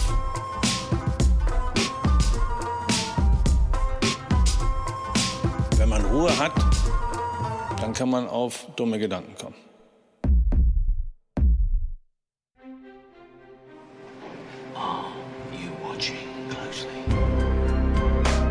Die aufwachen Hörerkommentare.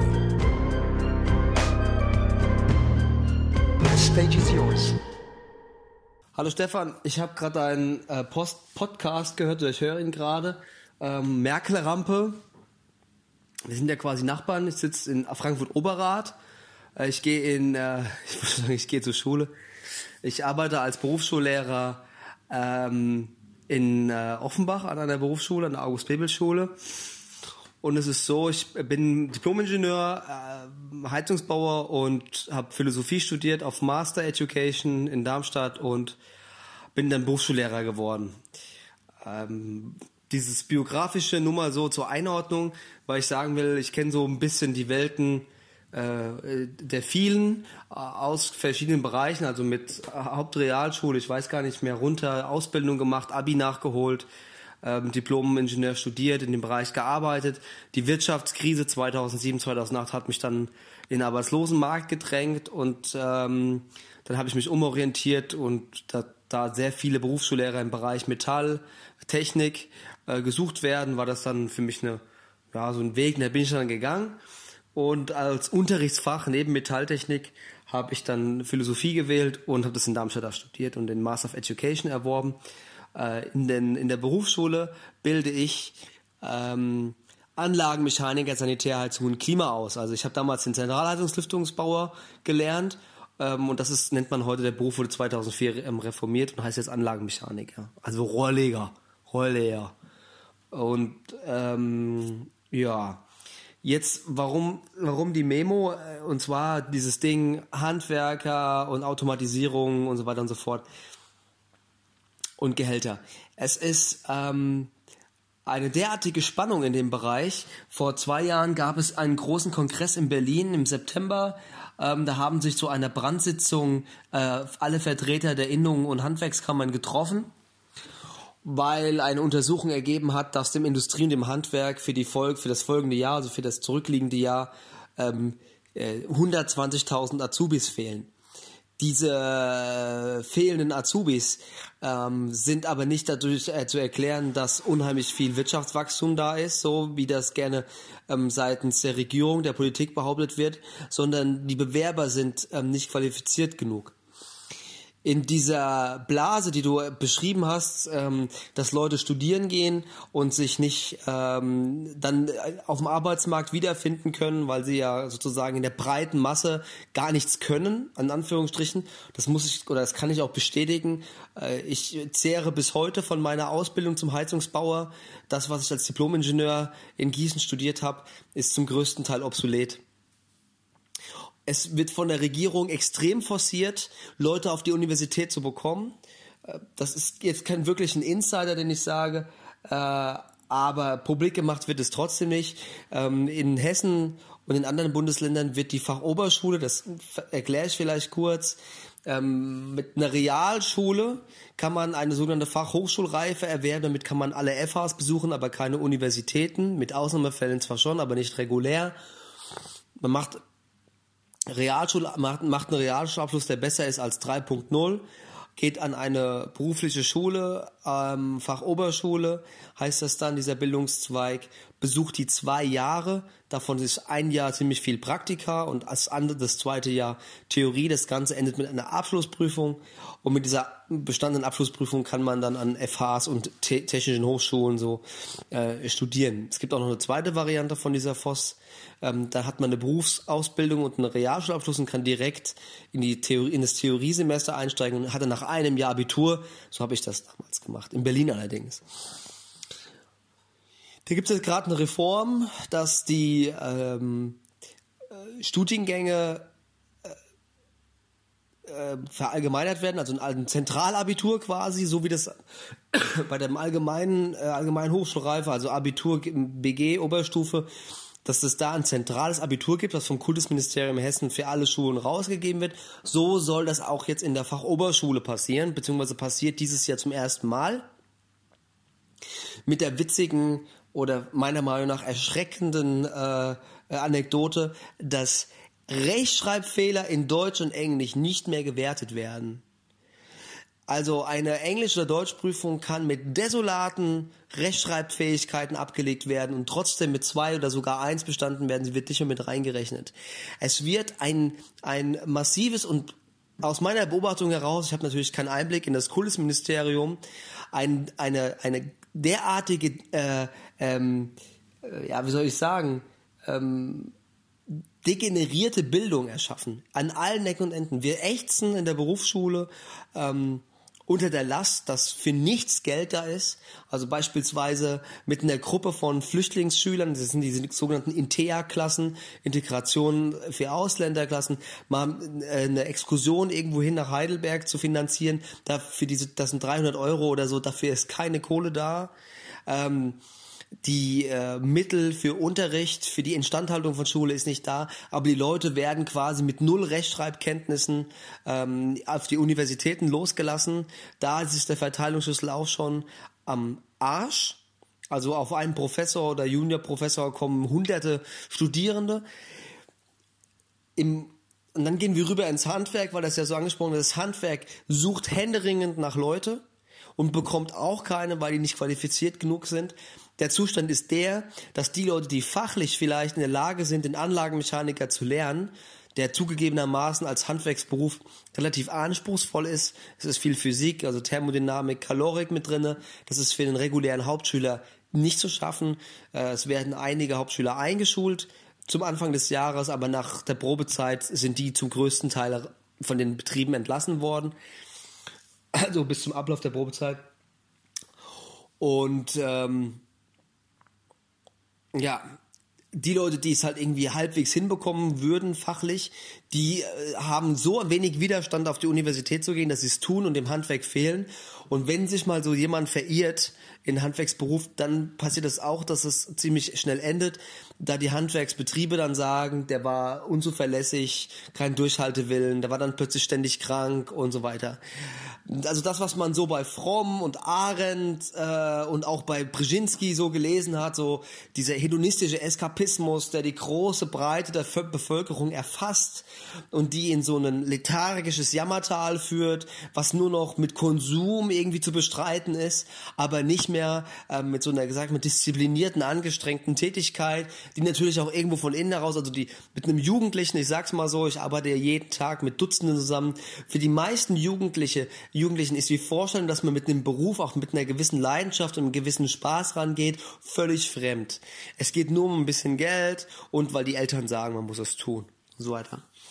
Deshalb werden massiv derzeit Flüchtlinge im Handwerk eingestellt, Afghanen, Syrer, vornehmlich äh, werden im Handwerk eingestellt. Viele sind sehr bemüht, sind aber den fachlichen Anforderungen auch nicht gewachsen. Das wird bedeuten, also diese These, die da auch von dem Kollegen jetzt, der mit in der Runde sitzt, Name jetzt vergessen, geäußert wird, so irgendwann ist die Automatisierung zwar groß, aber dann haben wir keinen mehr, der die Roboter wartet, so weiter. Das ist ein vorstellbares Szenario.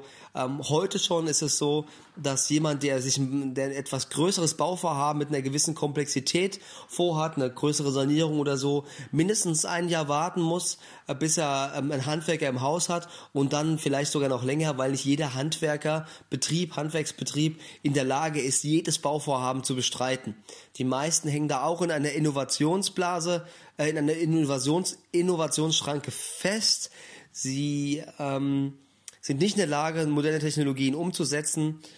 Und so rasen wir sozusagen mit Hilfe des Staates ganz bewusst ich bin immer noch so ein bisschen, also ähm, äh, Hannah Arendt sagt ja, die Bürokratie ähm, produziert sich von innen heraus immer so, dass sie gar nicht merkt, in welcher inzestiösen äh, ähm, Verbreitung ihrer ähm, Taktiken sie sich befindet.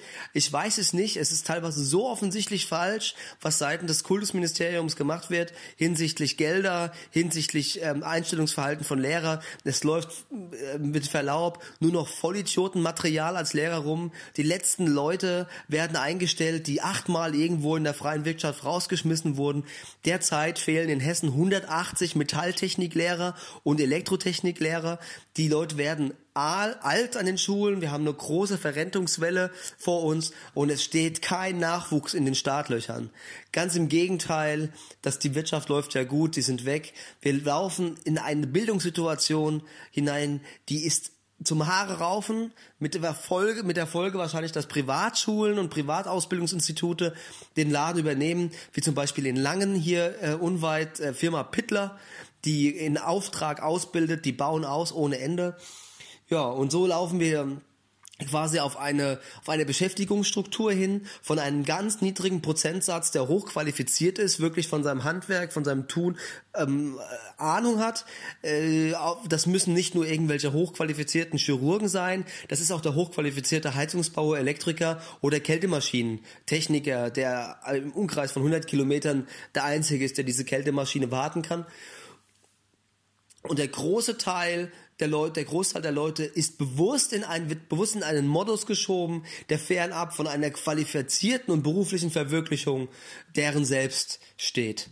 Ähm, das wird zur Folge haben, dass Deutschland auf lange Sicht nicht wettbewerbsfähig ist, gerade wenn man überlegt, wie hochqualifiziert China und Taiwan und Japan, ähm, Südkorea ausbildet und auf welchem, ähm, auf welchen großen Schritten Russland der Weltwirtschaft auf, der, auf den Fersen ist. Amerika hat seine Innovationskraft auch weitgehend eingebüßt.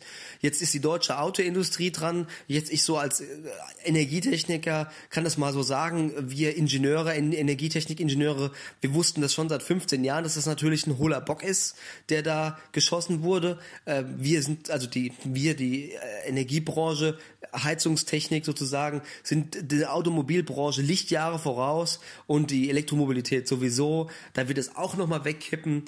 Also dieses Bild von einem Menschen, der ein solides Einkommen hat, eine Beschäftigung hat, auf die er, mit der er zig Jahre, dekadenweise vorausplanen kann, das Ding ist obsolet und wird soweit ähm, in Deutschland sobald nicht mehr vorkommen.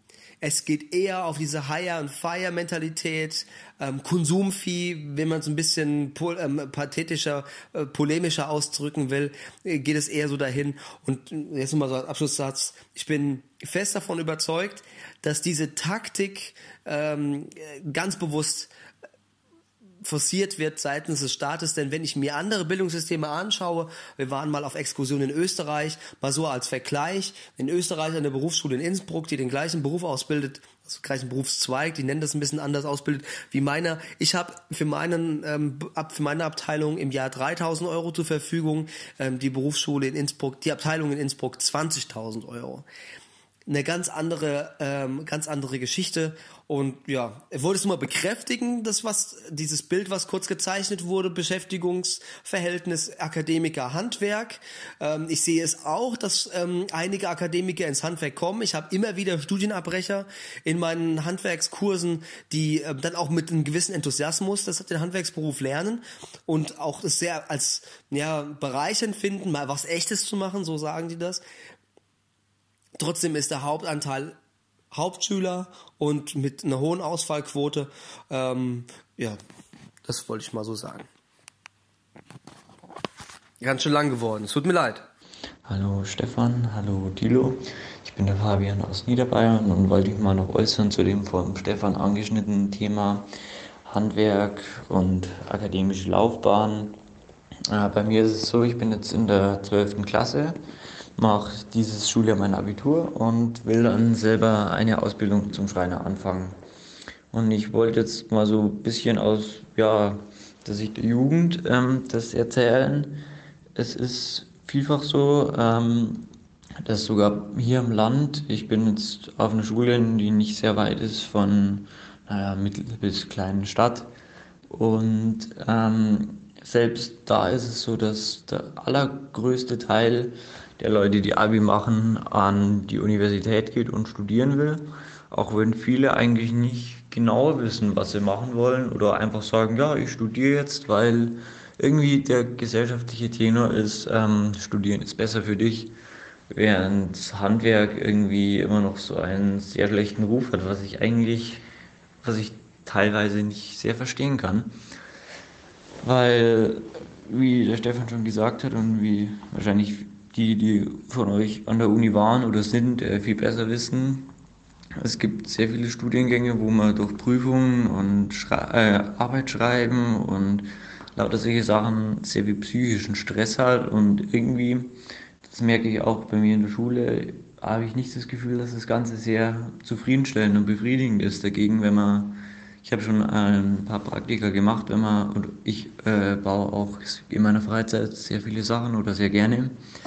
Und da, wenn man einfach noch am Tag arbeiten, irgendwann die Werkzeuge liegen lässt und einfach Feierabend macht, ist einfach viel zufriedenstellenderes Gefühl, wenn man dann sieht, aha, das habe ich den Tag gemacht, dann geht man heim.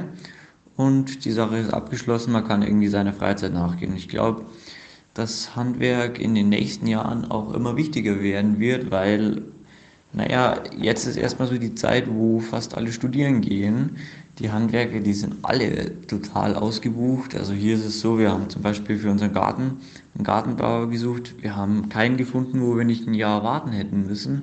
Und auch von einem Freund, der in der Zimmerei arbeitet, die sind komplett ausgebucht für die nächste Zeit. Die nehmen keine Aufträge mehr an, weil irgendwer muss das Zeug machen und jeder braucht irgendwie ein Dach über dem Kopf und wen jeder studieren geht dann äh, ist es einfach so, dass die Handwerker erst ziemlich ausgebucht sind. Und ich denke, irgendwann wird sich das vielleicht auch wieder wandeln, da die einfach immer mehr Preis, also immer mehr Geld verlangen können. Und somit auch irgendwann mit dem Geld, das der Handwerker verdient, vielleicht auch wieder das Prestige steigt. Ja, genau, das wäre so meine Ansicht dazu. Ich bin auf jeden Fall dafür, es sollten viel mehr Leute ins Handwerk gehen. Das Handwerk ist wichtig. Das Handwerk tut eigentlich recht gut. Es ist zwar eine harte Arbeit teilweise, aber auf jeden Fall für eine Zeit lohnt es sich. Hi Thilo, hi Stefan und hallo Jürgen. Ihr habt euch in der letzten Folge über Leiharbeiterschaft unterhalten, beziehungsweise Thilo hat die Frage auch in der BPK gestellt. Ich äh, habe jetzt in, in meinem Familienkreis, meine Mutter äh, ist jetzt als Leiharbeiterin angestellt, die war 20 Jahre freiberuflich, ist aber eigentlich äh, gelernte Porzellanmalerin und hat jetzt eine Anstellung bekommen bei BMW. Die produzieren jetzt seit einiger Zeit wieder Motorräder und sie ist dort als Siniererin angestellt. Also mit der Hand werden dort dann die, diese feinen BMW-Linien über diese Motorräder, äh, über die Motorradbleche gezogen. Und äh, ein Markt, der jetzt wohl gerade wieder am Kommen ist und ähm, jetzt ist sie auch erstmal nur, wie gesagt, als Leiharbeiterin ja auch nur saisonbedingt dort angestellt.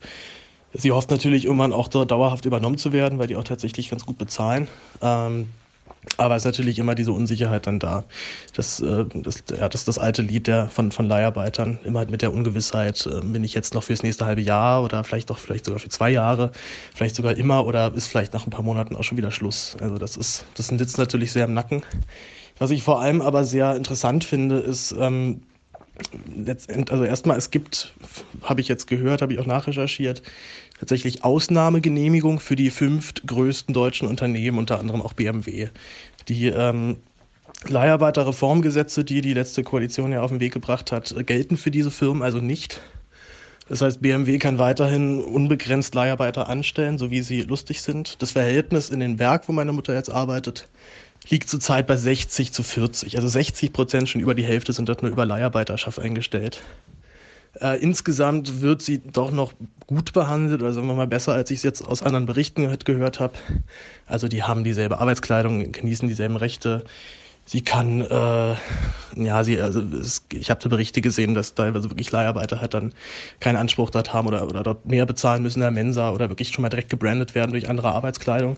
Also das ist alles nicht da. Sie wird auch von der ersten Minute an gleich bezahlt. Also bei BMW steigt das an, man kriegt nach einem Monat schon direkt die erste Erhöhung und dann nach drei Monaten schon die nächste. Also das ist alles ganz in Ordnung. Aber auch da wird ein bisschen getrickst. Äh, jetzt ist sie natürlich erstmal im Urlaub, jetzt über die Weihnachtsfeiertage und äh, kriegt in dieser Zeit aber nur den Basislohn, den die Leiharbeitsfirma zahlt. Also der Urlaub wird natürlich über diese Firma abgewickelt, nicht über BMW. Und naja, man ist jetzt natürlich gespannt, wie das weitergeht. Ich drücke meiner Mutter persönlich natürlich nur die Daumen. Ich hoffe, der, die Aufhören-Podcast-Hörerschaft tut das auch. Und ähm, finde aber doch, dass doch äh, schon sehr gruselig, was dort alles passiert und was offensichtlich auch alles so gesetzeskonform ist. Das nochmal dazu meine Erfahrung mit Leiharbeiterschaft, jetzt mal indirekt natürlich über meine Mutter. Euch einen lieben Gruß und bis bald. Bis dann, ciao. Hallo Stefan, hallo Tilo. Hier ist Jason und ich wollte auch mal meinen Kommentar zu den letzten beiden Folgen abgeben. Ähm, speziell zu Heiner Flassbeck denn es gibt eine Sache, die hat mich gestört von dem, was er gesagt hat. Er spricht davon, dass die schwarze Null eine Perversion ist. Ähm, das sehe ich halt etwas anders, weil ich, aber ich denke, er hat das auch etwas provokativ gesagt. Ähm, nämlich, im Endeffekt heißt das, dass der Staat jedes Jahr neue Schulden machen sollte. Ansonsten hat man ja eine schwarze Null. Und ich denke, das äh, Bestimmt nicht, er muss nicht und er sollte auch nicht jedes Jahr schwarze äh, ein, neue Schulden aufnehmen. Denn da gibt es ja gewisse Grenzen. Weil wenn man halt unbegrenzt neue Schulden aufnimmt, beziehungsweise immer neue, ähm, steigt natürlich die Zinslast und diese Zinslast darf halt natürlich nicht zu sehr steigen. Das heißt, man kann neue, immer neue Schulden auflegen, aber aufnehmen, aber es gibt natürlich Grenzen. Denn wenn zum Beispiel die Zinslast zu sehr steigt, äh, könnte es halt dazu führen, dass man die aktuellen Zinsen nicht mehr bedienen kann. Das heißt, der Staat ist nicht mehr kreditwürdig und kann keine neuen Schulden aufnehmen. Oder die Zinslast ist zu hoch und er kann halt die eigene Verwaltung nicht mehr finanzieren. Und das kann dann auch nicht sein, denn der Staat muss ja noch andere Aufgaben wahrnehmen. Ähm, oder es kann dazu führen, wie gesagt, dass er natürlich, weil er keine neuen Kredite mehr aufnehmen kann, weil er kreditunwürdig ist, dass eben halt auch der Kreislauf des Geldes ins Stocken kommt. Denn was Herr Flassbeck natürlich richtig gesagt hat, ist, dass jemand muss sich verschulden, damit es ein, das Geld halt zirkulieren kann. Das kann halt der Staat machen oder die Unternehmen oder das Ausland. Wenn die Unternehmen das machen, braucht der Staat sich natürlich nicht verschulden. Ähm, und was natürlich auch nicht ist, also der Staat kann natürlich mit einer gewissen Währungspolitik die eigene Verschuldung regulieren, aber das geht halt, ist auch nur begrenzt. Ähm, was man natürlich, wenn man halt in die Geschichte guckt, Weimarer Republik, es darf halt nicht zu einer Hyperinflation kommen. Ja, und das äh, wollte ich einfach nur mal gesagt haben, weil ich fand, man könnte das nicht so stehen lassen, dass der Staat einfach immer neue Schulden auf, äh, aufnehmen soll. Da gibt es gewisse Grenzen. Ja, dann haut rein, macht weiter so. Noch einen schönen und entspannten Tag. Hallo Thilo, hallo Stefan, hallo Tyler und das ganze Team. ähm, ja, ich wollte euch nur ein bisschen Feedback geben und sagen, ich verfolge euch jetzt seit einer Weile den Aufwachen-Podcast noch nicht so lange. Da bin ich tatsächlich am Anfang nicht so gut reingekommen, aber mittlerweile muss ich sagen, ich habe sie mir alles irgendwie so nacheinander reingezogen, stundenlang, tagelang. Äh, ich bin ja auch jetzt wieder Single, von daher, ähm, ja. Und es ist äh, für mich als ähm, Sozialwissen, angehende Sozialwissenschaftlerin, äh, sprich Soziologie- und Politikwissenschaftsstudentin, ähm, ja, ist das sehr interessant, was ihr da macht. Und äh, ich finde es sehr kritisch und von daher auch qualitativ und gut und ähm, bekomme dadurch auch nochmal eine ganz andere Sicht ähm, auf die Medien vor allen Dingen, ähm, mit denen ich mich nicht so direkt beschäftige. Aber das hilft mir auch selber, ähm, ja, wie gesagt, nochmal alles einzuordnen und ähm, zu gucken, ob äh, ich mich da vielleicht auch in dem Bereich später spezialisieren möchte. Also eure ganze Arbeit gefällt mir auf jeden Fall sehr gut und ähm, ich werde mal sehen, was ich dann in nächster Zeit für Spendengeld locker machen kann, weil ja, ich weiß, ihr braucht es und ähm, das habt ihr euch auf jeden Fall verdient. Noch schnell ein kurzes Feedback. Also ich fand eure beiden letzten Gäste, den Herrn Lauber und den Herrn Flassbeck, wenn ich mich jetzt nicht täusche, fand ich sehr interessant, ähm, ein bisschen mehr äh, mal auf die wirtschaftliche Seite zu gucken, die ja durchaus, wie ihr auch sagt, äh, sehr wichtig ist. Ähm, und äh, ja, da ich mich in meinem Studium nicht ganz so sehr auf die Wirtschaft konzentriere, finde ich das persönlich auch ähm, ja, sehr, sehr wichtig, dass ihr ähm, auch darüber redet und äh, dann nochmal die Verbindungen und Verknüpfungen aufzeigt. Und ähm, ja, ist auf jeden Fall für mich äh, als Fachfremde eine große Bereicherung. Weiter so.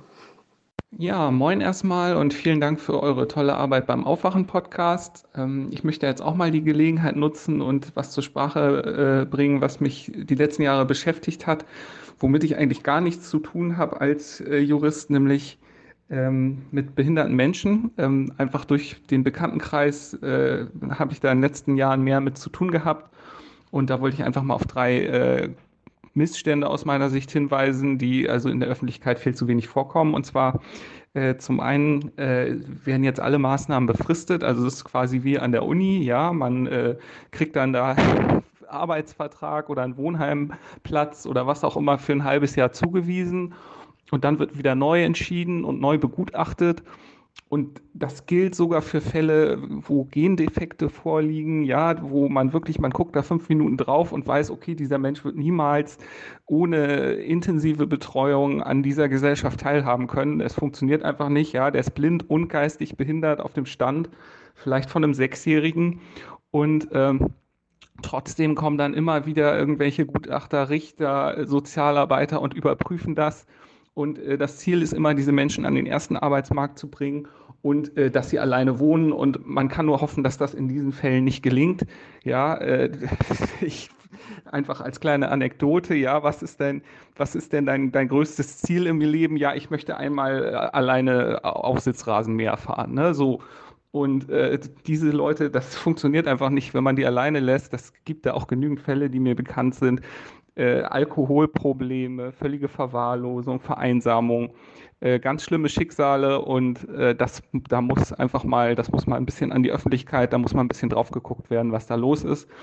Dann äh, auffällig viele tote Behinderte in Krankenhäusern äh, gab es in den letzten Jahren, habe ich mitgekriegt. Einige kannte ich persönlich.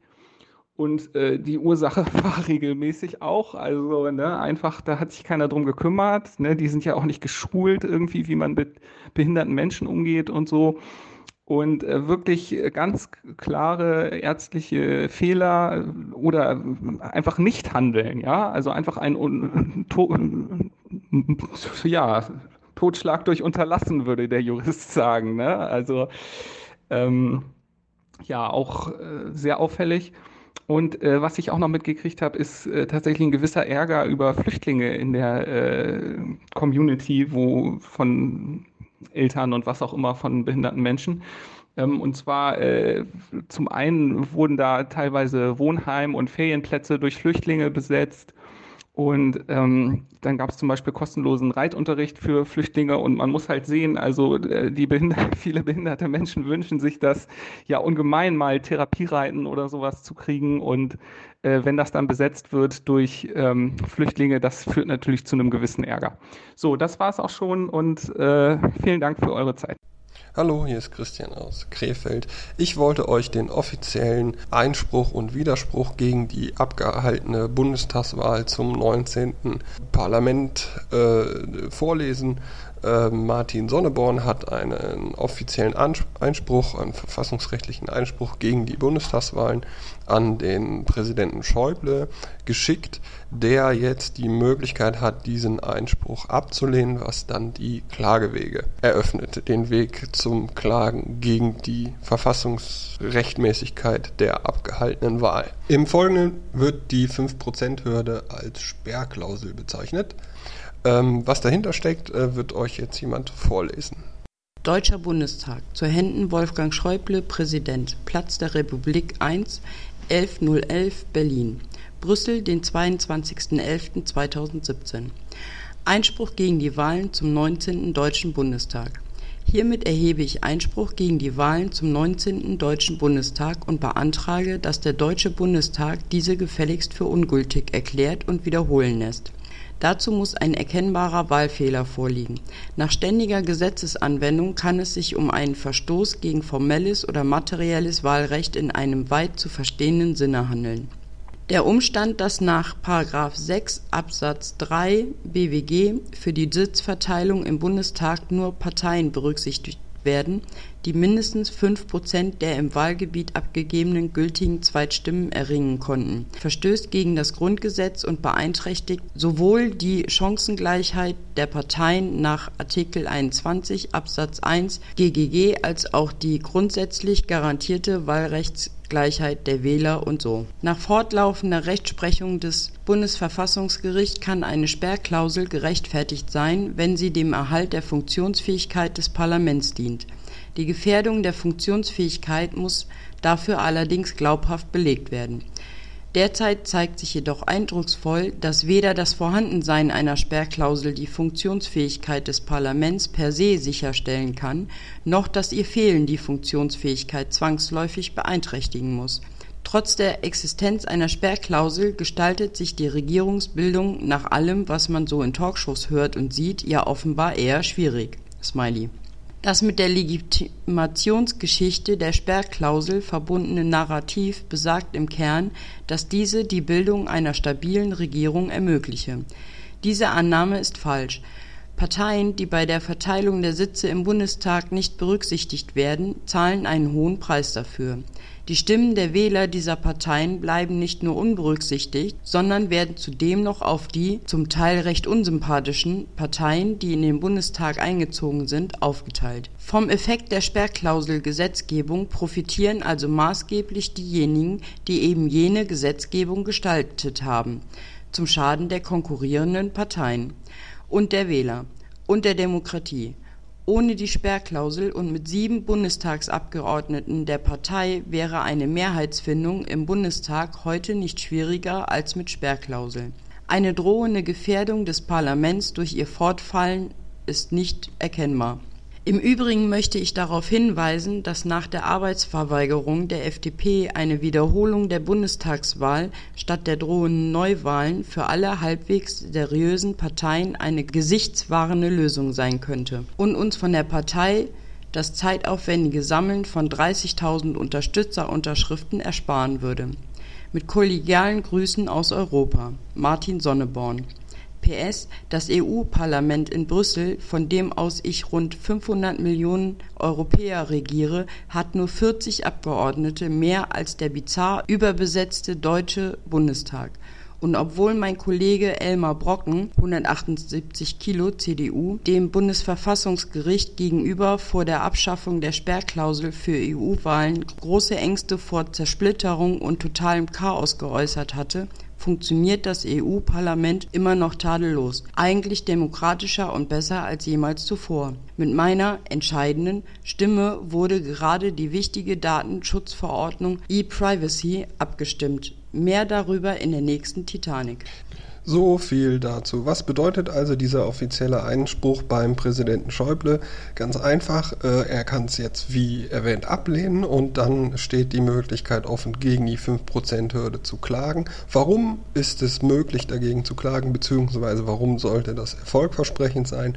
Die 2,5%-Hürde in NRW ist für unrechtmäßig erklärt worden, die Hürde im Europaparlament ist für unrechtmäßig erklärt worden und der eigentliche Grund, warum diese eingeführt worden geworden ist, also äh, nicht so viele kleine Parteien zu haben. Es wird immer ganz gern die Weimarer Republik angeführt, was natürlich äh, ein anderer historischer Kontext ist als heute. Die Medien in Weimar haben sicherlich anders funktioniert und somit äh, hat sich der Staat ja weiterentwickelt und äh, die Wahrscheinlichkeit, dass die Verfassungsrechtler sagen, das stimmt, das Argument, mit dem die 5%-Hürde gehalten wurde, als äh, Regelung zur Hürde, äh, als Eintritt für kleinere Parteien in den Bundestag, äh, ist somit hinfällig, weil auch mit dieser Hürde es Probleme bei der Regierungsbildung gab.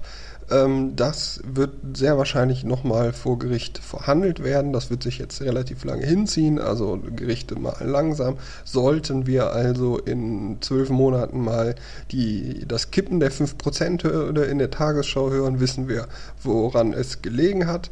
Und äh, davon wird die Welt nicht untergehen. Und beim genaueren drüber nachdenken glaube ich tatsächlich, dass man das riskieren kann, keine 5%-Hürde mehr zu haben. Was realistischerweise zu erwarten ist, ist, dass das Gericht einen Zeitpunkt setzen wird, also dass in den nächsten vier Jahren das Parlament dafür zu sorgen hat, dass diese 5%-Hürde äh, aus den Gesetzestexten genommen wird. Das wird das Verfassungsgericht dann in der Regel der Regierung auftragen, dass das Gesetz äh, zu ändern ist und dann werden die das sehr wahrscheinlich in den kommenden vier Jahren abschaffen. Das ist realistischerweise zu erwarten. Wake up, wake up, wake,